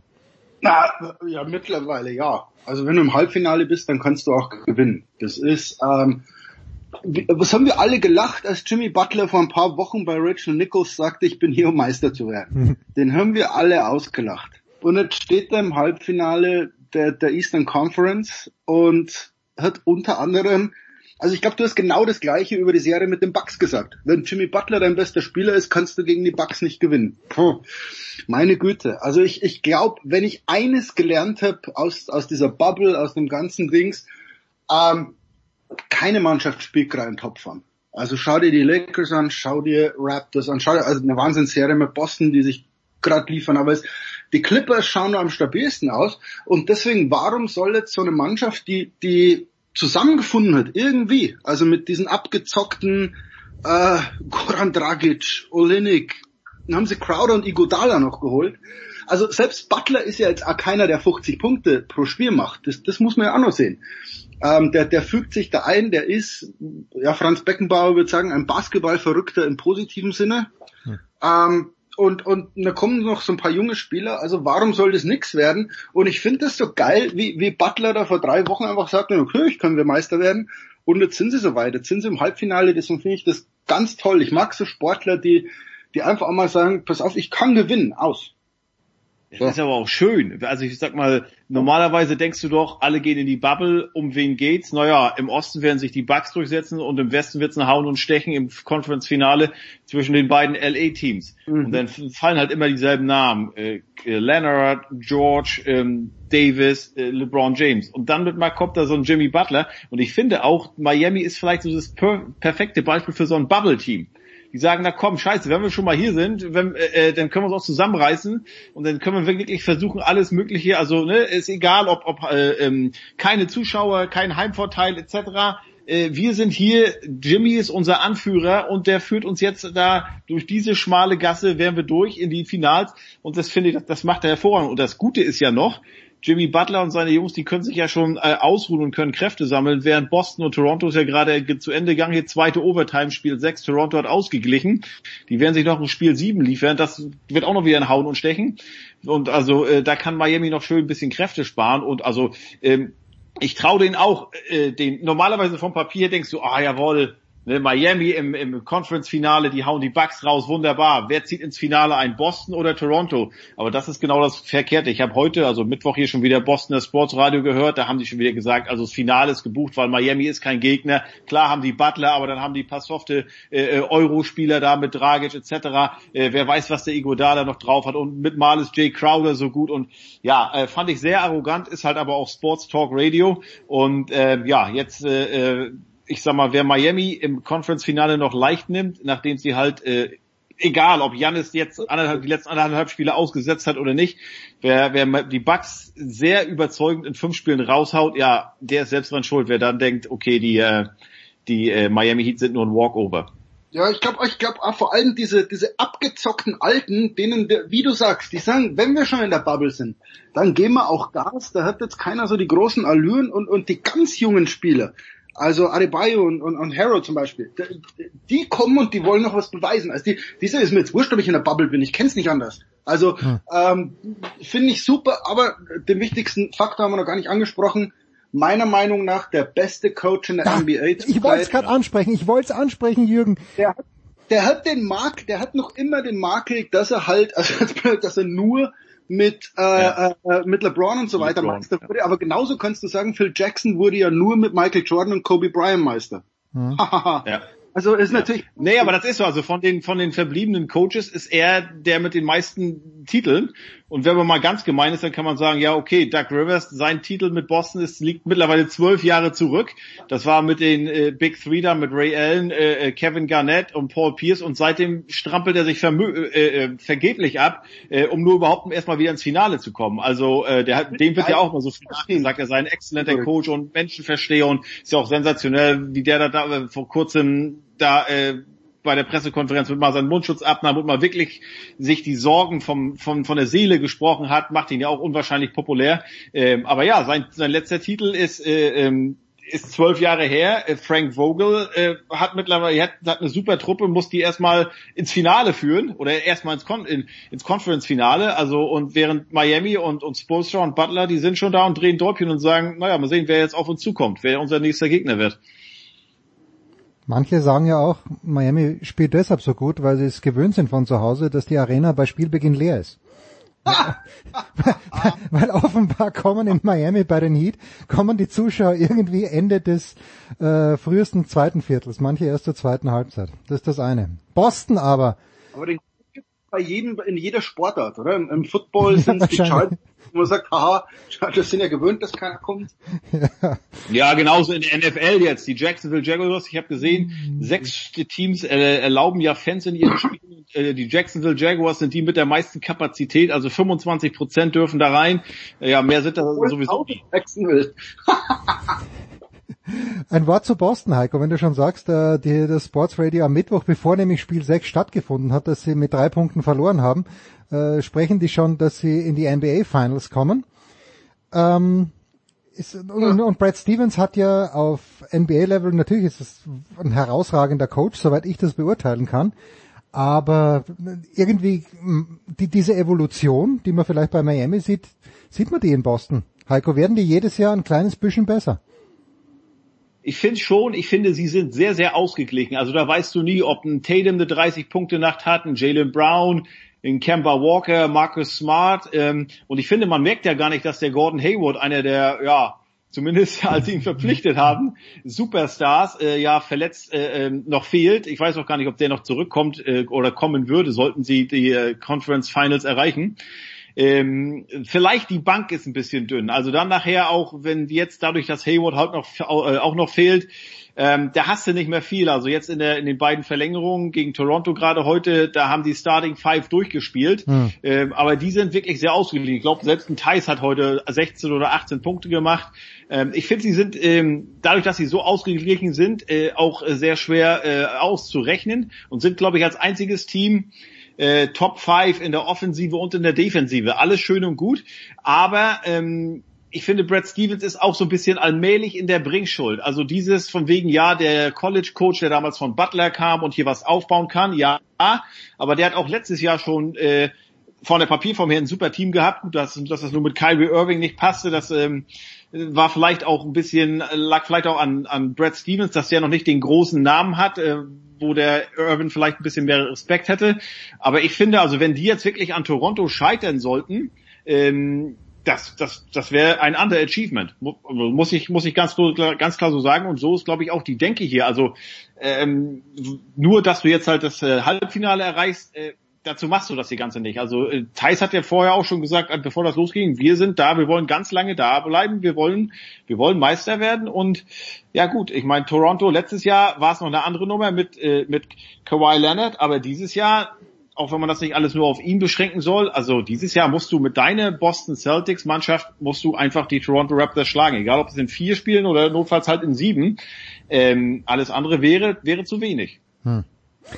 Jetzt bevor wir einen Blick nach Westen noch schnell werfen auf die beiden LA-Teams, Jürgen, also letzte Woche habe ich die NBA ja mit Trey gemacht und ungefähr drei Minuten nachdem wir gemeinsam uns verabschiedet haben, ist Steve Nash zum, ist bekannt geworden, dass Steve Nash bei den Brooklyn Nets von null zum Head Coach Job kommt, was für mich äh, also gut, wer, wer bin ich schon, aber ich, ich habe ja kein Problem damit. Aber die Diskussion dieser Tage ist natürlich schon, zumindest habe ich das so mitbekommen, in, in meiner Blase, dass man sich sagt, na okay, da ist mal wieder ein, ein weißer, sicherlich herausragender Spieler und es gäbe aber so viele afroamerikanische Coaches, die sich auch verdient hätten. Hat sich diese, äh, diese Diskussion beruhigt oder sind wir erst noch am Anschwellen? die ist schon noch da. Also be bevor wir darüber reden, muss ich sagen, ich habe einen Coaching-Record von 1 zu 0 gegen Steve Nash. Ja, das bitte, elaboriere. Mit, mit Fußball, Fußball, oder Basketball? Weil er ist auch ein guter Fußballer. Fußball leider. Also er ist ein guter Fußballer, aber kein guter Fußballer. Nein, er ist natürlich auch ein guter Fußballtrainer. ähm, ich habe mit meiner Fußball-E-Jugendmannschaft in der letzten Saison 6 zu 3 gegen Steve Nash gewonnen. Wahnsinn. Deswegen sollte der, ich hoffe ja, dass er Meister wird, dann kann ich sagen, der Trainer mit einem Positive Record gegen Steve Nash sitzt hier. Ähm, aber zur Debatte. Die, die gibt's natürlich, weil du immer über den Auswahlprozess redest. Du redest immer, es ist halt immer so ein Gelaber über, wir brauchen mehr schwarze Coaches, als ob es die nicht gäbe. Ja, die gibt's. Und, und dann schaust du und du schaust Brooklyn, wen, wen interviewen die denn überhaupt und keine Ahnung. Und plötzlich heißt, nö, Steve Nash ist schon unser Coach. Ähm, Jetzt gibt es natürlich auch die Debatte, der, der General Manager der Nets und Nash haben schon mal zusammen gespielt. Hm. Die kennen sich. Also jetzt geht die Debatte gerade ein bisschen von Rassismus zu quasi Vetternwirtschaft. Äh, wen musst du gekannt haben, mit wem musst du gespielt haben, wer kennt dich schon von damals, damit er dich einstellt.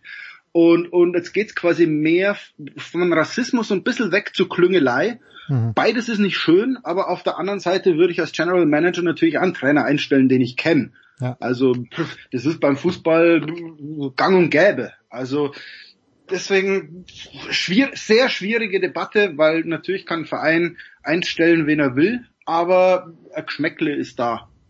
Jetzt aber ich finde es super spannend, super spannend. Also ich bin mal, ich meine, wir haben ja gesehen bei Steve Kerr, dass das funktionieren kann. Äh, wir haben es bei Mark Jackson vorher gesehen, dass das äh, nicht so gut ist ähm, und dass da jetzt wirklich einer ohne jegliche Trainererfahrung, der ein überragender Spieler war, ähm, bin mal gesehen, wie, wie der sich an der Seitenlinie da verhält. Vor allen Dingen, äh, wie der auch da mit den Superstars mit, also gefühlt ist ja er mit Kyrie und und äh, mit KD, was sind das? Zehn Jahre Unterschied, vielleicht maximal zwölf. Also es ist ja fast noch eine Basketballgeneration.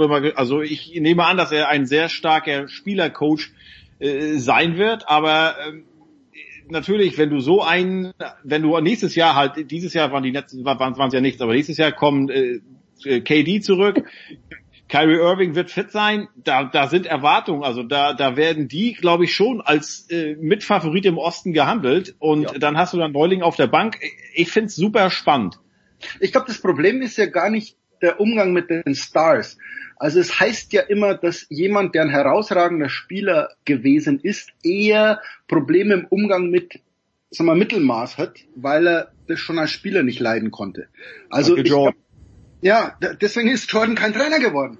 Also man sagt ja oft so, so Steve Kerr ist deswegen ein geiler Trainer, weil er als Spieler hat er Michael Jordan erlebt. Der muss als Spieler mit Michael Jordan umgehen, also weiß er als Trainer auch, wie er mit den zwei Superstars umgeht, aber er kann den, sag mal, mit, Mitläufern, ist immer so ein bisschen blödes Wort im Basketball, aber denen kann er beibringen, schau mal, ich, ich war genau wie du. Und ich habe aber äh, äh, fünf Meisterschaften gewonnen. Ich war nie der Superstar, ist doch völlig in Ordnung. Mach meine Karriere und das glauben die dem. Und und im Fußball ist es bei Klopp ja ähnlich. Also es heißt immer Leute, die die immer nur sehr gute Fuß, äh, äh, sehr gute Sportler waren. Also Steve Kerr ist ein unfassbarer Basketballspieler, aber er war kein Superstar. Äh, dass die letztlich die besseren Trainer sind und und da freue ich mich bei Steve Nash. Unglaublicher Ballhändler, zweimal MVP ähm, dass der mit Irving und, und, und mit äh, äh, KD kann, dass der sagt, ja hey, beides Zocker, klar. Aber wie geht er mit den Hinterbänklern beim, beim Netz um? Das wird die entscheidende Frage. Was ich mich auch frage, wie lange wird's dauern, bis er Dirk auf die Bank holt als Assistenzcoach? ja, ja, ja, der, Ich glaube ich glaub sogar, Dirk hat ja immer gesagt, er hat keinen Bock auf, auf wirklich Coach, er hat auch keinen Bock auf Front Office. Aber wenn man Dirk so ein bisschen gehört hat, worauf der Bock hätte, wäre Player Development. Also macht Dirk zu so, ich, ich glaube natürlich, dass es irgendwann bei den, bei den Mavericks macht. Ähm, Dirk hat Director of Player Development und gibt dem zwei Spieler, drei Spieler und, und sagt dem, aus dem machst du jetzt einen Schützen oder, oder bring dem so ein bisschen Mentalität bei, wie man hart arbeitet und so weiter. Und ich glaube, dass Dirk da Bock drauf hätte. Der Holger Gschwindner, er wird in die Fußstapfen seines großen Förderers treten. Jetzt äh, die abschließende Frage für dieses Segment an beide, aber Jürgen, wenn du schon aktiv gecoacht hast. Ich habe ja auch die E-Jugend von Robin gecoacht und ganz ehrlich, ich habe ab und zu, wenn mir was nicht gepasst hat, dann habe ich auch gesagt, dass mir was nicht passt. Darf man, darf man, wenn man in den USA eine Kindermannschaft trainiert, auch Kritik anbringen? Wenn du Deutscher bist, ja. Ah, okay. Weil er, beim Fußball, ja. Weil, weil das gefällt, weil, weil ich bin alt, also ich, ich trage ja, wisst ihr ja, mein Herz auf dem Mund äh, äh, und, und auf der Zunge und es ist mir eigentlich relativ egal, was, was andere davon halten und, und so ist es mit den Kindern auch. Ich, ich sag denen, wenn sie, wenn sie schlecht spielen und das Lustige ist, so viele Eltern kommen zu mir oder schreiben mir dann E-Mails, ja, diese verweichlichte Jugend und, und Participation Trophies, endlich sagt dem einer, wo es lang geht, genau so einen Coach brauchen wir. Und nicht so, ja, ich mache das nicht absichtlich, so bin ich. Und, und meine Frau schämt sich dann schon immer und dann zeige ich dir die E-Mails und sag, schau mal, hey, German Coach. Also das ist eher, das ist eher, dass die das mögen, so ein Straight Shooter. Äh, Bei uns ist es so, äh, als Ryan letztes Jahr in so einer ja, kle- kleinen Stadtliga gespielt hat, ihm ging es nicht darum, was für ein Niveau das ist, sondern er wollte mit seinen Freunden zusammenspielen. Naja, und da waren halt wirklich, äh, die Coaches waren einfach nur Eltern. Die hatten selbst keine Erfahrung, das hat man auch gesehen. Und äh, dann kam immer die Frage, ja, hast du nicht Lust? Und dann sagte meine Frau gleich, glauben Sie mir, Sie wollen meinen Mann nicht als Trainer für Ihre Kinder haben. Das, möcht, das garantiere ich Ihnen, das möchten Sie nicht. Ja, recht hat sie. Recht hat sie. Kurz, Vereinbart mit einem, anderen, mit einem anderen Vater haben wir vereinbart, dass er mein Kind coacht und ich seins, weil beide gesagt haben, wir wollen nicht von unseren Vätern trainiert werden. siehst du? Das ist mein Schlusswort. Schlusswort für Part 1. Kurze Pause, dann geht's weiter mit Heiko Olderb und Jürgen Schmieder.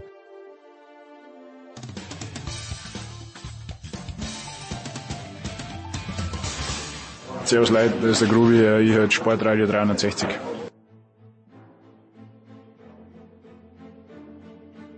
Ja, die Big Show 473 macht weiter mit dem US-Sport, äh, mit Jürgen Schmieder und mit Heiko Olderb und ein, zwei Worte bevor wir, also Heiko hat natürlich äh, sein Hauptaugenmerk. Wir schauen ja alle nebenbei Tennis, überhaupt keine Frage, aber Heiko schaut auch sehr, sehr gerne auf die NHL. Aber Jürgen, natürlich äh, Clippers oder Lakers. Äh, du sagst ja beide, Clippers ein bisschen stabiler im Moment noch, aber wenn Heiko von der Bringschuld von Brad Stevens spricht, Doc Rivers hat angesprochen, auch da müsste eine Bring, Bringschuld sein, ums halb Englisch zu sagen. Wie, wie groß ist diese Schuld? How big is the fish, ne? How big is the fish? Is the Schmieder still here? Ich dachte, die Frage war an Heiko gerichtet. Nee, nee, die war an dich gerichtet. Als, als, als, als, als natürlich so hat Howard Carpendale eingeführt, den am Tour meisten die Roomriserei nervt. die Roomriserei, ja. Um, Roomriserei ist das Schlimmste am Touren. Moment, da muss ich aber ganz ah. kurz, ganz kurz eine Geschichte einfügen, weil ich treffe am Wochenende jemand von Sky und äh, Markus Gaub kennt diesen jungen Herrn von Sky, ich werde den Namen nicht nennen. Und dann schicke ich ein Bild von, äh, von, von dem Sky-Mitarbeiter an Gaub und Gaub schreibt mir zurück, frag ihn, wo Howie ist. Und äh, ich frage ihn, wo Howie ist und dann sagt mir der, der Kollege, ja, das ist ein Insider. Es gab mal einen Premiere-Reporter, der bei einem Boxkampf neben Howard Carpendale gestanden ist und hat gesagt, äh, schön, dass Dieter Bohlen auch Zeit gehabt hat. Und Howie, und, und Howie hat das aber echt sportlich genommen das ist die große Howard Carpendale Geschichte. Jetzt du. Meine runtergehauen. Ja, also er hat, er hat es sportlich genommen. Weil er von, wahrscheinlich, weil er von der Herumreiserei noch ein bisschen schlapp war. Also. Heißt Howard Carpendale eigentlich Howard Carpendale oder ist das nur sein Künstlername? Also James Last heißt nicht James Last, glaube ich. Nee. Aber der Bub heißt Wayne Carpendale. Ja dann. Ja dann. Wie sind wir jetzt hier hinbekommen? Doc Rivers, bitte. Rumreiserei. Lakers Clippers. Ja. Also, äh, jetzt, jetzt hau ich, jetzt hau ich ein Jens Hulber Argument. Bitte, komm raus. raus damit. Und dann, und dann rennst du aber ganz schnell wieder zurück, bitte. Ja, so, wenn eine Mannschaft Playoff Rondo braucht, dann stimmt was mit der Mannschaft nicht. So. Das ist mein, mein Wort zu den Lakers gestern. Die bewegen sich so auf und ab und dann heißt es wieder, es funktioniert, dann plötzlich nicht mehr. Also wenn du jetzt den alten Rondo tatsächlich brauchst, um Spiele zu gewinnen, kann man jetzt sagen, ja super, dass es den gibt, aber ähm, die Lakers wirken mir im Vergleich zu den Clippers nicht stabil. Also in, ich hoffe, dass die beiden gegeneinander spielen werden ähm, und das sehe ich, aber die Clippers ganz eindeutig vorne. Hm. Ja. Howard heißt Howard Victor Carpendale. Heißt er wirklich? 46 in Durban geboren. Ich dachte, dass Howard vielleicht so der Mittelname. Hat auch die deutsche Staatsbürgerschaft. Hm. Das ist verrückt. Das ist absolut verrückt. So. Also. Kommen wir jetzt von Südafrika in die NHL? Das ist, ist ganz, ganz schwierig. Na, na, Olaf, na. Olaf Kölzig, der einzige, meine ich, der ist ja in Johannesburg geboren. Der, ein, der war lang, in seiner aktiven Zeit der einzige, meine ich, der in der südlichen Hemisphäre geboren wurde und in der NHL spielte. Auch schon lange her, Odie the Goldie. Okay. Heiko, fill us in bitte. Wo, wo stehen wir in der NHL und warum kümmert sich keiner drum? Nee, äh, also du hast mich ja vorhin gesagt oder so gelobt, so ja, Heiko interessiert sich dafür. Ganz ehrlich, in den letzten zwei Wochen oder seit, seit dem ja sehr zögerlichen ähm, Handeln da der NHL, als die anderen gestreikt haben und hm. die NHL erstmal gesagt hat, ja, also was sollen wir jetzt eigentlich machen oder nö, wieso wir? Und äh, war ich sehr enttäuscht. Ich liebe Eishockey, hasse die NHL, wenn man das mal so zusammenfassen will. Ähm, wir sind gerade bei den äh, Conference Finals, aber mir ist das so so ziemlich egal. Das hat nichts damit zu tun, dass die Boston Bruins äh, zu Recht äh, an den Tampa Bay Lightning gescheitert sind, die gerade hier im zweiten Spiel der Eastern Conference Finalserie gegen New York Islanders das 2 zu 1 schießen. Nee, aber da war ich echt, habe ich dir ja auch gesagt, habe ich Jürgen, glaube ich, auch gesagt, ja, äh, das war sauer, das ja. war eine Frechheit. Also das war so ein, erinnert mich so ein bisschen an den DFB, äh, jetzt mit dieser Flugaffäre, also da musst du denen erst in den sozialen Medien sagen, sag mal, seid ihr eigentlich ganz dicht, da von Stuttgart nach Basel zu fliegen? Ähm, so ungefähr, also ähm, sprich, äh, die leben scheinbar in der, in einer anderen äh, Welt als andere nordamerikanische Profiligen hier. Ja. Äh, hat, hat, no, hat mich, hat mich, hat mich sehr geärgert. Und zwar deshalb, Jürgen. Heiko, Heiko du musst ja, doch, du musst doch, Moment mal. Also, das Ding war in Milwaukee, das alles ausgelöst hat. Ähm, ja. Hilf mir auf die Sprünge, gibt's einen Eishockey-Club in Milwaukee? Nein, hat aber damit ja. nichts zu tun. Nee, doch, jetzt schon, weil der ganze Protest ging erstmal von den Milwaukee Bucks aus. Der ging von der NBA aus und dann sind andere, die MLB mit einzelnen Spielen nachgezogen, wirklich nur MLS einzelne. auch. Warte, die WNBA wollte abends noch spielen unter Protest. Also, das ist eine sich entwickelnde Situation gewesen. Developing Situation. Großartig. Developing Ja, man, Situation. Ja. man, kann der, man kann der NHL sehr viel vorwerfen und ich gebe Heiko völlig recht, sie ist von den vier Ligen, vielleicht sogar Fußball und so weiter, eigentlich die, die am wenigsten progressive. Äh, Baseball ist da noch weit. Aber die haben ihre beiden Bubbles in Kanada. Und mein Gedanke war, ob die nicht gesagt haben, Leute, das ist jetzt ein amerikanisches Problem. Warum sollen wir in Kanada das Spielen aufhören, weil in Amerika Leute protestieren? Ich hätte es auch verlogen gefunden, wenn deutsche, europäische Fußballer da mitgemacht hätten. Das ist kein weltweiter Protest. Das ist kein europäischer Protest. Das ist ein amerikanischer. Und da, da ist gut, dass der amerikanische Sport geruht hat. Und ich finde es okay, dass die NHL sich da ein, zwei Tage Zeit gelassen hat, das angeschaut hat, gesagt hat, machen wir das in Kanada oder nicht? Und dann gesagt haben, doch, wir machen auch mit. Also man muss halt Leuten mal Zeit geben, über was nachzudenken, bevor man dann gleich sagt, ich hasse jetzt die NHL. Also Heiko, Was? du kennst mich nicht. Was mich so geärgert hat, ist diese Verlogenheit. Also zum einen, wenn du Na ja. sagst, naja, es ist, es ist amerikanisch, äh, ja, aber 24 der 31 Teams kommen halt, Teams kommen halt aus Amerika. Natürlich sind nur 17 oder 18 Prozent der Spieler äh, äh, aus den USA und ein Tyler Seguin von den Dallas Stars, Kanadier, der äh, mitge bei diesen Black Lives Matter Demonstrationen da in Dallas mitmarschiert ist, der auch ein, jetzt einer der wenigen gekniet hat, als es da losging in dieser Bubble in Edmonton. Der hat auch gesagt, also nachdem ich da äh, mitgekniet äh, oder mitmarschiert bin und gekniet habe in Dallas bei den Protesten, haben Leute zu mir gesagt, was geht dich das als Kanadier eigentlich an? Ähm, ja, ist, ist ein interessanter Punkt. Mir geht's darum, äh, an dem Mittwoch, als es passierte, da spielten schon Philadelphia, glaube ich, gegen, weiß ich gar nicht mehr wen, da konntest du nichts mehr machen. Dann kam die Meldung aus, aus Orlando, okay, die Bucks gehen runter, da, da wird nicht gespielt und die NBA bricht alles ab.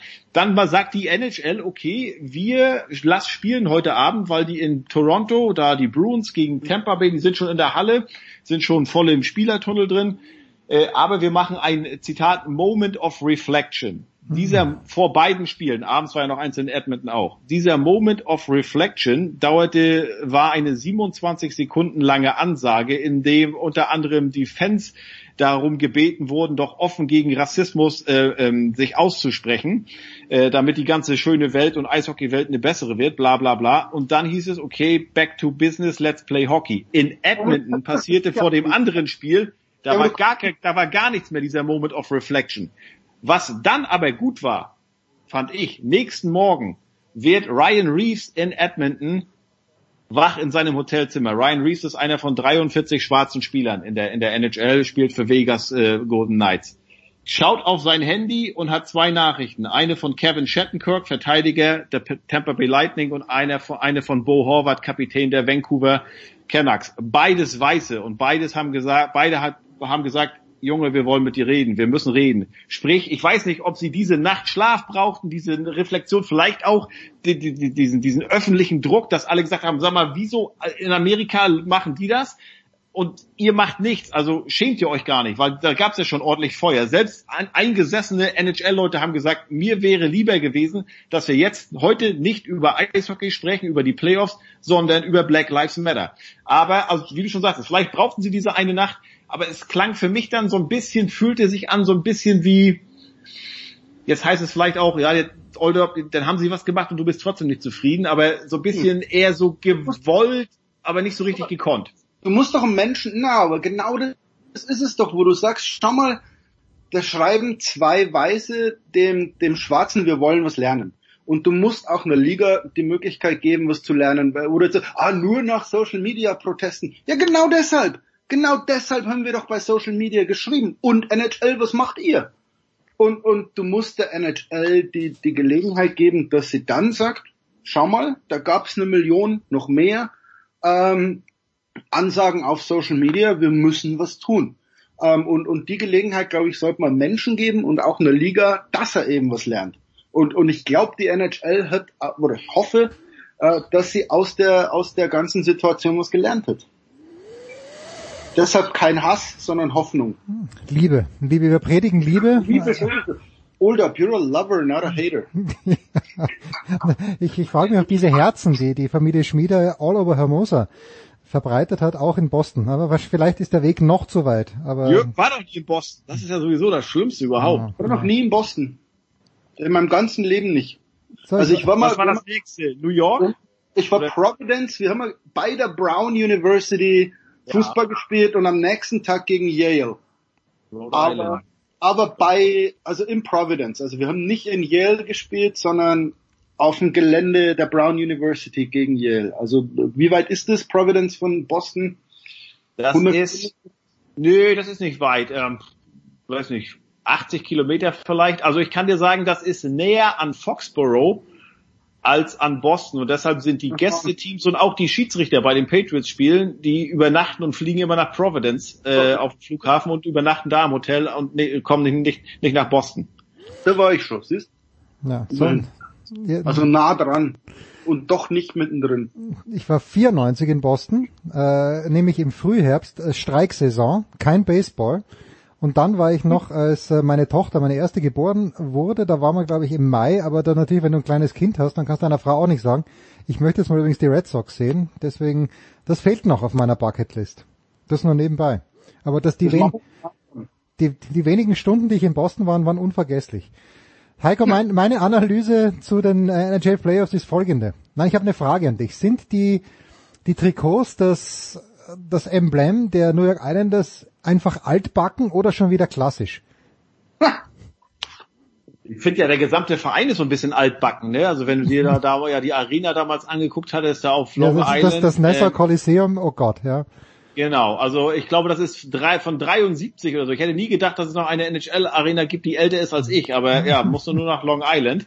Und da sagt, ja auch jeder, äh, fahr da mit dem Taxi, also mit, mit der Bahn raus und dann aber musst du, glaube ich, um, also da sagt keiner, geh die paar Meter noch zu Fuß. Alle sagen, nimm ein Taxi oder fahr einen Bus, weil das ist so eine gefährliche Ecke da.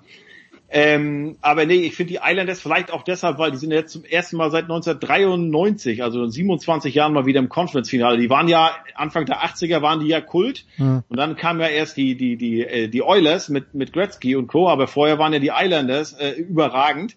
Ähm, aber seitdem ist auch nicht mehr viel passiert und dann waren sie sicherlich, ne, die waren immer draußen auf Long Island. New York ist ja eher so Manhattan, sind die Rangers. Äh, ähm, äh, Madison Square Garden, das ist sexy und die Islanders waren irgendwie immer so, ja, der, das kleine Stiefkind da draußen auf Long Island. Ne? War da, ist das überhaupt richtig New York oder doch nicht oder so? Ähm, aber es ist schön, dass die da dabei sind, aber ich äh, glaube schon, dass das Tampa sich da durchsetzen wird und, und dass es im Westen Vegas macht. Äh, aber was weiß ich schon. Also von mir aus, ähm, ich, ich weiß nicht, also Dallas wäre auch interessant, die, die Stars. Ähm, Nein, die Knights wollen wir. Ja, äh, natürlich. Ich meine, wenn du siehst, ne, die zum dritten Mal werden die dann in der, in der nee, vom, zum zweiten Mal von drei, Jahren- drei Jahren im Finale. Äh, ist auch eine starke Truppe, ein Power-Eishockey. Ähm, und äh, Spaß, die ja, anzuschauen. bitte? Es macht Spaß, die Golden Knights anzuschauen, wirklich. Also ich bin jetzt kein Experte wie, wie Heiko. Ich, ich wähle tatsächlich Eishockey äh, nicht nach Qualität, sondern interessiert's mich. Sind die Spiele packend und bei den Golden Knights, ich bin sowieso Fan seit den Anschlägen in Vegas, als dann die Knights ein paar Tage später gespielt haben, das war einfach toll. Hm. Ähm, aber es macht einfach Spaß, die anzuschauen, finde ich. Also ich kann jetzt nicht beurteilen die Qualität, da bin ich zu wenig Experte, aber äh, wer, wer Spaß am Eishockey haben will, der, der möge mal Knights gegen Dallas anschalten. Schön. Also, und der wird aber nicht Marc-André Fleury sehen, oder? Äh, Heiko, der legendäre Doch, äh, Pittsburgh, ist er, ist er ja, wieder mal drin? ist, mal ist, ja, ja, mal ist er, mal ist Robin Lehner. Also das geht hin und her. Ist natürlich auch irgendwie komisch, ne, dass du jetzt im Conference-Finale nach wie vor keine klare Nummer eins hast und trotzdem so weit kommst. Also das kann ja mitunter auch Abwehrreihen äh, verunsichern, wenn der mal drin steht und der mal drin steht. Äh, aber es ist ja so ähnlich bei den Islanders. Da ist mal Simeon Valamov wie heute wieder und mal äh, Thomas Greis, so wie in Hm. Spiel 7 äh, der vorherigen äh, Serie gegen die Flyers war's. Okay. Na. So, und dann lasset uns rausgehen mit folgenden, mit folgender Frage. Die Cam Newton-Ära in New England wird mit wie viel Prozent positiver Emotion, Antizipation erwartet, Heiko? Puh, ich weiß gar nicht. Das ist alles. Ich, ich, ich muss dir sagen, ich kann dir gar nicht mal sagen, gegen, gegen die Patriots am Wochenende spielen. Die haben Heimspiel, aber ich weiß nicht gegen wen. Äh, ich habe die ganze Vorberichterstattung noch nicht so verfolgt wie sonst, weil halt es äh, andere Sachen gibt, ne? Äh, anderen Sport jetzt mit den Playoffs. Ähm, aber ich bin eher so gespannt, ähm, wie es sein wird. So, er ist ja so dieser lässige Lebemann und wie der halt so mit äh, mit dem kauzigen, mit dem mauligen äh, Bill Belichick klarkommt. Das ist, glaube ich, eine interessante Mischung und auch wieder typisch Patriots, ne? Ein Jahresvertrag, äh, Minimumgehalt mit der Aussicht, okay, zeig, was du kannst, dann kannst du hier unser Quarterback werden die nächsten drei, vier, fünf Jahre. Ähm, also ich glaube schon, dass es, dass es gut ist, aber die Frage ist auch, äh, was macht seine Gesundheit? Die letzten beiden Jahre hat er ja Schulter- und Fußverletzungen gehabt, äh, verletzungsanfällig. Ansonsten wird er sicherlich, wenn er fit ist oder wenn er einigermaßen fit bleibt, eine schöne Komponente ins Patriots Offense Spiel bringen mit seinen mit seinen Läufen, wenn er die noch drauf hat. Das wird interessant. Aber ich äh, habe mich zu wenig jetzt mit dieser gesamten NFL, was sportlich betrifft, äh, befasst, um die, einzuschätzen, wo die sein könnten jetzt in der in der in der D Division. Ähm, mir ging es mehr so in der Vorbereitung jetzt um halt Politik, um hm. das Gesundheitskonzept, das Hygienekonzept. Und ich finde ja generell, die Frage ist eher nicht, wer wird Meister äh, oder sehen wir einen Super Bowl in Tampa, sondern können wir die Saison zu Ende spielen. Ne? Also mehr Fragen als Antworten derzeit oder ganz andere Fragen als sonst zu Saisonbeginn, sagen wir es mal so. Ja, und die Beurteilung, also so wie, wie ESPN so berichtet dann über Newton, ist so dieses, oh, he's the first in, the last out. Also das ist, sind so typische Floskeln. Ja, genau. Und Bill Belichick sagt, ja, he works harder than anyone else. Und ja, das hat er damals, das sagt oh, Belichick zu Shit. Also als ob man, als ob man beurteilen könnte, ob jemand zu einer Mannschaft passt, ob jemand ehrgeizig ist, äh, äh, daran, wann er auf dem Trainingsgelände auftaucht. Also das ist so, das sind so typische Floskeln und, und wer die dann glaubt, ist, ist meiner Meinung nach selber schuld. Hm. Jetzt nur, ähm, also wir hatten ja davor die NFL-Experten schon am Start, aber wie sieht's? Kalifornien war extrem strikt, Jürgen. Wie sieht's? Wie, wie sieht's mit den Zuschauern aus in Los Angeles für die beiden Teams? Keine, keine. Keine, null. Naja, okay. Nein. Weil, weil ja, wir sind hier, wir sind hier mittendrin. Also ich glaube, man, man unterschätzt in Deutschland manchmal, wie es in Kalifornien jetzt los ist. Also es ist viel zu viel zu viel. Es ist Halloween abgesagt, Leute. Es gibt kein Halloween. Ah, meine Frau lacht gerade, weil sie haben den Halloween-Bann zurückgenommen. Es kam gestern die Nachricht, kein Trick or Treating in Kalifornien oder in LA County. Und jetzt gerade äh, äh, Breaking News steckt mir meine Frau hin. Trick or Treating is not cancelled in Los Angeles County at all. also es ist not recommended, aber die Kinder dürfen anscheinend Trick or Treating gehen.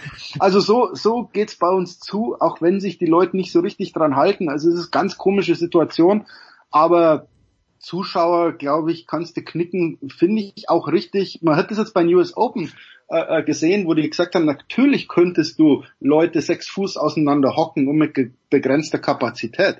Aber äh, Jens, du warst beim US Open, äh, da sitzt doch keiner auf seinem Platz. Nee. Die laufen doch die ganze Zeit rum. Der eine holt Bier, der andere ja. muss aufs Klo, der muss hier. Also ich glaube, das Problem ist nicht im, im, im Stadion zu hocken, sondern was der Amerikaner beim Sport so tut. Also ich glaube, ein deutscher Fußballfan, der hockt zur Not auch 90 Minuten auf seinem Platz. Ja, aber, aber ein, amerikanisch, ein amerikanischer Sportfan, wenn der ein Drittel vom Spiel sieht, sagt er, er war voll dabei.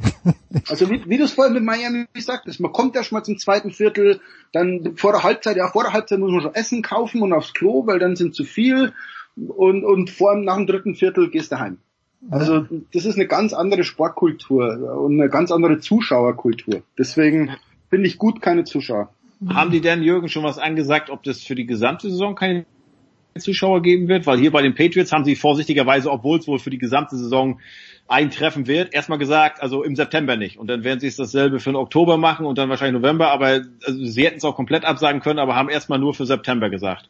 Genau so und, und Jensens, äh, eines von Jensens Liebes, Lieblingswörtern, Developing. Ja, alles entwickelt sich. Äh, das Einzige. Nein, nein, ich bin schon noch da. Äh, alles entwickelt sich, äh, so auch äh, die, bis jetzt war die Leitung fantastisch nach Hermosa, nach Boston, jetzt bricht sie zusammen, das ist gut. Das ist nicht gut, wir sind am Ende angekommen. Das Einzige, was gut ist, ich habe einen, Aaron Schatz habe ich auf ESPN gehört, der gesagt hat, die Pittsburgh Steelers werden in dieser Saison für die Überraschung sorgen, möglicherweise sogar den Super Bowl, wenn er denn stattfindet, bestreiten. Ja. Da, ja. Was Sehe ich genauso. Ja, okay, na, dann, dann nimm bitte Jürgen für deinen Fantasy Draft. Robin hat's zu spät erfahren, die, aber die Defense der Steelers muss in diesem Jahr wieder so sein, wie sie, wie sie berühmt geworden ist. Früher mal. Schön. Ich habe gekriegt, weil wir hatten heuer eine Auction Draft und wie du weißt, sind da ja sieben Steelers-Fans. Deswegen Stimmt, ja. sind wir der Steelers in der zweiten Runde für, für 14 Fantasy-Dollar weggegangen. Also völlig absurd. Äh, gut, ja. Diese Fantasy League, aus der ich rausgeworfen wurde nach zwei Jahren, weil alle gemerkt haben, der Holber, gut, immerhin bringt er Geld mit, aber kein Wissen. Fantastisch. Heiko Olderb in Boston, Jürgen Schmieder in Hermosa Beach. Äh, Und wenn Jürgen sagt, die Kinder dürfen Trick and Treaten, dann schließt er sich damit natürlich selbst mit ein, denn niemand verkleidet sich lieber als die, als die Schmieders. Das darf ich schon sagen, Jürgen, oder? Ihr seid natürlich mit Finny gemeinsam am Start, verkleidet. Und nickt traurig und begeistert. Die will sich unbedingt verkleiden. Ja, natürlich, selbstverständlich. Washed up 80s Rockstar. Ich war ja seit sechs Monaten nimmer mehr Friseur. Deswegen glaube ich, Ja, Washed aber, up 80s Rockstar ist mein Look heuer. aber Leberkäse hin oder her, du, du scheinst mir deutlich erschlankt zu sein. Naja, Prison Shape. Also ich, ich man darf hier nicht raus und ich habe aber quasi ein CrossFit-Studio auf der anderen Straßenseite. Okay. Also was anderes mache ich den ganzen Tag nicht, außer arbeiten und ein CrossFit. Also ich bin im wahrsten Sinne des Wortes Prison Shape.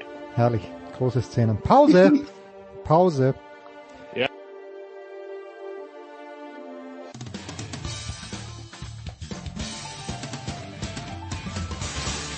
Servus, der ist Selina Strasser und ihr hört Sportradio 360.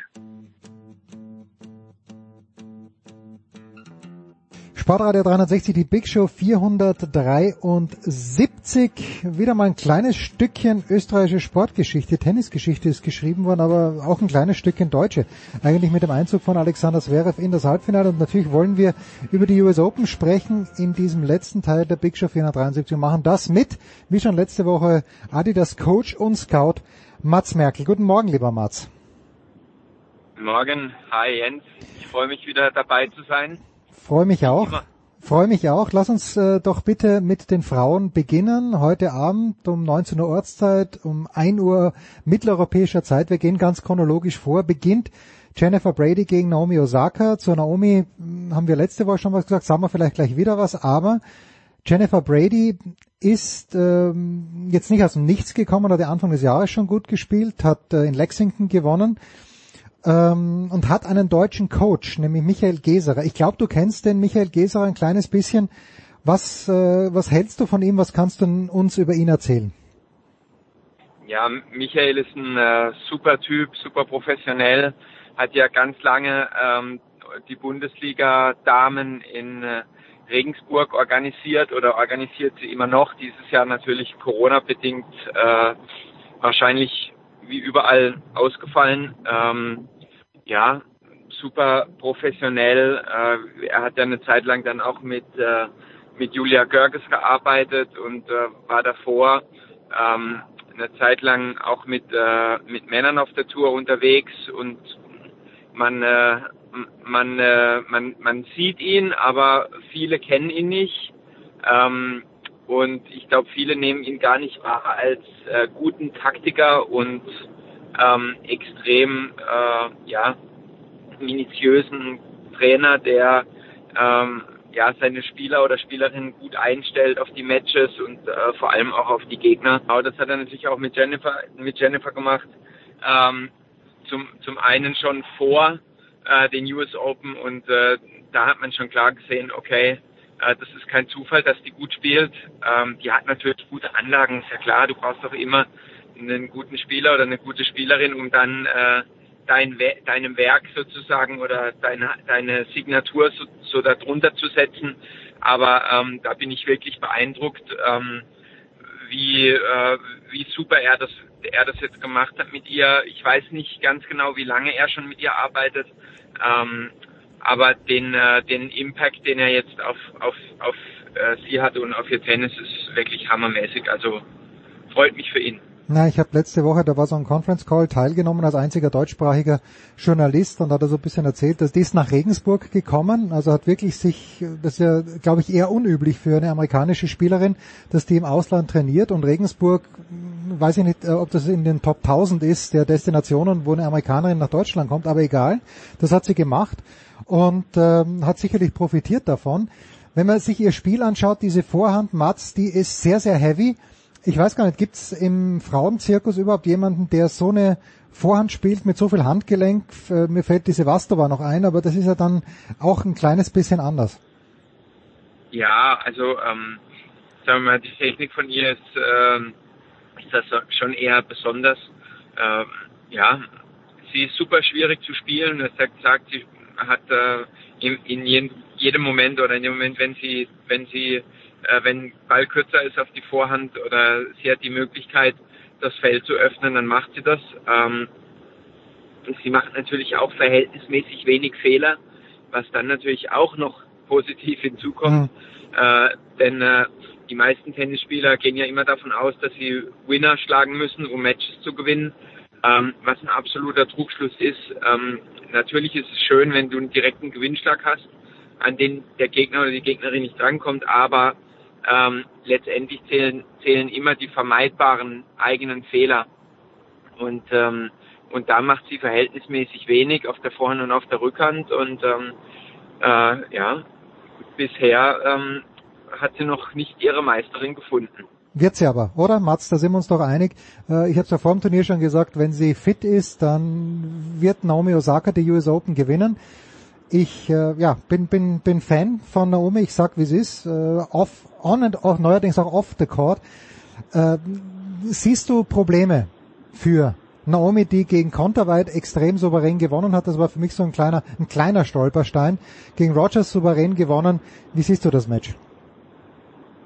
Ähm, ja, Naomi hat so viel äh, Firepower aus beiden Ecken, äh, serviert extrem gut, bewegt sich super, hatten wir ja letzte Woche auch schon drüber gesprochen, ähm, dass sie eine unheimlich komplette Spielerin ist äh, an allen Fronten. Ähm, wenn sie äh, gut spielt und wenn sie ihr, ihr Spiel ähm, ähm, Jennifer auf, aufzwängen kann ähm, und Jennifer ein bisschen äh, hinter die Grundlinie zurückdrücken kann, so dass Jennifer nicht so viel Druck machen kann, dann ähm, würde ich äh, dir zustimmen ähm, und auch sagen, dass äh, Naomi die äh, wohl die Favoritin, die Favoritin für dieses Match ist. Ja. So, und im zweiten Halbfinale gibt's die 23. Auseinandersetzung zwischen Viktoria Azarenka und Serena Williams. Ich war ein bisschen geschockt, als ich mir das Head-to-Head -Head angeschaut habe, weil ich dachte, es wäre ein bisschen knapper, aber Serena führt mit 18 zu 4. Serena hat, ähm, ich, ich ziehe einfach, weil ich es kann, meinen Hut jetzt weniger, weil sie Peronkova geschlagen hat, aber ganz generell wieder einen ersten Satz verloren, äh, wie schon gegen Sloane Stevens, wo sie ganz schlecht ausgeschaut hat.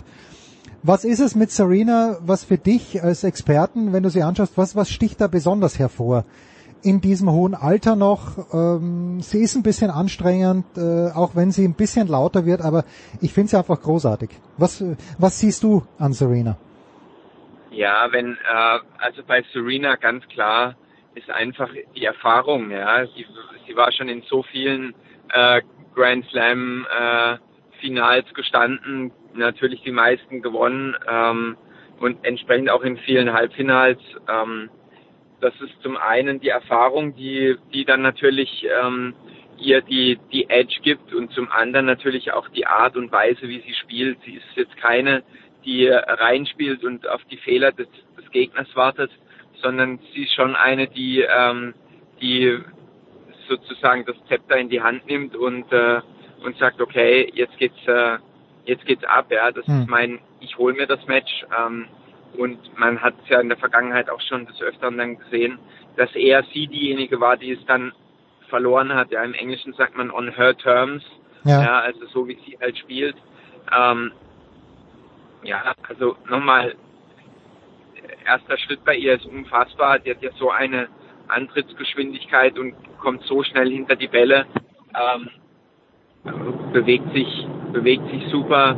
Ähm, und ist halt auch wieder klar, kommt super aus der Verteidigung raus. Das ist auch, finde ich, was, äh, was schon immer ähm, für Viktoria Azarenka äh, gesprochen hat, um da auch den äh, Kreis für diese Paarung ähm, zu schließen.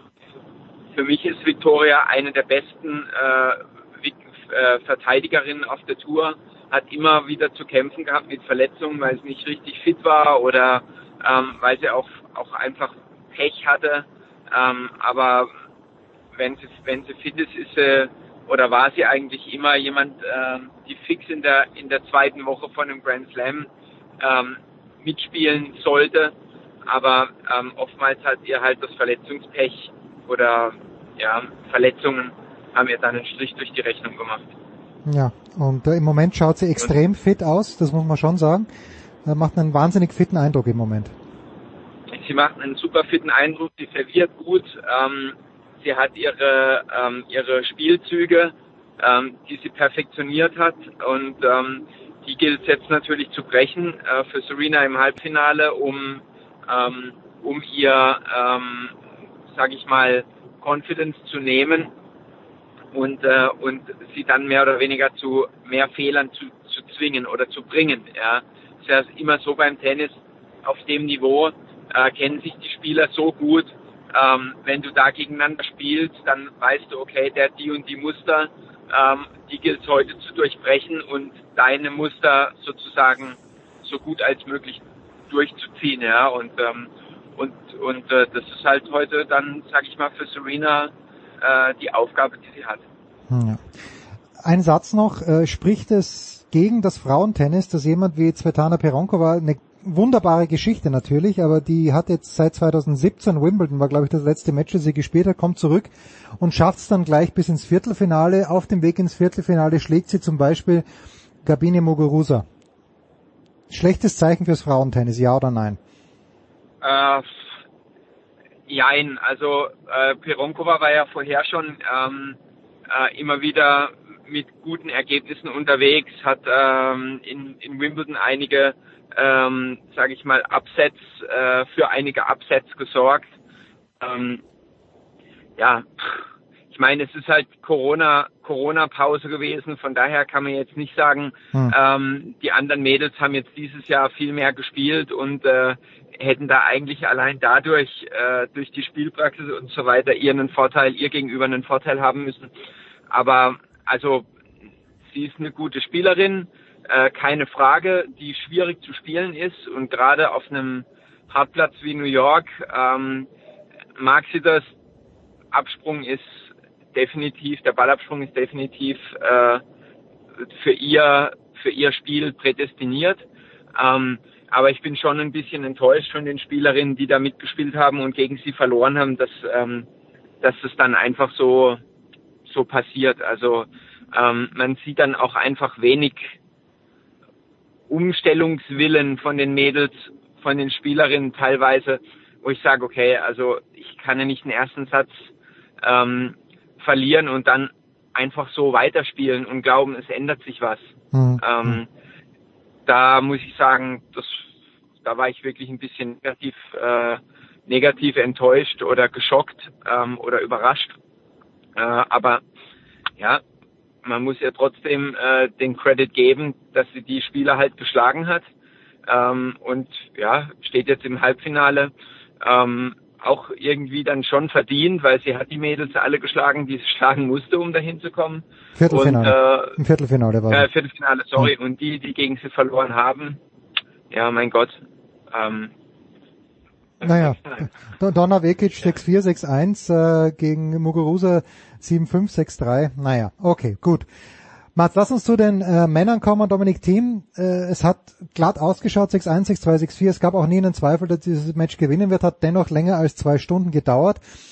Aber äh, schon, wie ich finde, um mit Dominik gleich zu beginnen, extrem beeindruckend, wie er spielt, hat einen Satz verloren gegen Cilic, da hätte es im vierten Satz auch nochmal eng werden können. Aber die Power, er ist jetzt da, er ist körperlich da. Ist es, und da sind wir wieder beim Englischen, ist es Dominic's Tournament to lose aus deiner Sicht? Okay, okay, okay. Ähm, ja, also ähm, da möchte ich mich eigentlich nicht aus dem Fenster lehnen, ob ja oder nein, aber äh, man muss natürlich klar sagen, Dominik hat extrem zugelegt äh, während der Corona-Zeit, was ähm, seine körperliche Konstitution betrifft, hat mega Muskeln, Muskelmasse aufgebaut ähm, und das nicht nur an den Beinen, äh, sondern auch vor allem am Oberkörper hat er ja auch in einem der Interviews gesagt, ähm, dass er sich da ganz gut mitfühlt. Ähm, er hat jetzt äh, das Vorbereitungsturnier äh, nicht so gut gespielt, deshalb finde ich es umso umso äh, beeindruckender, wie er da durch die durch die Runden mehr oder weniger ähm, gefahren ist, wie so ein kleiner Go-Kart, äh, der ähm, extrem leicht, aber extrem viel Power hat. Ähm, ich freue mich für ihn, dass er, dass er da jetzt einfach wieder heute bewiesen hat, ähm, warum er da oben ist. Ähm, es wird ja immer mal wieder angezweifelt, ja, was, was, äh, ja, was ihn denn ausmacht. Er ist ja eigentlich nur ein Sandplatzspieler, Spezialist. Sehe ich überhaupt nicht so. Für mich ist Dominik ein Spieler, der auf allen Belägen ähm, eigentlich mehr als nur gut spielen kann. Mehr dieses Jahr auch in Australien gesehen, ähm, was er da äh, geleistet hat. Und ähm, und ich würde es ihm wünschen und würde es ihm auch sehr, ähm, sehr gönnen. Aber ähm, es gibt natürlich noch den einen oder anderen Spieler, der ihm dann einen Strich, einen Strich durch die Rechnung machen möchte.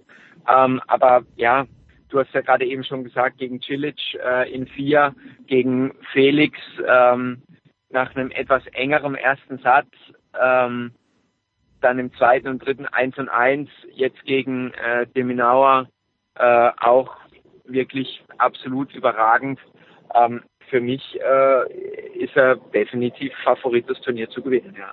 Weil er, Mats, und jetzt Achtung, gefährliches Halbwissen, aber aus meiner Sicht spielt er genau so, wie es weder äh, Medvedev noch Zverev mögen, nämlich er bietet unterschiedliche Höhen an. Er kann sein Heavy Spin mit Vorhand und Rückhand spielen, er kann aber auch den Slice mit der Rückhand spielen. Das ist doch, äh, sagt man doch, so gewinnt man gegen Zverev und gegen Medvedev. Wenn die alles aus derselben Höhe spielen können, dann, dann spielen sie natürlich großartig. Aber wenn sie runter und rauf müssen, vielleicht kürzere Bälle, dann haben sie Probleme. Sehe ich das richtig oder sehe ich das richtig? Ähm, das, das siehst du, hm. siehst du richtig. Äh, vor allem bei Medvedev ähm, da hat Dominik ja letztes Jahr äh, schon demonstriert, klar demonstriert, wie man gegen Medvedev spielen muss. Ähm, das hast du richtig äh, wiedergegeben, sage ich mal, dass es definitiv ähm, mit verschiedenen Trallarten ist. Ähm, was Daniel mag, ist, wenn du ihn schnell und flach anspielst oder ähm, wenn du ihm Winkel gibst, das ist genau das, was er mag. Ähm, dann äh, fängt er an, mit dir Katz und Maus zu spielen. Aber wenn du ihm keine, keine Geschwindigkeit, also no pace gibst und, äh, und du spielst ihm die Bälle teilweise auch richtig arschig ins, ins Halbfeld, ins Slice und mit Seitwärtsprall und er muss dann Speed generieren und, ähm, sage ich mal, befindet sich in, auf dem Platz in einem Bereich, in dem er sich vielleicht nicht so wohl fühlt. Ähm, dann sehe ich da Dominik auch als den Favoriten definitiv. Ja, und ein Wort noch. Ich habe Dominik das gleiche gefragt. Ähm, ja, pass auf, das hören wir uns jetzt ganz kurz an, was Dominik gesagt hat zu meiner These, dass das Match zwischen Alexander Zverev und Borna Coric nicht besonders gut war. Ich habe ihn heute bei der PK gefragt nach seinem Spiel gegen Demenau. Das hören wir uns ganz schnell an. Ich habe nicht so viel gesehen. Ich habe nur das, äh, ich habe nur gesehen, dass Tiebreak im zweiten Satz und dann bin ich heimgefahren und den ersten Satz habe ich auch nicht gesehen. Aber es, es stimmt schon, dass die äh, jetzt nicht Höchsttempo gegangen sind in Tiebreak, aber sie haben beide halt keinen Fehler gemacht. Und es ist halt auch schwierig, weil wenn, wenn einer, wenn einer Gas gibt, kontert der andere sofort. Und die haben halt beide die Taktik gewählt, das, das muss man akzeptieren. Und ich finde, es war kein schlechtes Match. Es war für beide, würde ich sagen, auch eine, eine Chance, ins, ins Semifinale einzuziehen. Da wird man nervös, wird man tight, das ist ganz normal. Und es war am, im Ende dann wieder für, vom Sascha eine großartige Leistung, nach einem komplett verkorksten ersten Satz so zurückzukommen, weil er war ja auch beinahe mit 0-2 Sätzen hinten, mhm. Aber das ist eine unglaubliche Qualität, die er hat und im Endeffekt ist es komplett egal, wenn man gewinnt, wie man, wie man gespielt hat oder auch was die Journalisten sagen. Danke. Mats, was sagst du? Äh, ja. Äh, die, die, die sind, haben herumgezittert im Tiebreak des zweiten Satzes. Äh, wie, wie hast du das Match gesehen von Sascha gegen Coric? Ähm, also ich muss sagen, äh, das war eine taktische Glanzleistung von Sascha. Äh, er hat ja selbst auch im Interview gesagt, ähm, er musste sich dann anpassen und äh, und entsprechende Adjustments machen. Die hat er auch ganz klar ähm, ganz klar vollzogen und das hat man super gesehen und erkannt, dass er ähm, nicht nur ein Spieler ist, der den, den Gegner äh, überpowert und ihn vom Platz schießt sozusagen, sondern ähm, wenn es notwendig ist, äh, auch von der Grundlinie grindet oder hinter der Grundlinie grindet. Ähm, ich kann mich an einen ganz ähm, äh, besonderen äh, besonderen Punkt erinnern. Ähm, das war äh, das war Anfang Anfang nee, Ende Ende dritten Ende des dritten Satzes ähm, kurz vorm Tiebreak. Ähm, da hat äh, hat der Borner einen Stoppball gespielt und der Sascha hatte davor eine Vorhand äh, drei Meter hinter, hinter der Grundlinie gespielt aus der Vorhandecke und ist dann dahin gesprintet äh, mit einer unfassbaren Geschwindigkeit und hat den Ball so ganz leicht Longline im Rutschen vorbeigelegt. Ähm, und äh, man muss wirklich sagen, körperlich ist für mich Sascha einer der besten Spieler auf der Tour ähm, und äh, auch dank Jess Green einer der besten, äh, der besten Beweger, äh, vor allem für die für diese Größe. Ja, man darf ja nie vergessen, der Typ ist über 1,90 ähm, und hat ex extrem lange Beine. Äh, dass du dich da so bewegst, das ist äh, keine Selbstverständlichkeit, ja. Und man hat ja auch ähm, lange daran gearbeitet, dass er an Muskelmasse zunimmt. Und wenn du dir jetzt die Bilder von ihm anschaust, wie er äh, wie er spielt und wie er ähm, wie er sich bewegt und wenn man dann die Muskeln auf den Bildern dazu anschaut, dann ähm, sage ich mal, ist es ja, ist es schon äh, eindruckerweckend, was er sich da für äh, Oberschenkelmuskeln hintrainiert hat.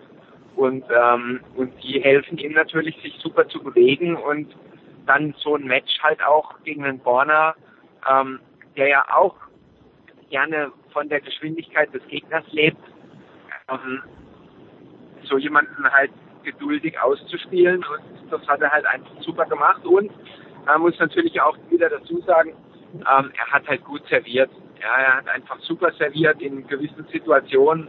Er ähm, hat, äh, hat keine Angst davor gehabt, mal wieder einen ersten als zweiten zu servieren. Ja. Ähm, und äh, entsprechend fand ich das mega, äh, mega cool, wie er sich dadurch das Match gespielt hat. Tja. Die Herren Halbfinals dann am Freitag und am Sonntag das große Finale. Mats, ich danke dir ganz, ganz herzlich. Das war's, die Big Show 473 Sportradio 360. Morgen das Daily Nugget mit dem Anchorman am Sonntag wieder Musik. Immer was los hier bei uns. Mats. Das war die Big Show auf sportradio360.de. Folgen Sie uns auf Twitter, klicken Sie den Gefällt mir Button auf unserer Facebook-Seite und abonnieren Sie uns via RSS-Feed oder auf iTunes. Die nächste Ausgabe der Big Show gibt es am kommenden Donnerstag. Bis dahin sollten Sie die Zeit nutzen und die weiteren Angebote auf sportradio360.de wahrnehmen. Play Ball! Da ist gar nichts toll!